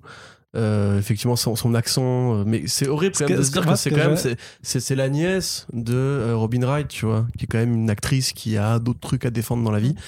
Euh, je, je me demande, c'est genre, je sais pas, moi, je trouve que tout le monde, en fait, si tu veux, a l'air d'être dans un autre film qu'elle, tu vois. Enfin, Mais il y a un truc, moi, qui me fait, qui me fait trop marrer. Enfin, déjà, le plan quand elle est sur la statue de la justice à Londres, Oh qui là est censé être un peu iconisant, mais alors qu'il fait ultra gris, machin, donc ça, ça marche pas du tout, même avec les voix. Je Puis trouve qu'il y a- même, il y a un décalage pas- vraiment pas ouf, Non, elle, mais là. elle est hyper Ah. rigide en plus sur Ouais, sa ouais, statue. non, mais ça c'est oh. vraiment, t'es là. Ah, la justice, je crois que c'était ça qu'il fallait comprendre. Et vraiment, enfin, Mm. tu peux pas faire plus in your face. Et euh, co- comme, tu dis très bien, effectivement, même la position, elle est vraiment, mais droite comme un i. Euh, la colo est dégueu. Et moi, ouais, par contre, ce qui, ce qui me fait par contre réellement mourir de rire, c'est que euh, quand elle a sauvé les, les gens et que t'as la gamine qui lui fait ce que je pourrais être comme toi aujourd'hui Ouais. et qu'elle fait tu peux lui être tu peux lui être tout ce que tu veux en fait la caméra oublie que derrière il y a un y a mec qui a la morts. cervelle Oui, cramée oui, c'est Non, mais c'est horrible. dans cette version, elle bute a- vraiment les types. Oui, Ah non, mais ouais. c'est ça. Moi, c'est ça que je comprends du, pas. du, bracelet d'explosion le type Ouais. il est parti en fumée littéralement. C'est ça que je comprends pas, c'est que déjà tu peux être ce que tu veux. Euh, bah non, parce que du coup, enfin vraiment, moi c'est ça que je comprends pas. C'est bah ça si c'est je c'est- veux être comme toi, et t'es là, bah non, mais en fait tu peux pas être comme elle, tu n'as pas ses pouvoirs en fait, tu ne oui peux pas. c'est c'est ça, le, pouvoirment Bien euh, sûr, machin je sais. Mais en attendant, elle, ce qu'elle voit, elle, ce qu'elle voit, c'est Nana qui a arrêté les balles avec ses bracelets. Donc elle dit que moi je veux faire comme toi. et qui a Elle ne, des crânes elle ne peut pas arrêter les, ba- les balles avec ses, avec ses petits points, euh, la, la Ouais, petite. bon Mais je, je- je trouve que ça renvoie à, à cette photo euh, qui était sortie. où On Ah voyait Wonder Woman avec ses têtes. Je trouve que c'est exactement ça. Mm. Snyder voit Wonder Woman comme ça, à la Ouais. fois un sommet de féminité ou alors un Mm. sommet qui euh, sait se battre euh, et euh, qui doit être pris en exemple par les petites filles. Et moi, je suis désolée de le dire, mais j'ai pas nécessairement envie que mes futures filles prennent comme modèle quelqu'un qui tue des gens, en fait. Qui décapite des gens, tu veux qui dire. décapite, Ah, qui décapite des gens. Donc, euh, c'est peut-être parce que je, je, je suis plutôt pacifiste et que j'aime pas forcément la violence, sauf la voir au cinéma quand elle est bien mise en scène et qu'elle a un intérêt. Là, je trouve que euh, c'est vraiment Snyder qui pense qu'il est en train de créer un modèle pour les petites filles. Alors que, bah non, enfin pour moi, désolé, mais si ma fille me dit je vais être Wonder Woman et tuer des gens, euh, je, je m'inquiéterais, tu vois. Non, mais c'est ça, Et c'est. je trouve c'est ça cynique. dommage. surtout En fait, c'est après qu'il passe son temps à lui fumer le boulard euh, Mais non, mais c'est ça, c'est vraiment. Euh, Non, mais c'est ça, c'est vraiment le. C'est Mais c'est ça. C'est Bah, c'est vraiment ça, le cynisme au max de Hollywood qui dit euh, voilà, ça c'est pour les féministes, tiens, t'as ton os à ronger. euh, Il y a la petite scène où elle veut inspirer euh, une, une petite et c'est c'est pas ça. Sachant Et que le que film est oui. rated R, donc la petite, elle voit jamais le film Non, mais c'est ça, enfin, enfin, c'est- elle a pas le droit de le voir techniquement. c'est nul. Ce Moi, qui je est me- paradoxal, ouais. c'est que c'est- une, séquence tout droit sortie de ce que ça aurait pu être comme ça dans les films de Patty Jenkins, qui sont quand même plus kids-friendly, qui sont plus euh, little Bah, girls t'as- friendly. t'as- vu encore euh, 84 ou pas? Euh, bientôt. Bientôt, d'accord. ok. et euh, Non, je savais pas si vous l'avez vu entre temps ou pas. Quoi, et donc, du coup, euh, je trouve que ça aurait plus de sens qu'une petite fille qui, par exemple, voit Wonder Woman sauver euh, des gens dans un supermarché euh, sans les tuer, Ouais. se dise ça. Plutôt que après les avoir, après l'avoir vu tuer euh, mais Justement, des, t'auras exactement une petite fille dans un mall euh, Ouais, dans exact. 84, Ouais, euh, ouais, machin, tu le Non, mais toi, je préfère encore l'intro. Pardon, je préfère encore l'intro de Wonder. Woman sur, Tem- sur Themyscira, où tu la vois petite, elle se balade et tu vois des, des femmes qui vivent leur meilleure vie, qui sont en train de se battre sans mec et tout. Moi, ça me donne plus envie de se dire euh, Yes, girl, euh, profite, vous vivez votre meilleure vie, que euh, la gamine euh, au milieu des cadavres qui dit Ah, j'aimerais vraiment être comme toi et je me, je me les dis que c'est un peu peut-être la, la, la, la façon dont un mec euh, pas forcément euh, convaincu sur les idées s'imagine que c'est Ah, la bah oui. façon Ah, mais comme ça qu'il faut représenter le, le ça. féminisme hein. au cinéma. quoi. Vraiment, je n'ai aucun doute que, ça, ça- que l'idée euh, l'idée soit, soit celle-là. hein. Bien sûr. Euh, non, moi je pensais plutôt, du coup, parce que là on parlait de la scène de braquage où effectivement elle éclate des types devant des gamines, et la La fin. l'étage de hein, Non, mais la fin, la fin, la fin. Steppenwolf. Ah, décapitage. La décapitation, je l'ai trouvé. En fait, quand je l'ai vu le est- film la première Surtout fois. qu'il se fait, il se fait éventrer. Enfin, En fait, j'étais en train de. Parce que du coup, bon, euh, Arnaud a dû faire une réunion, donc il, est- il est revenu après nous voir au cinéma, donc moi je devais lui écrire à ce moment-là. J'ai raté en fait ce plan-là. J'ai raté en fait le moment où Steppenwolf se fait décapiter. Et donc là, on l'a revu avec Océane et tu peux en témoigner, j'ai tiré un peu la tronche en mode genre, euh, what? En fait, ça m'a rappelé de, de la, de la stratégie Ender, tu vois, par exemple, ou ce genre de film, c'est très post-11 septembre où du coup, c'est normal d'être cruel envers l'envahisseur. Que les, Stepanov, les, les, les ok, c'est pas les gentil. de Stepanov déjà, Voilà, enfin, il saigne et tout. Décapite, le mec c'est, il est en train d'en chier, il lui pète la gueule, il le balance et t'as Wonder Woman qui encore une fois au ralenti fait un mais complètement gratuit. Tu pourrais le lire à la limite, voilà, tu, que Darkseid aurait pu le tuer lui-même en- pour le punir, tu vois, de l'avoir fait ah, rêver. oui, du coup, Que là de- c'est genre flac, elle le décapite en hurlant ou je sais pas quoi. T'as envie de dire mais attendez c'est les- c'est une déesse de bonté normalement. Alors, elle- Wonder Woman elle, elle est pour Oui, la non, mais paix ça, ça, et ça tout. sert à rien d'être sur la, la statue de la justice euh, Mais juste oui, avant pour mais lui oui. couper la tête euh, comme une salle. euh. Là, pour le coup, cette fin-là, elle m'a choqué, vraiment. C'était en mode, euh, mais c'est biblique. En quoi c'est biblique, ça? Et le Nouveau Testament, Jésus, Non, il mais est, là, il est c'est, euh, miséricordieux, je sais pas. C'est, c'est l'apocalypse. C'est une femme, ça peut pas de être Jésus, il y a l'Apocalypse. qu'un Jésus. c'est une des, une des, des suivistes, tu Ce genre de truc, c'est quand même clairement un peu, si tu veux, le Snyder qui se dit Ouais, moi, mon cinéma, c'est du cinéma de super-héros pour adultes, c'est mature, c'est sombre, c'est violent, machin. Et donc, factuellement, effectivement, ça le démarque quand même de ce que fait la concurrence en face, puisque on est dans le registre où, effectivement, on se permet de euh, transpercer, de couper des cornes, de, enfin, de mutiler, du coup, et de décapiter un même méchant. Alors qu'effectivement, techniquement, il était renvoyé sur Apocalypse, euh, en gros bolos, en gros loser. Euh, a priori, Darkseid pouvait se charger lui-même de lui écraser la tête euh, sans qu'elle ait besoin d'être coupée avant, tu vois. Mais là, c'est euh, ce point de vue très radical. C'est dire, c'est ce que je disais il y a, il y a- il y a- au début. C'est du full Snyder en roue libre, sans contrôle éditorial derrière. Ouais. Et pour lui et pour Zack Snyder, c'est super-héros, il tue. Tu le sais depuis Man of Steel que euh, la mort, c'est pas un problème du tout pour eux. Donc là, c'est pas problématique non plus. Sauf que dans Man of Steel, on avait quand même Clark qui était euh, effondré à l'idée de tuer. Là, euh, il coupe la, la corne de Steppenwolf et c'est limite, il a un énorme sourire. Et ça m'a hyper choqué comme moment, vraiment. Je trouve que Snyder a très très mal écrit euh, Superman dans BVS et dans ce film-là. Parce que dans BVS, t'as l'impression que à la fois euh, il est en mode euh, ouais non, enfin il devrait me remercier, je les ai tous sauvés. Bah oui, mais bon, il y a des responsabilités que tu dois prendre quand même et fais-le parce que sinon c'est une preuve d'immaturité. On a l'impression qu'il fait sa crise d'ado à 35 ba- à 33 balais. Pardon, Attention, c'est important. à 33 balais, attention, dans, dans BVS. Là, j'ai l'impression qu'il revient, il fait son petit euh, Je suis pas impressionné. Il fait ses deux, trois petits trucs. Et je trouve ça tellement gratuit et tellement cruel de lui couper sa corne comme ça. Je me suis dit, mais mec, t'aurais juste pu le mettre KO. Ça suffisait. Et Ouais, je trouve que pour moi, c'est de la violence gratuite. Là, Oui, pour bah. moi, on touche vraiment à la Ouais, violence mais à la, gratuite. à la rigueur, Superman, ça me choque pas vu que c'est censé amorcer le fait que euh, il va, il va snapper, tu vois. Donc à la rigueur, qui, tu, le- tu le vois, euh, tu le vois, je- je- enfin au début gent- plus ou moins gentil et qu'il devienne de plus en plus méchant. euh, ça me, ça me, ça me va. Mais c'est plus les autres, euh, les autres persos, ça me gêne. Après, vraiment, si- s'il devient plus méchant dans, dans, dans la suite, c'est parce que Lois Lane euh, meurt et qu'il perd tout contrôle, machin, tu vois. Il est pas censé être prédisposé, à être, surtout qu'il Ouais, est mais prédisposé à plus- être un gros con, ça on l'a déjà vu, tu vois. Donc euh, au bout d'un moment, désolé.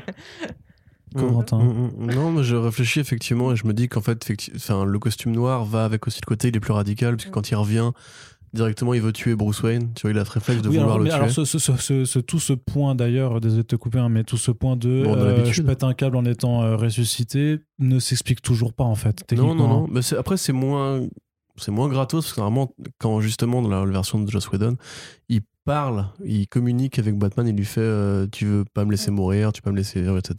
Donc en fait, on te montre qu'il est pas en mode berserker, alors que là, tu peux expliquer qu'il est en mode berserk parce que voilà. Et puis Lois arrive, le remet à la raison. Après, cette scène, je la trouve toujours aussi ratée, personnellement. la résurrection non, de non, Superman, en fait, elle me plaît juste parce que t'as le flash forward pour Justice League avec Darkseid et tout. Donc ça, c'est plutôt stylé. Je me rappelle plus par contre, toi, toi qui as vu la Whedon, il y avait ce coup de y rattraper les quelques secondes quand la photo tombe ou Non. pas Non, Parce que ça, Non, non, ça, non, ça, non, par contre, c'était plutôt cool de voir qu'il Mm. arrivait déjà. Enfin, ça Ouais, introduit le fait qu'il peut Et remonter si- dans le temps. Il hein. se tape le voyage dans le temps à ce moment-là, mais non, Mm. non, non, juste il court et il touche avec son, Ah son ouais. doigt. Mais euh, non, après, tu vois, voilà, la vision qu'a Cyborg est intéressante. Pareil, dans le côté, ça amorce les films suivants. Par contre, très. Enfin, tu vois, la façon dont filme les couleurs de Snyder sur ce- cette pelouse très verte, avec ces, ces décors très gris, cette lumière très jaune, je la trouve dégueulasse à regarder, cette scène, vraiment. Euh, personne ne joue très bien à ce moment-là. Non, mais même Les, échanges de coups de boule et tout. Mais oui, mais Cavill, il, il est est pas pas fait pour faire un- là-dedans, il est pas fait pour ouais. jouer les méchants, en fait, ce mec, simplement. Enfin, il a pas une gueule de méchant, c'est tout. Après, c'est cool, voilà, tu vois torse-poil, il, est- il est malheureusement beaucoup trop bulky et, et voilà, pareil, Ouais, j'aimerais bien être incroyable, comme ouais, quand je serai grand un jour, mais mais, voilà, Quand t'auras après. 33 ans, t'inquiète pas. Oui, peut-être. Bon, c'est dans pas longtemps, hein, malheureusement. T'as trois ans pour le faire. Franchement, tu Euh, peux. Trois hein. ans et demi, il reste Ouais, bien. trois ans et C'est demi, bien ouais, tranquille. si tu veux. Ok, Calme-toi. Mais non, tu vois, par exemple, ça, c'est des moments qui, je pense, auraient dû être travaillés au niveau de la colo, au niveau de, de l'imagerie, quoi. C'est pareil pour le suicide du père de, de Cyborg, c'est intéressant dans la dramaturgie. Pourquoi il sort pas juste de la pièce? Pourquoi il reste dans le, le truc avec son, son interrupteur, là? On te montre bien que c'est un box, que c'est un cube, tu vois, comme, dans euh, fin Jump Street. Il pourrait sortir et la porte pourrait se fermer, il appuie sur son bouton. On voit qu'il a le temps de le faire. Mais il faut Tu- on- que on se rappelle- Cyborg il perde son daron, comme tout le monde, entre guillemets. Voilà, tu te rappelles qu'on est dans l'univers où euh, un mec a Oui, juste fait non, me sauve pas de la tornade parce que euh, faut pas que les autres te Mais, voient. mais tu vois, il apprend pas de ses erreurs, c'est ça le truc aussi, c'est que les scènes comme ça très évidentes au forceps, il continue à les faire en mode genre mais ça c'est mon délire, moi j'aime bien les pères qui, se- qui Non, mais c'est son kink, hein, c'est tout. Et comme ça, euh, il est chelou. Ouais.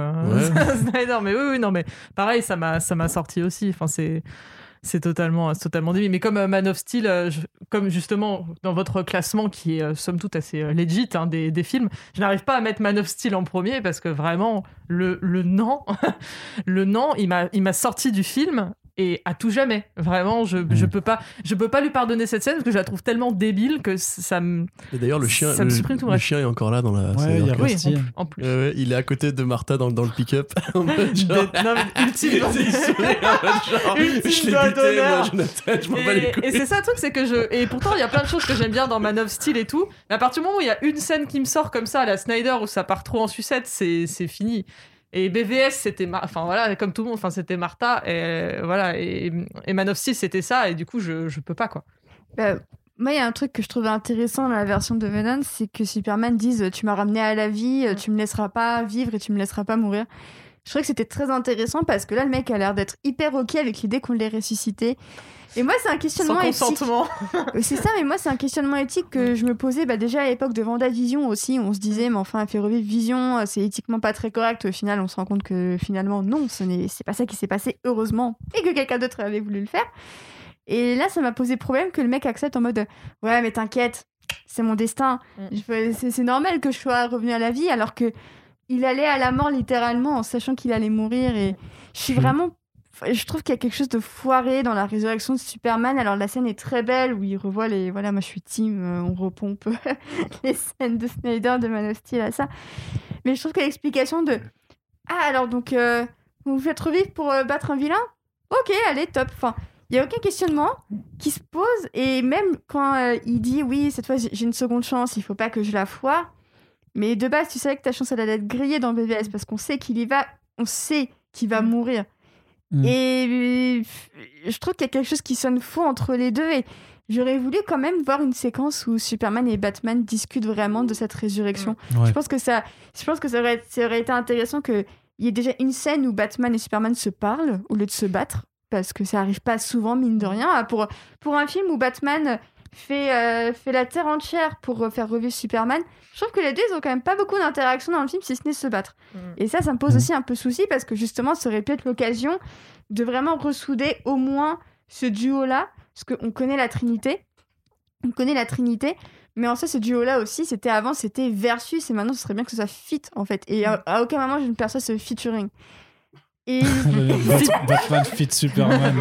Justice is served. fun. Allez. et, et je pense que ça aurait été bien d'avoir une scène sur les deux où vraiment ils discutent un petit peu.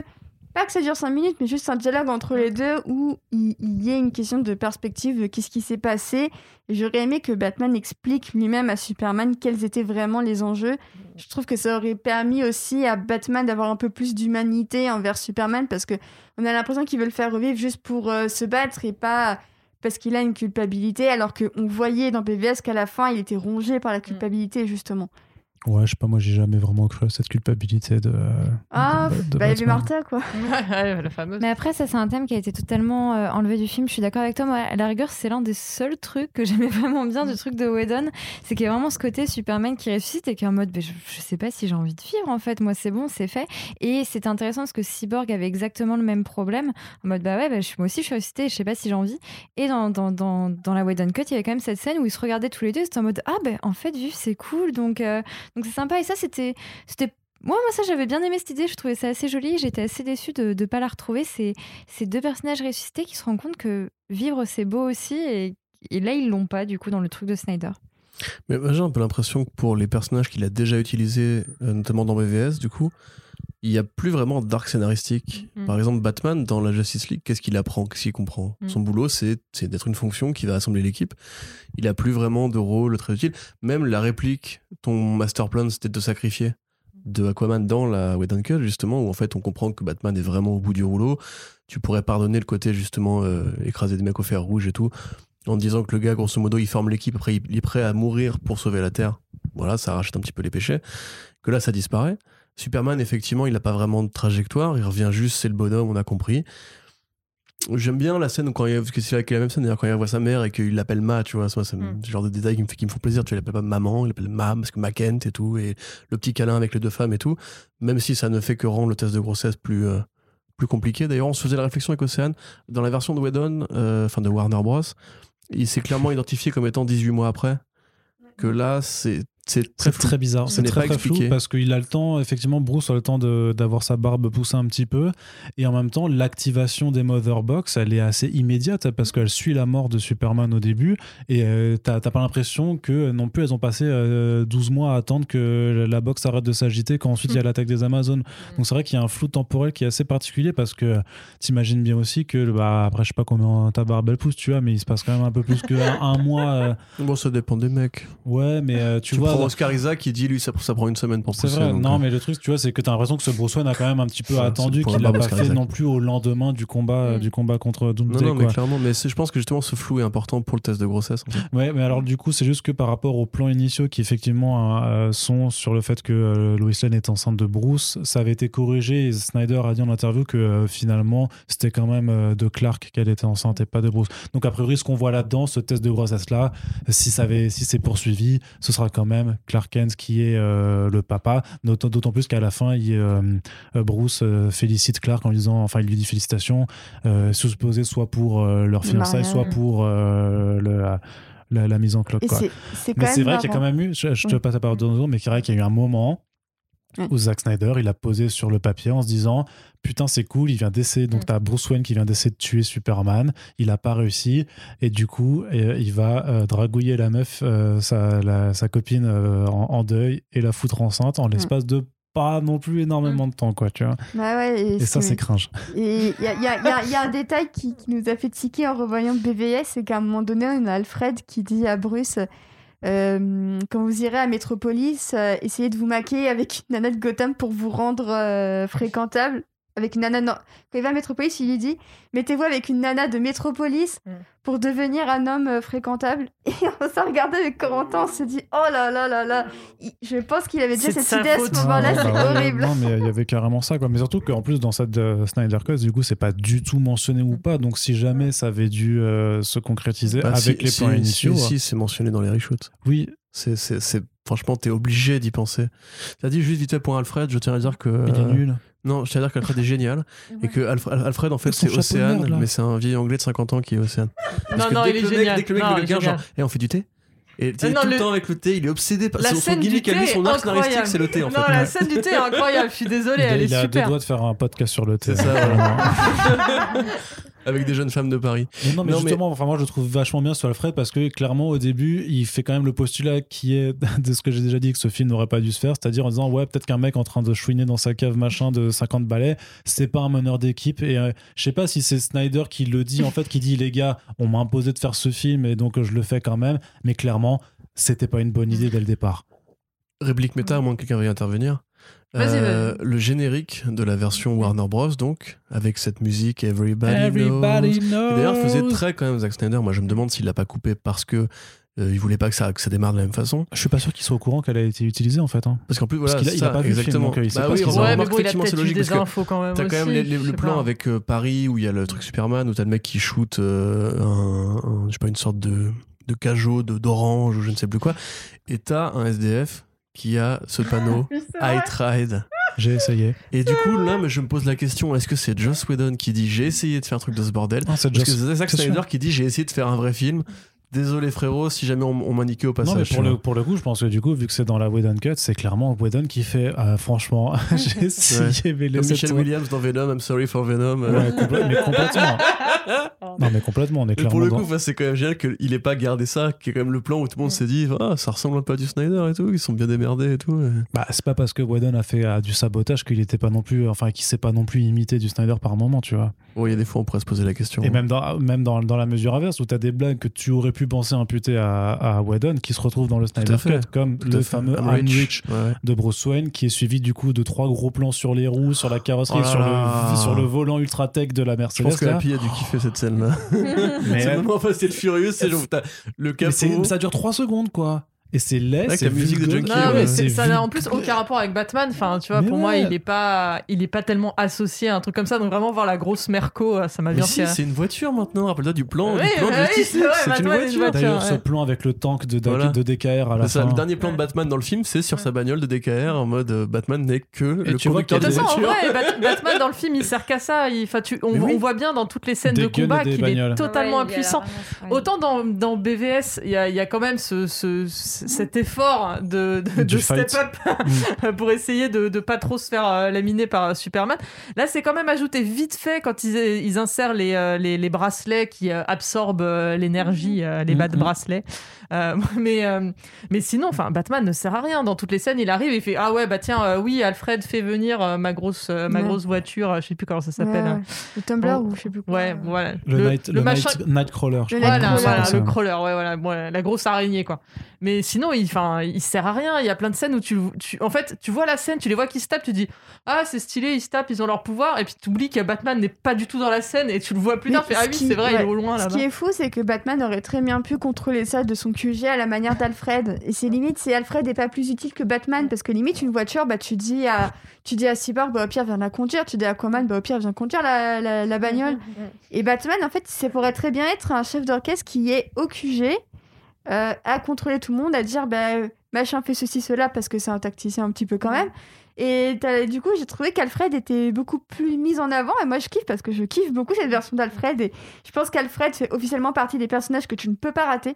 Parce que pour moi, il n'y a pas une seule version d'Alfred qui a jeté. euh, euh, en tout cas, quand il est majordome de Batman, je vois où tu veux en venir. je vois où tu veux en venir. Dans Gotham, il est infernal.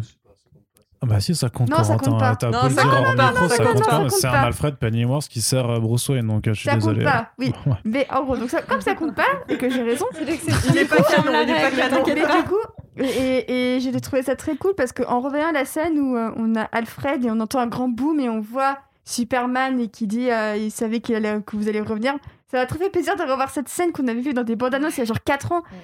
Et ça m'a trop fait bizarre et j'étais trop contente quand même de voir cette micro-scène. Je sais pas pourquoi. On, on voit aussi euh, cette interaction entre deux mondes et j'adore cette scène. Surtout qu'on savait au final que c'était bien Superman avec Bah le. Let's Hope You're Not Mhm. Too Late, quoi, et qui ça, ça avait disparu après. Et Quoi. en fait, je suis en train de me dire que l'arc de Batman dans le film, c'est de faire voler son putain d'avion. Oui, Ah oui. et encore, c'est même encore, pas c'est lui Cyborg parce que qui le c'est fait. Cyborg Oui, qui le fait. il a trop content. Ouais. En mode genre, waouh, t'as réussi, frérot. Mais en plus, c'est Cyborg, qui... c'est Cyborg qui le fait et qui t'explique que la machine Oui, elle elle-même avait Mhm. envie de Ouais. voler. Mais ça, par contre, dans le film, il y a quand même des, des références à Star Wars 5, plusieurs. Euh, déjà, bon, Cyborg qui parle aux machines, c'est S3PO. Euh, t'as un moment donné où, quand Batman rentre dans le dôme de machin, t'as un bruit de TIE Fighter quand il balance ses missiles. Vraiment, je, deux fois, c'est le sound design le, TIE le bruitage du, du euh, boom tube là qui fait Oui, Bah, c'est un boom tube, tu vois. Et t'as euh, Alfred qui répare le vaisseau, enfin le, vaisseau qui, qui prend feu, comme justement euh, euh, Han Solo à bord du Faucon Millennium. C'est vraiment des espèces de. Même, tu sais, c'était République qui disait que la scène d'intro, en fait, euh, Batman est sur son cheval avec ses lunettes, etc., fait vachement euh, début de Star Wars 5 avec Hot et compagnie. Ouais. Moi, je me demande s'il n'y a pas une sorte de vrai storytelling en mode les petits hommages qu'il a essayé de caler par- par-ci par-là. Après, bon, effectivement, Parce qu'il y a une en dehors de ce petit de truc-là. la Snyder Cut avec un Banta qui Non, il y a une arrive et Abrams tout, Cut. euh, Il y a une Abrams Cut de, de Justice League. Bon, en fait, c'est Star Wars, mais avec le C'est ça. personnage de DC. voilà. non, par contre, effectivement, juste, euh, j'ai envie qu'on en parle. Vraiment. Ok. Ces putains de reshoot. Cette putain de nightmare sequence. Ah oui, c'est quand parce que du coup, voilà, dans le total de, ce film, grosso modo, ce qui s'est passé, c'est qu'une demi-heure ont seulement été conservées pour le film de Whedon. Euh, mais ça veut pas dire que, en fait, qu'il y avait juste une demi-heure à la suite et qu'ensuite c'est 1h30 de Whedon. En fait, c'est une demi-heure, mais avec des bouts de 1 minute, en fait, intercalés un peu partout. C'est pour ça que tu as quand même un suivi qui, grosso modo, est un peu le même. Tu as quand même des scènes que tu avais déjà vues, mais différentes, et tu as des rajouts en plus. Par contre, il y a vraiment des reshoots qui ont été faits en 2020 euh, pour le film, sachant que le reste du matériel avait déjà été tourné, a juste été finalisé et remonté. Et donc c'est une séquence euh, dans le Nightmare qui est le futur euh, qui doit arriver quand Darkseid aura réussi à mettre la main sur Terre, sur l'équation d'antivie et réussi à corrompre un Superman dévasté par la mort de Lois Lane. Et donc on avait déjà pu apercevoir dans BVS, qui était un peu le moment what the fuck. Mais là, techniquement, avec notamment les visions que tu as de Cyborg et avec cette scène supplémentaire, ben, tu arrives quand même à percevoir que ça s'intercale effectivement dans un grand ensemble dont l'aboutissement aurait été dans euh, les suites de Justice League dont on ne sait pas si elles verront le jour ou non. Que voulais-tu dire sur le Nightmare? Alors, euh, je sais pas où, où ça ne peut commencer sinon, mais euh, C'est dégueulasse. d'accord. Cette séquence, vraiment, moi, je sors, je sais, je sors du film. Je l'ai vu sur le grand écran et tout, comme j'ai dit. pas les Iroquois, c'est ça? Avec, euh, avec en plus, tu sais, t'as t'as l'avantage quand t'es dans un cinéma d'avoir du bon son et tout, donc t'es vraiment bien dedans. Pendant, les 4 heures sont passées mine de rien assez vite. Mm. Et là, on termine là-dessus. Et tu sais, en plus, il te refait la scène de l'Injustice League avec euh, Deathstroke et euh, Ouais. Lex Luthor. Sauf qu'il te, te retravaille la colo, elle fait moins saturée, il te, retravaille, le- il te remet vraiment le thème à fond de Lex Luthor. Et tu dis, Qui était vachement bien quand même. Ouais, ça, tu te dis cohérent, effectivement, c'est bien la suite de BVS, je, je suis prêt à voir la suite de ce film. Et là, ça débarque sur le Nightmare. Alors, j'allais dire sans raison, après il se réveille de son cauchemar, il refait un cauchemar qui n'a aucun sens. Et t'as le Jared Leto qui apparaît là. Et alors là, Jared Leto, je pense, tu vois, on disait, euh, il y a des personnages qu'on peut pas rater comme Alfred, il y a des personnages qu'on peut, on pensait ne pas pouvoir rater comme le Joker. Et en fait, si, c'est possible de le rater. Moi, j'ai vu des gens dire du bien de même. C'est pas un ratage là à ce niveau-là, hein, c'est. euh, Mais Bah, en- déjà, il est creepy de base, ce mec. Mais alors, en plus, quand il joue ce personnage, les textes qu'il lui il le font joue dire, pas bien, mais il le joue pas bien. en L'interaction entre les deux. I will fucking kill you. Mais qui- Batman dit pas I will fucking kill you. C'est le premier truc que j'ai dit quand il a dit cette réplique. J'ai fait, mais Batman, il tue pas les gens. Qu'est-ce qui se passe Mais en plus, comment tu vois Mais pourquoi il l'a ramené Non, mais on avait, on déjà compris que c'était un Batman qui était borderline par rapport à, à, à À BVS, et tout ça. Mais, introduit. mais, hein. mais t'as- t'as quand même, enfin, si, si t'as Snyder qui te fait la scène de- de- du meurtre de ses parents, c'est quand même aussi pour te comprendre qu'il a quand même, il sait quand même de- d'où Bruce Wayne part et que justement, il ne tue pas les gens parce qu'il ne veut pas, à cause du traumatisme qu'il a vécu. Et c'est et c'est même pas le I will fucking kill you, c'est qu'il le dit, il lui dit clairement, je vais te tuer quoi qu'il arrive. En Mm. fait, Il- il- donc c'est Oui, prémédité- de la pas préméditation. euh. Enfin, Parce, voilà. parce qu'à la limite que Batman tue, euh, comme dans, on va dire, dans le premier Nolan où il décide de pas sauver Ra's al Mm. Ghul d'un train, tu vois, tu peux dire, ok, euh, do- Mm. dommages collatéraux, euh, je tue parce que je sauve pas. Pourquoi pas? Que à la limite, contre les malfrats, ils leur cassent le cou ou ils les mettent en, en, en Oui, paraplégie. non, mais là, c'est parce que les prémédité, Bretons, mais là, prémédité c'est quoi. prémédite Ouais. le truc, tu vois. Et, et dans ce cas, pourquoi tu l'as pas déjà fait en fait? Si tu lui dis clairement, je vais te tuer de toute façon, quoi qu'il arrive, qu'est-ce que t'attends en fait? qu'est-ce que t'attends de le faire maintenant Enfin, il est là, il à un De lui. mais- hein. mais c'est vrai le que cette Joker ligne arrête de- pas de lui dire t'as besoin. Enfin, il lui dit genre t'as besoin de moi et tout, mais nous on sait pas Bah pourquoi non. et tout. Enfin, Dans- dans, cet univers-là, il n'y a rien qui l'atteste. Ils ont, ils ont eu zéro euh, relation, à part on sait qu'il a tué son Robin, mais c'est tout. Enfin, Et que Harley Quinn est morte aussi. ouais, Mm. c'est ça. Mais euh, moi, honnêtement, euh, si- au- au- à tous les gens qui ont aimé cette scène, moi, je leur dis regardez juste The Lego Batman Movie. hein, euh, c'est infiniment mieux. C'est infiniment mieux. Ça, questionne beaucoup mieux euh, la, manière dont Batman et Joker sont dans une sorte de codépendance un peu toxique euh, et que Batman ne peut pas être le héros qu'il est sans Joker et que Joker ne peut pas être le vilain qu'il est sans Batman. Et, euh, je- trouve que ça peut être très marrant parce qu'on parle de Lego, quoi. Mais je trouve que depuis qu'il y a eu Lego Batman Movie, je questionne vachement mon, rapport au Joker en mode mais qu'est-ce qu'il apporte en fait? Et avec avec Jared Leto la version de Jared Leto en tout cas euh, parce que bah, la faute n'est pas que sur lui mais c'est aussi ce qu'on lui donne à dire hein, et puis bah, même lui qui trollait en rajoutant le We Live in a Society qui au final n'est pas dans le montage final. Oui, oui, oui, qui est juste pour les trailers. c'est ça. Et, euh, et je trouve que c'est juste une version pas intéressante et qui ne me donne pas envie de m'intéresser à lui en fait. Parce qu'il est trop dans il est trop dans le dans le dans le surjeu. Il est trop dans dans le- dans les, les effets appuyés Euh, et euh, une des qualités que j'aime beaucoup chez, le Joker, c'est qu'à la fois ses plans sont très calculés. Et en ce moment, on se revoit un peu euh, Batman d'Animated Series avec Corentin et tous ses plans sont très travaillés. Mais il y a quand même une grande part d'improvisation chez le Joker que je ne retrouve pas du tout dans l'interprétation de Jared Leto, on a l'impression qu'il est là pour, euh, pour ouvrir sa bouche et dire des mots en espérant qu'elle forme une phrase cohérente. Et le truc, c'est qu'à un moment donné, tu, tu peux pas, dans le contexte d'une nightmare, risquer de perdre de précieuses secondes de foreshadowing et de teasing avec un mec qui te dit juste Hum, hum, hum. tu ne peux pas Non, c'est pas plus- possible Jared Leto, on, enfin, on parle du mec pour qui euh, jouer, c'est envoyer des rats morts euh, aux autres stars du film, enfin, tu vois, enfin, au bout d'un moment, euh, et qui a sa propre secte, hein, ne l'oublions pas. Donc Ouais. déjà, le, le mec, de base, il me fait beaucoup plus peur que le Joker. Enfin, Ouais. c'est C'est clair. vraiment... euh, et là, en plus, ouais, enfin, enfin, comme vous le dites, enfin, déjà, il, il joue super mal. Donc, de ce que j'ai compris, euh, de base, ils sont pas dans la même pièce. Enfin, du coup, il a pas du tout joué avec euh, ouais. Ben Affleck. Donc, Ouais. il a, il, lui, il était... Il y en a un des deux qui était à Londres. Je suppose que ça devait être peut-être Jared Leto, bon. Et que, du coup, il a été dirigé à distance. Enfin, il y a déjà de, de base, ils sont pas aidés, mais en plus, il y a, il y a rien qui va. Et, Ouais. euh, et effectivement, on te. On, on essaye de, de poursuivre un peu l'idée du euh, bah voilà la personne que t'aimes euh, toi c'était Robin et tout donc on a vu le temps de un plan en fond dans, dans BVS mais là je me sens je me sens pas impliqué parce que c'est vraiment balancé euh, balancé comme ça lui Batman qui réplique avec Harley Quinn alors qu'on sait bien que enfin Harley, il en a rien à, il en a jamais rien eu à faire dans aucune des, dans aucune des versions. Donc, Harley Quinn, ça a jamais été un, un, un- argument euh, pour faire appel un peu aux émotions du Joker. Ils sont- là, ils sont là, quelque part, si, parce que justement, il fait appel à la canonicité, entre guillemets, de Suicide Squad, dans lequel les deux sont, enfin, en tout cas, le Joker dit Oui. être vraiment amoureux de, de oui Harley. Ouais. c'est- une euh, c'est un canon de merde Oui, Oui, voilà, plus, oui, je un- je suis dans le déni du canon, je pense, que ça doit être ça. C'est un canon de merde, mais en plus, ouais. il lui gomme ses tatouages. Ouais. Euh, dans Oui, non, dans Suicide Squad, ils jamais mentionné le côté Robin et compagnie. Et moi, clairement, quand il parle, j'ai l'impression qu'il sous-entend justement que le meurtre de Loïs, c'est ça, en fait, qui est vraiment la faiblesse de Batman. Ouais. Tu vois, donc en gros, c'est le côté j'appuie sur battre Loïs. Ouais. Et moi, c'est Ouais, ouais, ce mec-là qui amorce ça, mais c'est quoi cette idée de merde là? Non, mais il y a rien, y a rien qui va, franchement. Enfin, tout est. En plus, puis en plus, c'est dégueu. Enfin, enfin voilà. Et en plus, c'est moche. Enfin, vraiment, c'est horrible. Ça n'aurait jamais dû être euh, être ajouté, quoi. Et puis à la fin, c'est un Superman, c'est même pas Henry Cavill, quoi. C'est un Superman en CGI, quoi. C'est pas Mm. du tout ah l'acteur. donc tu euh, penses qui... que c'était pas lui euh, Ah bah il a pas été les, les, les, les, les reports avaient euh, expliqué que Ben Affleck avait repris que, mais, que Amber Heard aussi et que Jared Leto était rajouté euh, Henry Cavill il y avait rien dessus et euh, bah, quand tu tu, Tu vois sa sur tête.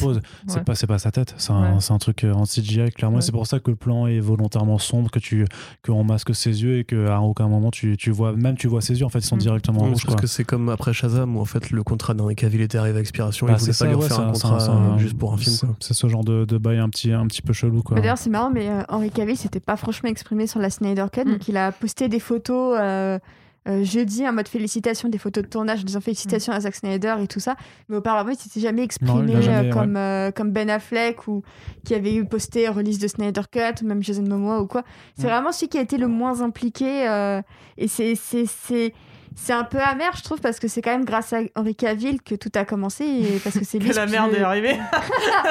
Mais, son point de vue, mais en fait, c'est- c'est avec lui que, euh, que Man a commencé. Et je trouve ça dommage de partir sur une note euh, où c'est lui qui, qui parle, alors que quasiment, à part, le- à part lui et Ben Affleck, bah, tout le monde reste. quoi. Et Mhm. bon, et Ray Fisher, mais enfin Ray Fisher il s'est grillé je pense qu'un jour, a il y aura un euh, twist et il, serait, il reviendra. Je pense, qu'il, si- je pense que ça va finir comme ça, en mode t'inquiète, on va enterrer l'âge de guerre. Ouais, Le- non, mais le- moi, moi, ça me retourne l'estomac hein, quand il y a eu les. les... Enfin, tout, tout le monde a fait son. y aller de son petit récap, forcément, de, de- des, des épisodes précédents pour la, la Snyder Cut et de, de rappeler que, euh, euh, que Ray Fisher, du coup, a été euh, viré pour, euh, pour Flash. Enfin, du coup, qui fera pas. euh, Ouais, su- suite, à, suite à ces. il est euh, plus sera pas dans The Flash. Le, fi- le film Cyborg a été. euh, Voilà, enfin pas je vais même pas dire suite mais- assez différent parce que c'est plutôt lui qui a été victime euh, de, du, mau- du mauvais comportement de, de tous les autres. Et je me dis, enfin c'est c'est dit comme ça et apparemment ça ne dérange personne. Enfin je sais pas, moi demain on va le devant le siège de la Warner, on va faire des panneaux. Enfin tu peux tu peux pas juste le laisser le pauvre que t'es que t'es de tout ça alors que c'est la victime quoi. Il y, a- un vrai problème hein, autour du cas Ray Fisher par rapport à ce qui s'est passé, ce qu'on ne sait pas concrètement, puisqu'il a jamais dit catégoriquement ce qui s'est passé.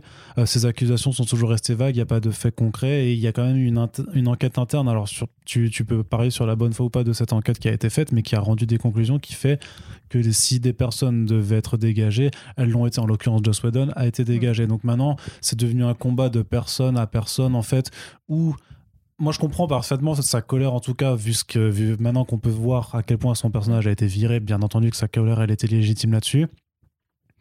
je vois pas dans quelle mesure en fait euh, vu que Joss Whedon a été viré aussi de sa série enfin qu'il est plus chez Warner en fait moi j'ai eu l'impression vraiment qu'il détourne en fait euh, un sentiment d'injustice sur les personnes qui sont encore en poste mais est-ce qu'elles ont réellement légitimé ça ou pas? Tu ne peux Ouais, mais pas du coup, faut le réhabiliter et, euh, maintenant. C'est ça la dernière étape. Ouais, c'est voilà, que vu qu'il est victime, tu peux pas juste dire bah en fait les méchants sont partis, mais du coup toi tu restes sans film quoi. C'est ça. c'est- oui alors lui accorder un a film par contre raison. oui oui t'as raison J'espère a carrément raison là-dessus. En fait, c'est que même si ça devient un combat de personne contre personne, même si euh, il n'a pas été hyper habile dans sa façon de communiquer, ça reste quand même euh, une énième victime du coup du côté la culture du secret à Hollywood. C'est comme tu vois Mhm. quand euh, même dans la vraie vie, je veux dire, on dit constamment hein, si vous faites virer d'une boîte, n'allez pas dire sur Facebook mon patron c'est un enfoiré etc. Parce que vous n'avez pas trouvé du boulot derrière. oui Et vrai Hollywood, c'est dix fois pire parce que t'as que 5 employeurs potentiels, grosso modo, plus Netflix. Donc si le mec, il a dit Warner Bros, bande d'enfoirés, Walter Hamada, euh, nique-toi et tout, mais il a raison de le dire. Mais c'est la façon dont il, le- fait qui, grosso modo, fait qu'il va être tricard. C'est pas normal, ça, tu vois. Tu devrais pas... Regarde, encore une fois, Josh Trank qui a été mis... euh, tricard pendant 3 ans, qui a pas pu faire des films pendant 3 ans parce que juste il a osé dire que les producteurs avaient niqué son montage de, et retourné un film dans son dos. Et ça, justement, moi, j'ai pas spécialement d'avis sur l'être humain Ray Fisher. Effectivement, je trouve qu'il est pas si mal dans euh, la Snyder Cut. Mais c'est pas normal que tu puisses pas juste euh, rapporter un problème. Parce que maintenant, on voit que Whedon, c'est pas juste Ray Fisher le problème. C'est euh, Whedon, c'est un problème en tant qu'individu dans un système qui voulait être trop protégé, où il a pu draguer des actrices mineures, où il a pu virer une nana enceinte, où il a pu être un enfoiré pendant 20 ans. Moi, si tu veux, je savais que c'était un connard, mais je savais pas tout ça, tu vois. Et ça, parce que justement, les studios permettaient d'étouffer ce genre de problème en, imposant aux gens le côté si vous parlez, vous retrouvez pas de travail, et donc fermez votre gueule. Et ça, par contre, pour le coup, effectivement, au-delà du côté cyborg Ray il faut vraiment que si on retienne une leçon de la Snyder Cut, soit ça en fasse partie. Océane. Et puis en fait, euh, c'est paradoxal, mais sans Ray Fisher, tout, tout ce qu'ont dit les actrices de Buffy ne serait pas sorti. tu penses ouais que c'est euh, Ah bah c'est ce, que ouais. Karima Ah, bien sûr, Car- ouais, c'est ce ouais. que Karima Carpenter dit dans Ouais, son texte, c'est Ouais. suite aux accusations de Ray Fisher, il m'a donné le courage de parler. Mm. Donc en soi, en fait, c'est c'est l'équivalent d'un lanceur d'alerte, euh, mais sur un, un homme. Donc on pourrait se dire que c'est peu, mais quand on voit tout ce qu'a fait cet homme pour la pop culture depuis bientôt 30 ans, on se dit que c'est quand même pas mal, mine de rien. Et, euh, et je sais pas, je pense qu'en fait, euh, c'est s'il a pu aider des femmes à parler, c'est que c'est un peu un super-héros du quotidien euh, et que... il- à défaut d'avoir un film, il aura peut-être pu aider des femmes dans la vraie vie. Et moi, je trouve que ça reste peut-être tout aussi noble, euh, en tout cas. Et je, je serais franchement pas étonnée qu'en privé, il ait un tas de soutien, mais qui n'ose pas parler. Parce que pour un Jason Momoa qui te dit en public je soutiens Ray Fisher, effectivement, il s'est passé des merdes. Pour une Gal Gadot qui dit mon expérience avec Vedan, elle a pas été ouf. hein. J'ai témoigné dans l'enquête, il a vraiment pas été correct avec moi. Donc elle est restée très euh, diplomate et tout ça, mais je pense que ça sous-entend ce que ça sous-entend. Enfin, euh, c'est Ray Fisher d'ailleurs qui dit dans une, dans une interview pour Vanity Fair que sur le tournage de Justice League, Vedon il confondait Natasha et Diana quoi. C'est parce qu'il en avait rien à foutre, mais le truc, c'est que Oui. tu vois tous ces, toutes ces, tous ces errances, tout ça, je suis d'accord qu'il y a, il y a- il y a des, Enfin, il y a des thématiques de comportement. Après, c'est euh, le comportement versus ce qui est, euh, enfin, euh, pénal, pénalement, euh, tu vois, et qu'est-ce qui relève vraiment de, de trucs graves. Après, Oui, mais encore une fois, c'est- pas le mec un qui connard, c'est dire c'est pas Whedon Oui, le mais premier, bon, tu ouais, vois. Whedon et euh, c'est lui et les deux autres euh, producteurs qui sont accusés entre autres d'avoir été racistes et plein de choses. Mais ça, on a, Si- ouais, mais on n'a pas de, enfin, il y a une Ouais, enquête mais encore une fois, a- c'est comme dire euh, une femme qui dénonce euh, une agression sexuelle et il n'y avait pas de témoin, dire il n'y a pas de preuve, les gars n'ont pas été condamnés, et dire bon bah du coup je suis pas sûr, bah si, s'il a dénoncé ça, ça s'est passé. Et puis, effect- Si ça n'a pas été condamné, bah ça, malheureusement ça n'a pas été condamné parce la que la différence, justice est la mal faite. différence, tu c'est qu'en général, les, justement, les victimes qui se plaignent de, sur ce genre de cas détaillent ce qui s'est passé et Ouais, ne mais restent pas en vrai, t'es pas obligé de détailler, devrais en pas, fait, tu devrais pas- pas être, tu devrais Ouais. pas avoir à détailler toutes les, tous les trucs racistes. il devrait que tu c'est pas, il devrait pas dire tronche. ouais, il m'a traité de c'est le truc, c'est que grosso modo, ce que Fisher a quand même raconté, c'est que c'était pas des choses dont il était forcément victime sur scène, mais c'est des oui-dire qu'il a entendu après sur des réunions auxquelles il n'a pas assisté. mais voilà, attends, attends. Et ça, c'est quand même une très grande non, mais c'est une différence. double hein. nuance. C'est que il faut pas faut pas confondre le comportement de Whedon avec des comportements de vrais mecs qui ont fait des trucs répréhensibles devant la loi, comme des agressions sexuelles euh, manifestes, etc. Effectivement, sur le papier, c'est juste un connard et un mec qui a eu un comportement très toxique, très problématique. Après, au système de dire s'ils veulent travailler avec ce genre de mec-là plus tard ou pas. Par contre, le fait que euh, de la même façon, si tu veux qu'il faut pas considérer que Whedon est responsable de, crimes, grosso modo, il faut pas considérer que Ray Fisher n'ait pas le droit d'en parler. Parce qu'il y en a un peu marre au bout d'un moment quand les mecs sont en plateau pour faire la promo d'un film, ils n'aient pas le droit de dire quand justement un individu qui manifestement a un comportement toxique, certes pas illégal, certes pas illicite, euh, existe dans le système et risque de continuer à, agir, etc. Je veux dire, évidemment, là on parle pas de, côté, euh, c'est- pas un, un Harvey Weinstein, tu vois. Mais il y a quand même aussi un truc par rapport à Hollywood où on sait qu'il y a des vrais gros connards, des vrais gros mecs qui étouffent et qui font des relations de pouvoir. Tu vois, c'est comme PPDA par exemple. Techniquement, il a pas, pas il pas violé des femmes. Si Oui, bon, Si. ok, d'accord. mauvais Mauvais exemple. exemple. Mauvais exemple. C'est comme dans des systèmes justement où il y a des figures de pouvoir qui, euh, parce qu'elles sont des figures de pouvoir, peuvent impliquer une sorte de pression morale induite de par le fa- la façon dont le système est, est régi. Tu vois, si le, le- le mode de fonctionnement est en pyramide, celui qui est au sommet de la pyramide, quand t'es en bas, tu peux pas lui dire euh, va te faire foutre, tu vois. C'est comme ça que ça marche. Et à Hollywood, justement, il y a quand même ce truc de, au-delà des viols et des agressions, etc., il y a quand même un truc de, euh, ce n'est pas possible pour un acteur de faire remonter un problème. Ou une actrice de faire remonter un problème. Alors après, il y a différents niveaux de gravité pour, pour ce problème. Tu vois, il se trouve que le mouvement MeToo a permis de faire remonter plein de trucs parce qu'il y a un mouvement collectif. Lara Fisher était tout seul. Effectivement, Gal Gadot, qui est peut-être, tu dis diplomate, moi je dirais quand même peut-être plus carriériste parce qu'elle est quand même encore en contrat chez Warner et qu'elle a pas envie de se mouiller. À tous, et tous les autres. hein. Momoa, il est, Mm. Momoa est plus ouvert, je pense, parce que c'est le mec qui a toujours été dans ce côté un petit peu front de gueule et tout. Euh, Ben Affleck, s'est clairement désengagé du dossier.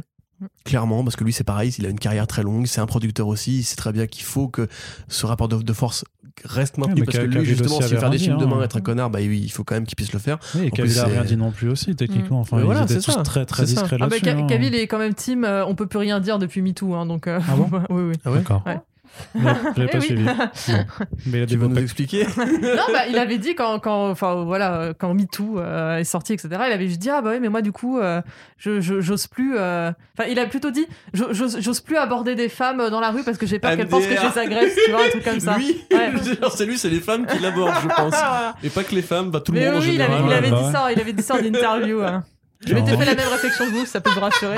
Ce mec-là qui te sort cet argument-là. J'ose plus draguer maintenant. Que Mais c'est gars, juste tu regardes quelqu'un de n'importe Tu quel sexe.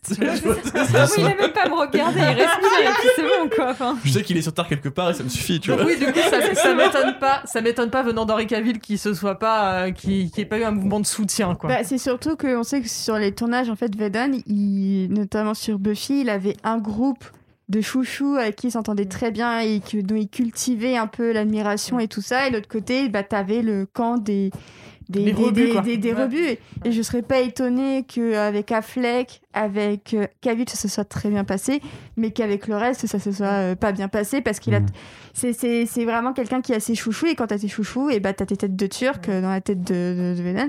Voilà, je serais pas étonnée que, que Gal Gadot et, et Ray Fisher et peut-être Jason Momoa aussi euh, aient été un petit peu parmi les ceux qui, qui étaient des, des têtes de, de, de turc.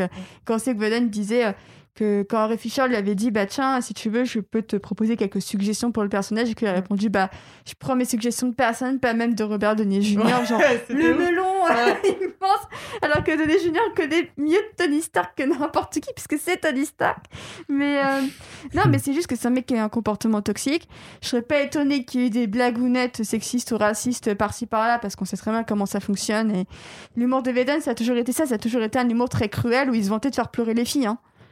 Euh, à un moment donné euh, ah, c'est peut-être pas forcément quelque chose que tu vas aller porter devant le tribunal mais en soi si tu parles pas bah tu- qui va le faire en fait? Non mais en plus Il du faut coup il a pris, il a euh, pris le risque, il a pris le risque de se griller euh, tout C'est court. ça.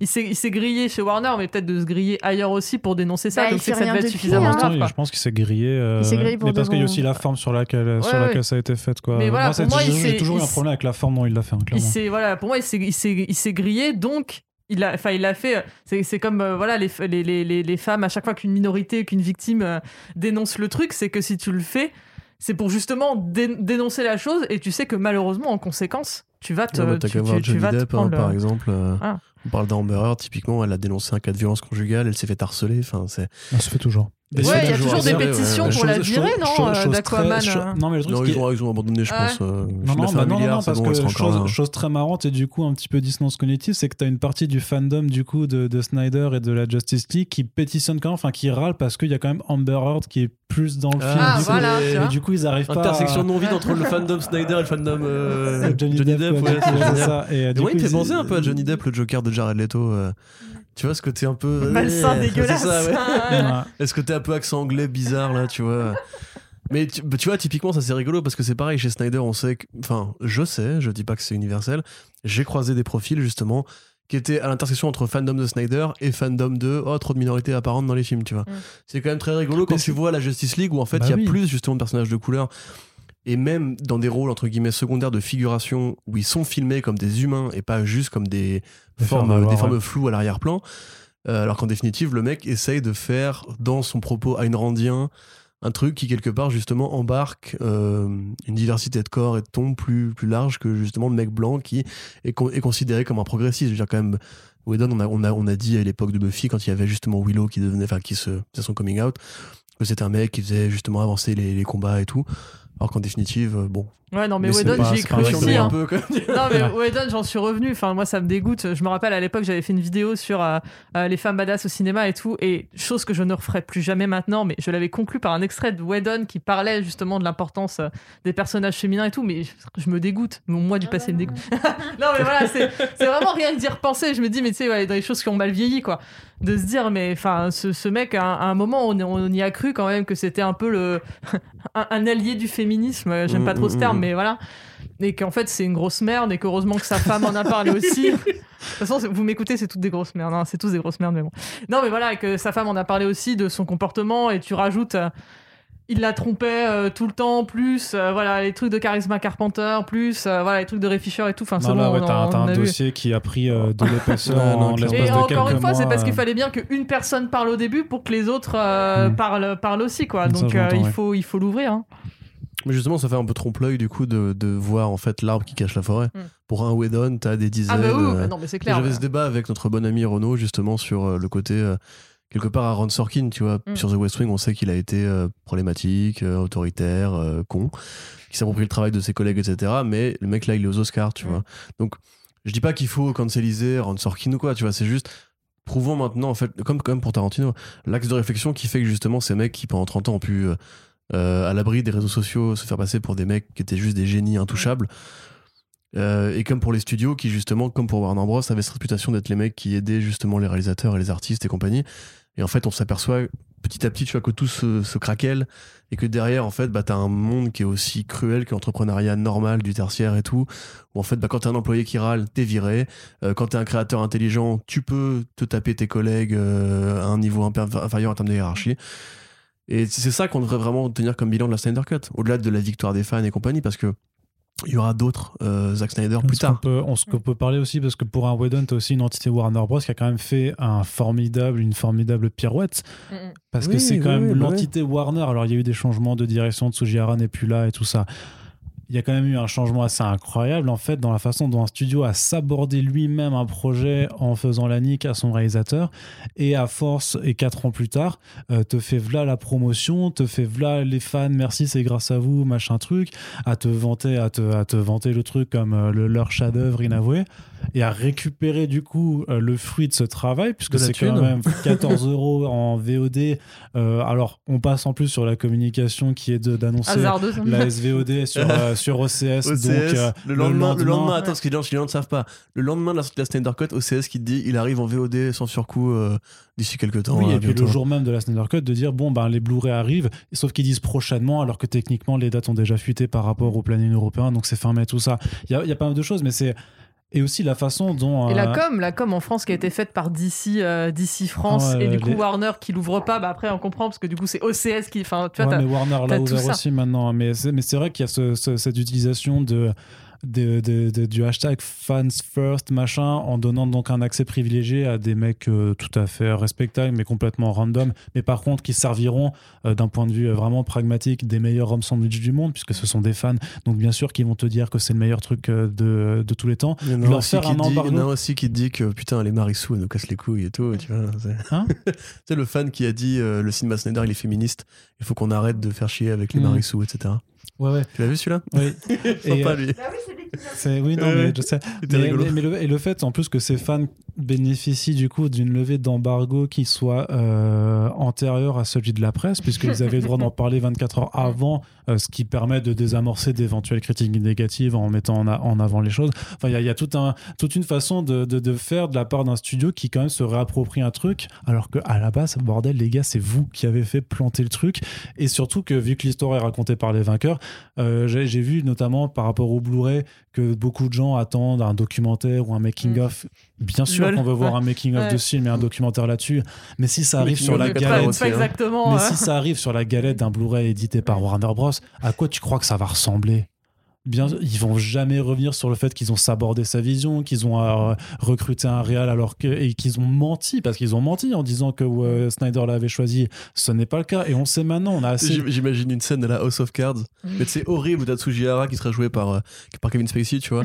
Où tu sais, il, il laisse Snyder au téléphone en mode genre, ah, je suis désolé, frérot. Il raccroche, il rappelle Whedon, il fait, c'est bon, sa fille est morte. Et directement, le plan machiavélique qui se met en place avec la Ah ouais, musique ouais. Zimmer et tout, ce serait tellement horrible. Non mais, c'est- mais le truc c'est que c'est- vraiment ça, c'est que techniquement Warner ne peut pas produire de documentaire ou de making of sur ce film parce qu'il sera, ils seront impossibles parce qu'ils n'assumeront jamais euh, le tombereau de merde qu'ils qu'ils ont fait, tu vois. Il y aura pas d'interview euh, de parce que maintenant il y a des gens qui l'ont dit à Vanity ou à Hollywood Reporter mais sans qu'ils soient nommés, mais tu jamais euh, cette interview face cam de John Bear qui font ouais c'est vrai que j'ai vu le film. Ah, c'est de la merde, ouais. Ouais, on a dit à Zach de, de pas le regarder parce que sinon il allait, il allait s'en tirer une aussi, tu vois impossible à faire. Et donc c'est- il y, y a une forme d'hypocrisie maintenant dans le marketing de Warner slash DC Comics que je trouve euh, imbitable et, et surtout pour les fans qui, qui doivent aussi faire une pirouette à 360 dans leur cerveau parce que Ah, après y en avoir- a qui arrivent très bien, t'inquiète parce pas. qu'après avoir insulté euh, Diane Nelson, DC, Warner de tous les noms pendant 4 ans, maintenant c'est il les transforme en ils, ils- ils font merci, merci Warner, merci DC, mer- truc et les influenceurs en France qui ont été achetés à base d'un lien vidéo et d'un plateau repas à commander quoi, tu vois. Que, c'est. c'est-à-dire que c'est l'âme d'un que- fan de Snyder, c'est un burger C'est juste, que, c'est juste que les fans se sentent flattés qu'on les écoute, c'est tout. Enfin, il faut pas chercher Ouais, midi à faut- 14h, c'est juste dans leur ego, ils sont en mode waouh, ma voix a compté et. Warner m'écoute. J'ai pu c'est faire tout. plier Warner. Non, mais c'est c'est exactement ça, c'est Oui, cet mais esprit après, ils de ont, fait, meute. ils ont fait plier Warner alors qu'ils sont en train de dépenser tous 14 euros parce que dans, le, parce que dans leur logique, c'est euh, les gars, par contre, faut, faut soutenir le truc jusqu'au bout et si vous voulez voir la suite, du coup, il faut payer et pas pirater puisque techniquement, c'est quand même un c'est film qui aurait dû être donné aux spectateurs euh, plutôt que de, de le- de le revendre par rapport au fait que bah, c'était un film qu'on aurait dû voir il y a 4 ans.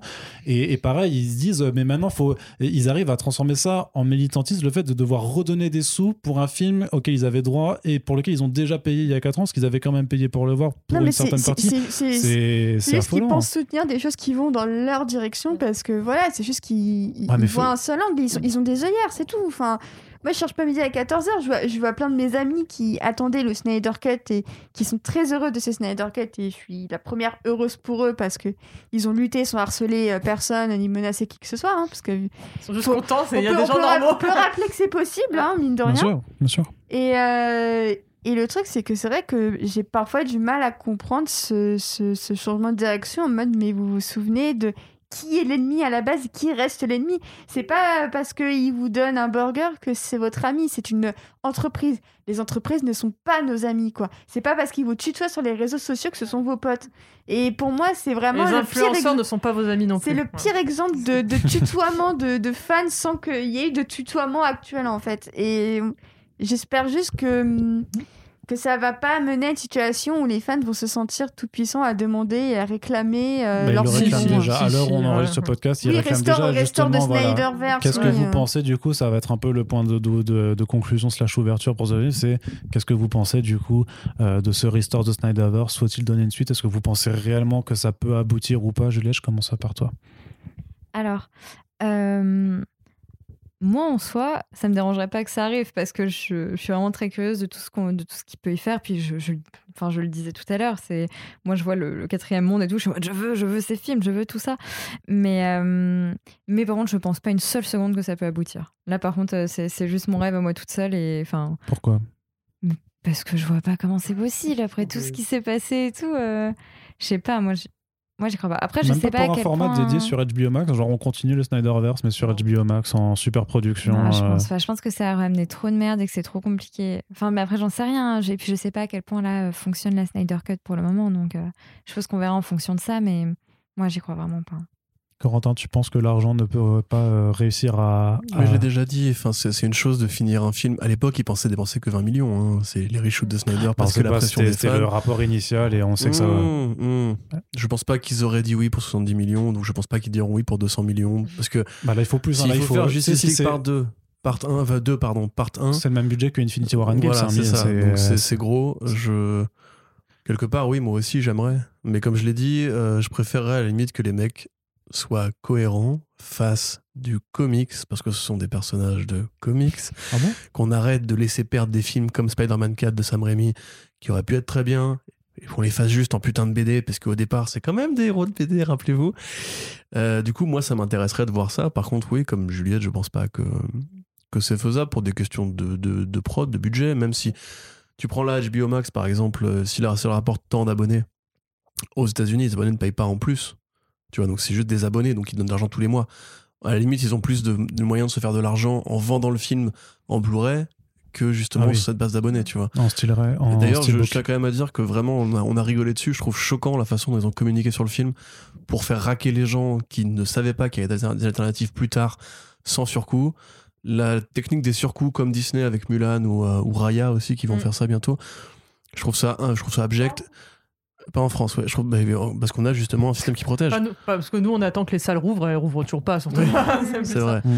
Mais donc, tu vois, moi, j'aimerais à la limite, justement, peut-être inciter les gens à pirater. Très honnêtement.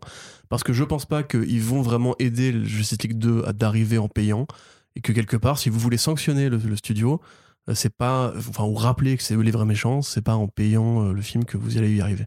Non, bah ça, effectivement. Même si tu veux soutenir le Real, après, je sais pas dans quelle mesure euh, Zack Snyder touche, euh, je sais pas quel pourcentage des euh, 13,99€ euh, dans le Je truc. pense que Zack Snyder n'a pas besoin de mon argent.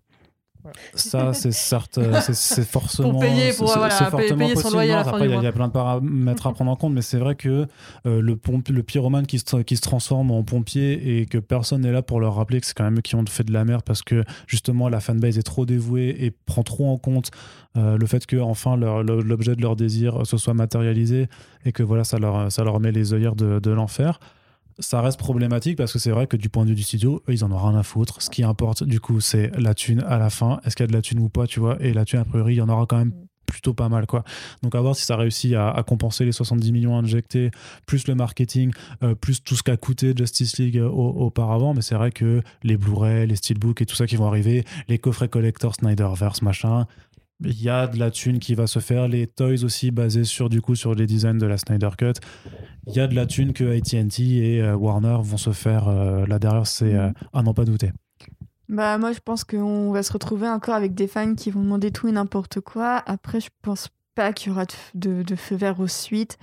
Je pense que Snyder s'est juste fait plaisir avec ces scènes en mode je vous montre quand même un petit aperçu de ma vision du futur. Même si elle aura pas lieu, au moins vous en avez un aperçu qui n'est pas juste des notes écrites sur du papier et exposées dans je ne sais quelle ville. Écrite par Geoff Jones, dessinée par Jim Lee quand même, c'était pas Oui, dégueulasse. bon, dessiné par Jim. c'est tout ce que je retiens. Mais euh, non, moi je pense que maintenant, euh, Snyder, il va peut-être prendre du temps pour euh, son, son univers de zombies. Il va peut-être aller tourner son film de photographe de guerre ou je sais plus quoi là. Il va peut-être Mm. tourner aller euh, son Ayn Rand depuis le temps qu'il qu'il y pense et qu'il en parle. Euh, disons que je pense que cette conclusion, c'est plus pour moi un apaisement euh, pour lui. Je pense que c'est la de la même manière que Louis, c'est un peu la clé pour sauver Superman, je pense que la Snyder Cut est la clé pour un peu avoir sauvé moralement Snyder. Je pense qu'après, euh, il va peut-être pas vouloir risquer de retomber dans les mêmes galères de production que sur le premier. Euh, Bah, surtout que si aussi Warner le validait, par contre, euh, il y a à aucun moment euh, Warner peut, euh, par contre, euh, enfin s'il lui validait le truc, c'est genre t'as de nouveau carte blanche en fait, tu vois. Ouais, il peut, faudrait euh, déjà que Warner redonne carte blanche à Ouais. ses auteurs et c'est plus le cas. Ça Mm, ne va mm. plus être le cas. et- Donc euh, ça, déjà, c'est pour ça que je parlais tout à l'heure de la politique des auteurs chez Warner parce que pour moi, elle est morte avec euh, avec euh, la Justice League euh, de, de Whedon. Si ce n'est peut-être Villeneuve avec Dune et encore, on va voir comment ça se goupille. Hein, S'il sort un jour, pareil, le film. Mais euh, non, pour moi, c'est c'est juste le signe que c'est une aventure qui aura sûrement fait plaisir aux fans. euh, ils sont contents. Faut... Pour moi, il faut passer à autre chose avec les acteurs qui restent. Je pense que Fisher, il aura quand même des opportunités de carrière parce que il aura quand même des gens pour soutenir, qui réalisent des petits projets, mais un petit projet, ça reste un projet quand même. Donc moi, je me fais pas trop de soucis pour lui. euh, maintenant que le monde découvre vraiment ce qu'il a à donner. Parce que c'est vrai que pour le moment, on se disait il aura pas de carrière, mais en même temps, c'est facile de dire ça quand on voit pas ce qu'un un, un homme donne- euh, en tant que, en tant que Mais c'est vrai que pour le coup, le montage de Whedon lui donnait absolument rien, euh, Voilà. rien pour se défendre. ouais. Voilà. Donc euh, moi, je pense qu'on en a fini avec cette partie-là du Snyderverse. Si jamais dans 10 ans il veut reprendre euh, les choses, ça pourrait être sympa. Après, il faut voir où, où en seraient les Bah, films. parce que hein. les gens, les- et les gens vieillissent aussi. Parce que dans Bah, 10 les gens ans, euh, vieillissent. Je pensais à, à Fleck, il aura 50 et 50, 50, euh, voilà. Euh, Leto, il a une quarantaine d'années aussi, donc euh, on- Non, mais on veut pas de Leto de toute façon. non, non, mais préparez-vous à ce qu'il revienne Leto de toute manière non. aussi. Non, non, Non, non, non, non, non. Ou alors il sera tué dans l'intro parce que Voilà. Snyder Bah, il, est, il est legit dans le Snyderverse, enfin dans le Snyderverse, hein, donc. euh, Mais euh, non, moi je pense que maintenant il va falloir euh, penser chaque film euh, de manière indépendante ou alors un peu à la Marvel qui va proposer quelques team-up par-ci par-là sans proposer de réels films d'équipe avant quelques années. Donc euh, je pense qu'on se dirige plus vers ça et je serais pas étonnée qu'un jour on, on voit Aquaman et Wonder Woman faire un team-up euh, dans un des films ou qu'on voit euh, peut-être Cyborg revenir avoir son film et Flash qui lui rend visite. Enfin, moi je pense qu'on se Mm. dirige plus vers, ce, vers, vers des binômes que vers d'autres films d'équipe et encore moins avec Snyder qui lui aussi a l'air d'avoir tiré, euh, d'avoir fait une croix dessus. Alors on sait ce que ça signifie parce que Michael Bay, ça fait 4000 fois qu'il nous dit qu'il arrête Transformers, à chaque fois il revenait. Jusqu'à récemment où on sait que c'est la fin et que c'est fini, qu'il revient pas. Donc euh, en fait à Hollywood, euh, c'est never say never. hein, et en fait, faut, faut voir et je pense pas qu'on puisse. Je pense pas qu'on puisse euh, se projeter dès maintenant parce qu'en plus, avec tout ce qui s'est passé avec le Covid, ça va remuer beaucoup de choses aussi dans l'écosystème hollywoodien et je trouve ça déjà hyper incroyable qu'il ait pu avoir ces reshoots en pleine période de pandémie. Mhm. Euh, parce qu'on sait quand même si des films ont pu se tourner pendant le lockdown, que les tournages ont repris, ça reste quand même un sacré miracle qu'en période de pandémie, plus le montage d'un film fait il y a 4 ans et tout ça, il ait réussi à avoir le cut. Je pense que c'est genre un éclair euh, qui s'est... Enfin, la foudre ne tombe pas deux fois au même endroit et je pense que ce film en est la preuve. D'accord. Après, c'est vrai que sur le cas Ray Fisher particulièrement, il a quand même dit qu'il bosserait plus avec DC Films si Walter Amada est toujours en poste. Walter Amada était prolongé jusqu'en 2023. Donc euh, c'est quand même un petit peu compliqué euh, à mon avis. De... À mon avis, il y, a- un des deux qui va devoir mettre de l'eau dans son vin à un moment s'ils s'ils veulent de nouveau euh, travailler ensemble. Corentin, tu voulais rajouter quelque chose? Bah, tu veux pas attendre la, la vie de Vesper C'est ça, je demandais la vie de Non, Vesper, mais- mais non, parce mais que t'as pas de repris le micro, je- donc je- je, me, je me disais juste. Non, en fait, je pensais, est-ce qu'on ferait un petit bilan du film une fois qu'on aura fini ce Oui, petit oui, tour, c'était voilà. prévu. C'est tout ce C'était- que je c'était voulais prévu, t'inquiète Ah pas, oui, oui, bon, là, on, est encore sur l'épilogue parce que c'est vrai qu'on parle de. Et après, Euh, t'as le oui. générique. Voilà. Avec euh, Alléluia reprise au, piano. Oui, alors effectivement, en plus, euh, l'épilogue a vraiment des airs de, de post-générique qui n'en, qui n'en finit pas. euh, c'est, c'est, enfin, vraiment, je me suis dit, ah, ça y est, le film est terminé. J'ai regardé mon curseur et il restait encore 20 minutes, 30 minutes. Les- les- waouh Les cinq fins du retour du roi. Oh la. Non, vraiment, je me suis dit, mais comment il peut rester 20 minutes? Le générique, il va pas durer 19 minutes, donc à un moment, il faut. Non, ça faut c'est faire des- dans les séries de Marvel Studios. Ça, c'est mon seulement. avis sur. c'est clair. Non, mais effectivement, je suis. euh, c'est comme tout, vraiment tout comme Océane pour le coup. euh, Il y a. hum, Je pense que c'est juste euh, Snyder qui se, qui, qui, qui, qui a montré tout ce qu'il avait en tête en mode bah voilà, c'était ça. Donc maintenant, enfin. Enfin, là, chez moi, j'ai fini et effectivement, même pour sa santé mentale, à un moment, euh, il a d'autres moyens de faire des films et de faire de l'argent, donc euh, ça, ça va. Il a, il a d'autres projets, il n'est pas obligé de se raccrocher euh, à chaque fois à ça si si- s'il avait besoin.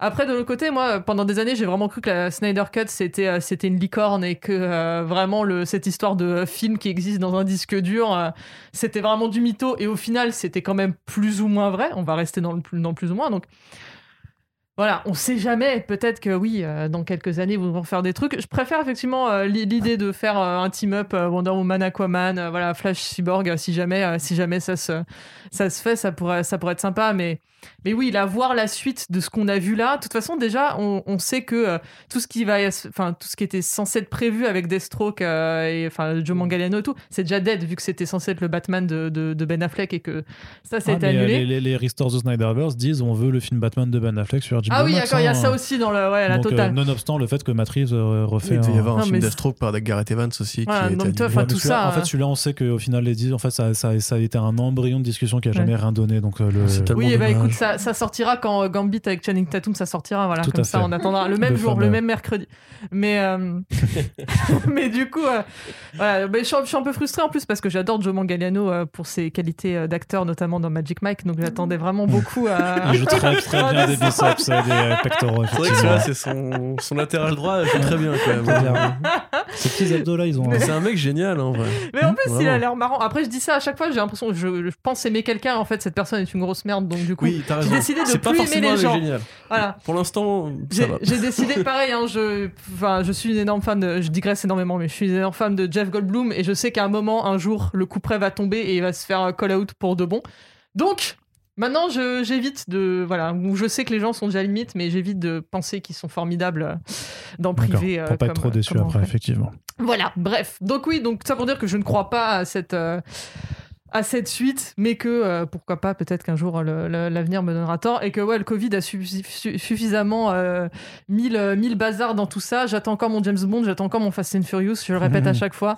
Euh, donc euh, imaginez encore en plus euh, faire euh, Justice League euh, par deux et tout sur HBO Max. J'y crois pas une minute. À un moment, faut bien se faire de la thune. Ce genre de film, c'est fait pour être euh, pour être sorti au cinéma. Donc euh, au bout d'un moment, euh, voilà, Disney, ils peuvent euh, se permettre, entre guillemets, de sacrifier un, un soul à cette étape, on va dire, de, du développement du marketing, euh, du planning et tout.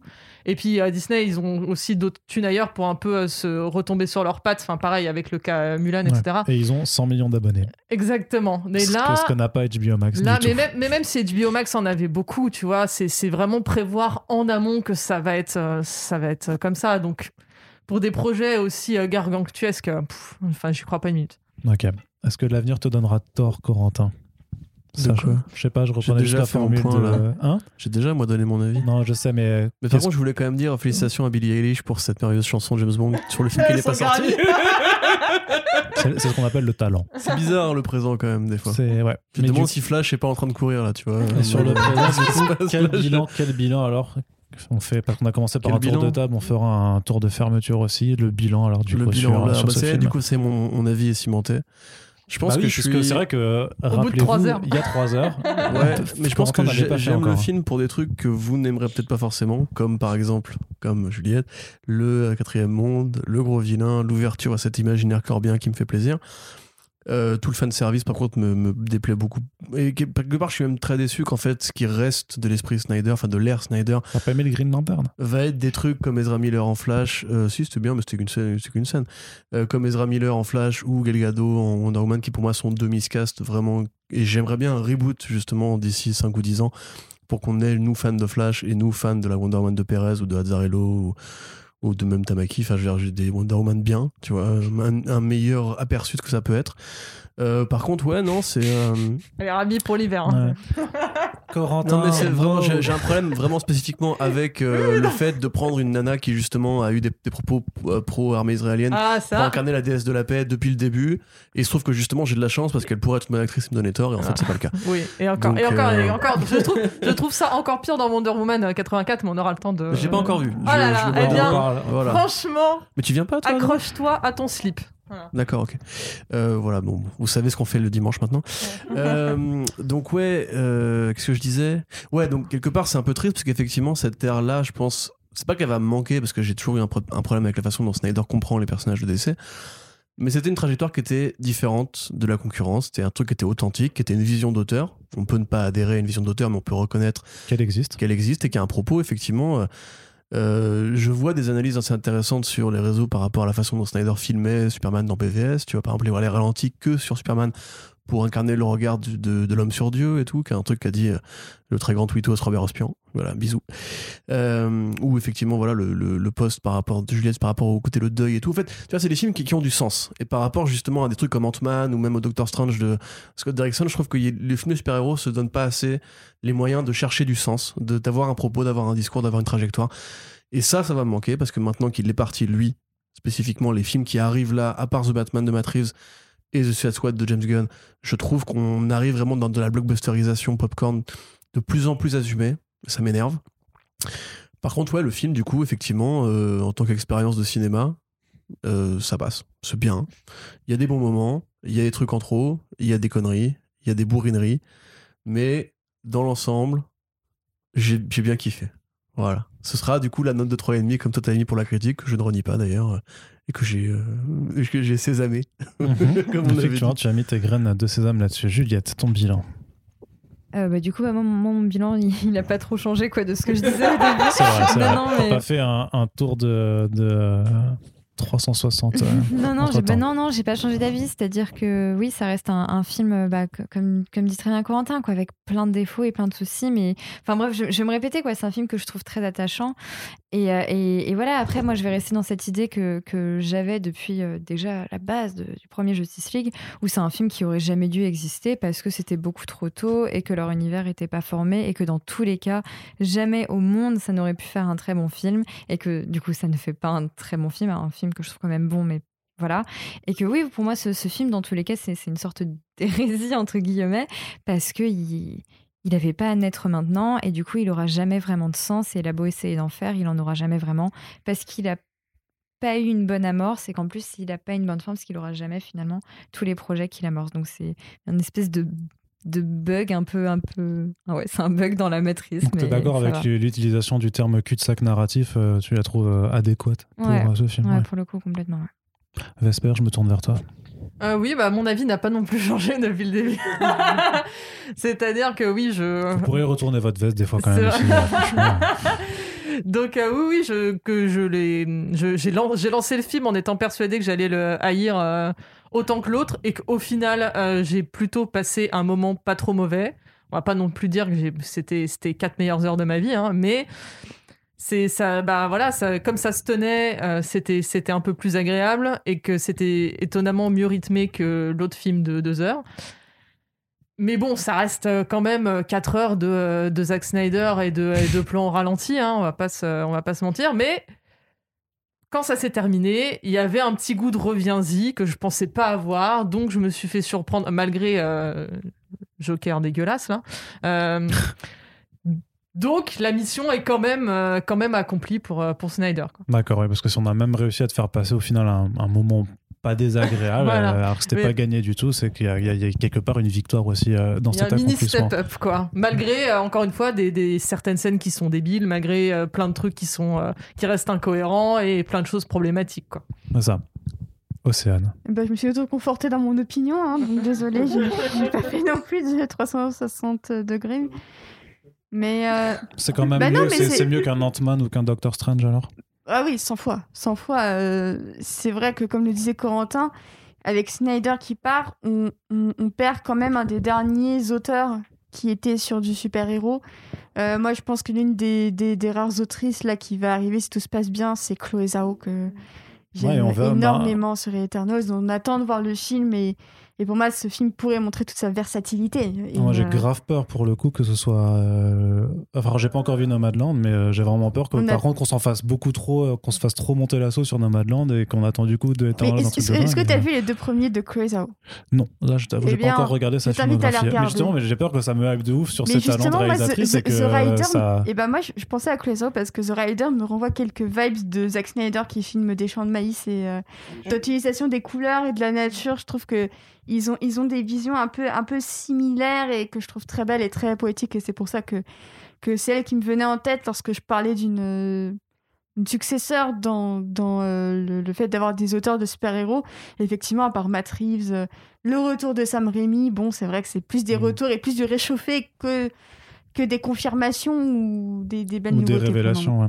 C'est-à-dire qu'il faut filmer ouais. des champs de maïs pour savoir en fait si tu euh, Oui. fais bien du, film, Ouais. du cinéma Ouais. super-héros. Oui. Night Shyamalan l'a fait, il a fait incassable, donc voilà. Ça partait d'une blague, c'est devenu un constat. Voilà. Mais euh, non, plus, plus sérieusement, moi aussi, je mets tr- 3 3,5 sur 5 parce que je trouve quand même qu'il y a un ventre mou, qu'on aurait pu couper certaines scènes, que ça manquait parfois un peu de rythme. Euh, je me répète, mais le chapitrage pour moi n'avait aucun sens. Euh, toujours pas forcément fan de la manière dont on nous représente le flash forward de, de, de BVS avec Flash qui arrive, qui parle. Et on a Batman qui dit Ah, mais tiens, j'étais assis ici et il s'est passé un truc et Flash est venu me Ah voir. oui, oui, oui, ça- cette scène-là, elle est clairement. euh, Euh, ouais. Vous vous rappelez dans le film voilà. d'avant? C'est très ouais. maladroit, mais c'est mon plan préféré du film. C'est probablement celui avec Wonder Woman morte avec les pièces sur les yeux qui se fait. Présenté comme ça. Wonder Woman que j'ai préféré dans le film. c'est horrible. C'est horrible à dire. Mais je trouve que le film. L'approche de vrai. 84 va être géniale. Voilà. Mais en soi, je trouve qu'il y a quand même quelque chose de très habité dans le film qui manque aux super-héros actuels. Qu'on aime ou pas ce, que, ce qui est filmé, qu'on aime ou pas le propos euh, poétique du film, on en parlait tout à l'heure avec la gamine et Wonder Woman et tout ça. Il y a plein de choses dans ce film avec lesquelles je suis en profond désaccord. Mais je suis quand même contente que Snyder ait pu réussir à les dire en fait, parce que bah, c'est juste une liberté de, pouvoir euh, filmer et faire dire ce que tu veux à tes, personnages. Et je trouve que ça manque un petit peu à l'heure actuelle. On a toujours des discours très polissés, même si encore une fois la télévision semble prendre enfin un chemin un peu différent. Mais en tout cas, au cinéma, voir un discours un peu plus imparfait, je trouve ça très intéressant. Après, clairement, pour moi, en matière de mise en scène, euh, je m'attendais à, comme on l'a dit tout à l'heure, à plus de profondeur au lieu de 150 000 fonds verts. Mais ça, je pense que c'est. Est-ce que c'est Snyder qui a voulu tous ces fonds verts? Est-ce que c'est une contrainte de la production et de Warner? Euh, je, On ne sait pas. Et honnêtement, bah, tant pis. En soi, le film existe maintenant. Je me demande si à un moment donné, il faudrait pas juste arrêter un peu aussi d'en parler quand tout ça se sera calmé parce qu'il y a quand même d'autres euh, sujets dans le monde super-héroïque qui méritent tout autant notre attention. Et euh, je pense que c'est très bien qu'on en parle ici aujourd'hui, mais je pense que, euh, en fait, paradoxalement, j'ai un peu hâte que ça se calme sur les réseaux sociaux. Et en fait, c'est bête à dire, mais j'ai hâte que tout ce truc de Covid se termine pour que la, marche des, films de super-héros nouveaux reprenne, pour qu'on ait un peu de sang neuf, parce que c'est vrai que maintenant, le Superman d'Henry Cavill, bah, il a 8 ans cette année. On l'a quand même beaucoup vu, quoi. Pareil pour Et pas le- tant que ça, finalement, quand c'est même. c'est à hein. la fois beaucoup et en même temps pas tant que ça. Et encore, il a eu son rap parce que sinon, ça aurait été en 2017, enfin, qu'on Mm, l'aurait vu mm, pour la mm. dernière fois. Je compte pas Shazam parce qu'on voit pas sa tronche. Mais c'est maintenant, j'ai envie de voir un peu de renouveau. Et je pense que euh, le titre de, de BVS c'était Dawn of Justice. Et moi, je pense que là maintenant, c'est c'est plus Dawn, mais c'est euh, c'est le Sun. euh, Sun quand ça descend. Dawn, c'est euh, Dawn, c'est l'aube. Et du coup, là, c'est on passe à la Donc c'est fin de le la journée. crépuscule, mais j'ai plus le terme anglais là qui, qui, qui me revient. Before Sunset. Mais voilà. Du coup, maintenant, c'est le, ça devrait être le Sunset of Justice. Et maintenant que la journée est passée, maintenant, on va dormir et le lendemain, il y a un nouveau. Un, un jour nouveau, d'accord. Eh bien, on verra de, la- de, de- de quelle façon euh, Warner y va, ira vers ce jour nouveau, comme euh, Oui. tout le reste de l'industrie euh, super-héroïque, puisque effectivement, en attendant que le Covid se tasse, ce sera un peu euh, voilà, vers l'avant qu'il faudra aller regarder et de voir de quoi le paysage sera fait. Et qui sait, peut-être que le Snyderverse en fera quand même partie, puisque si 2020 et 2021 nous ont bien appris quelque chose, c'est qu'il faut s'attendre à tout. Et c'est là-dessus que je conclus ce podcast très cher Corentin. Oui. Merci beaucoup Juliette. Vesper, Océane d'avoir répondu Bah, à présente vous. hein. à euh, cette invitation.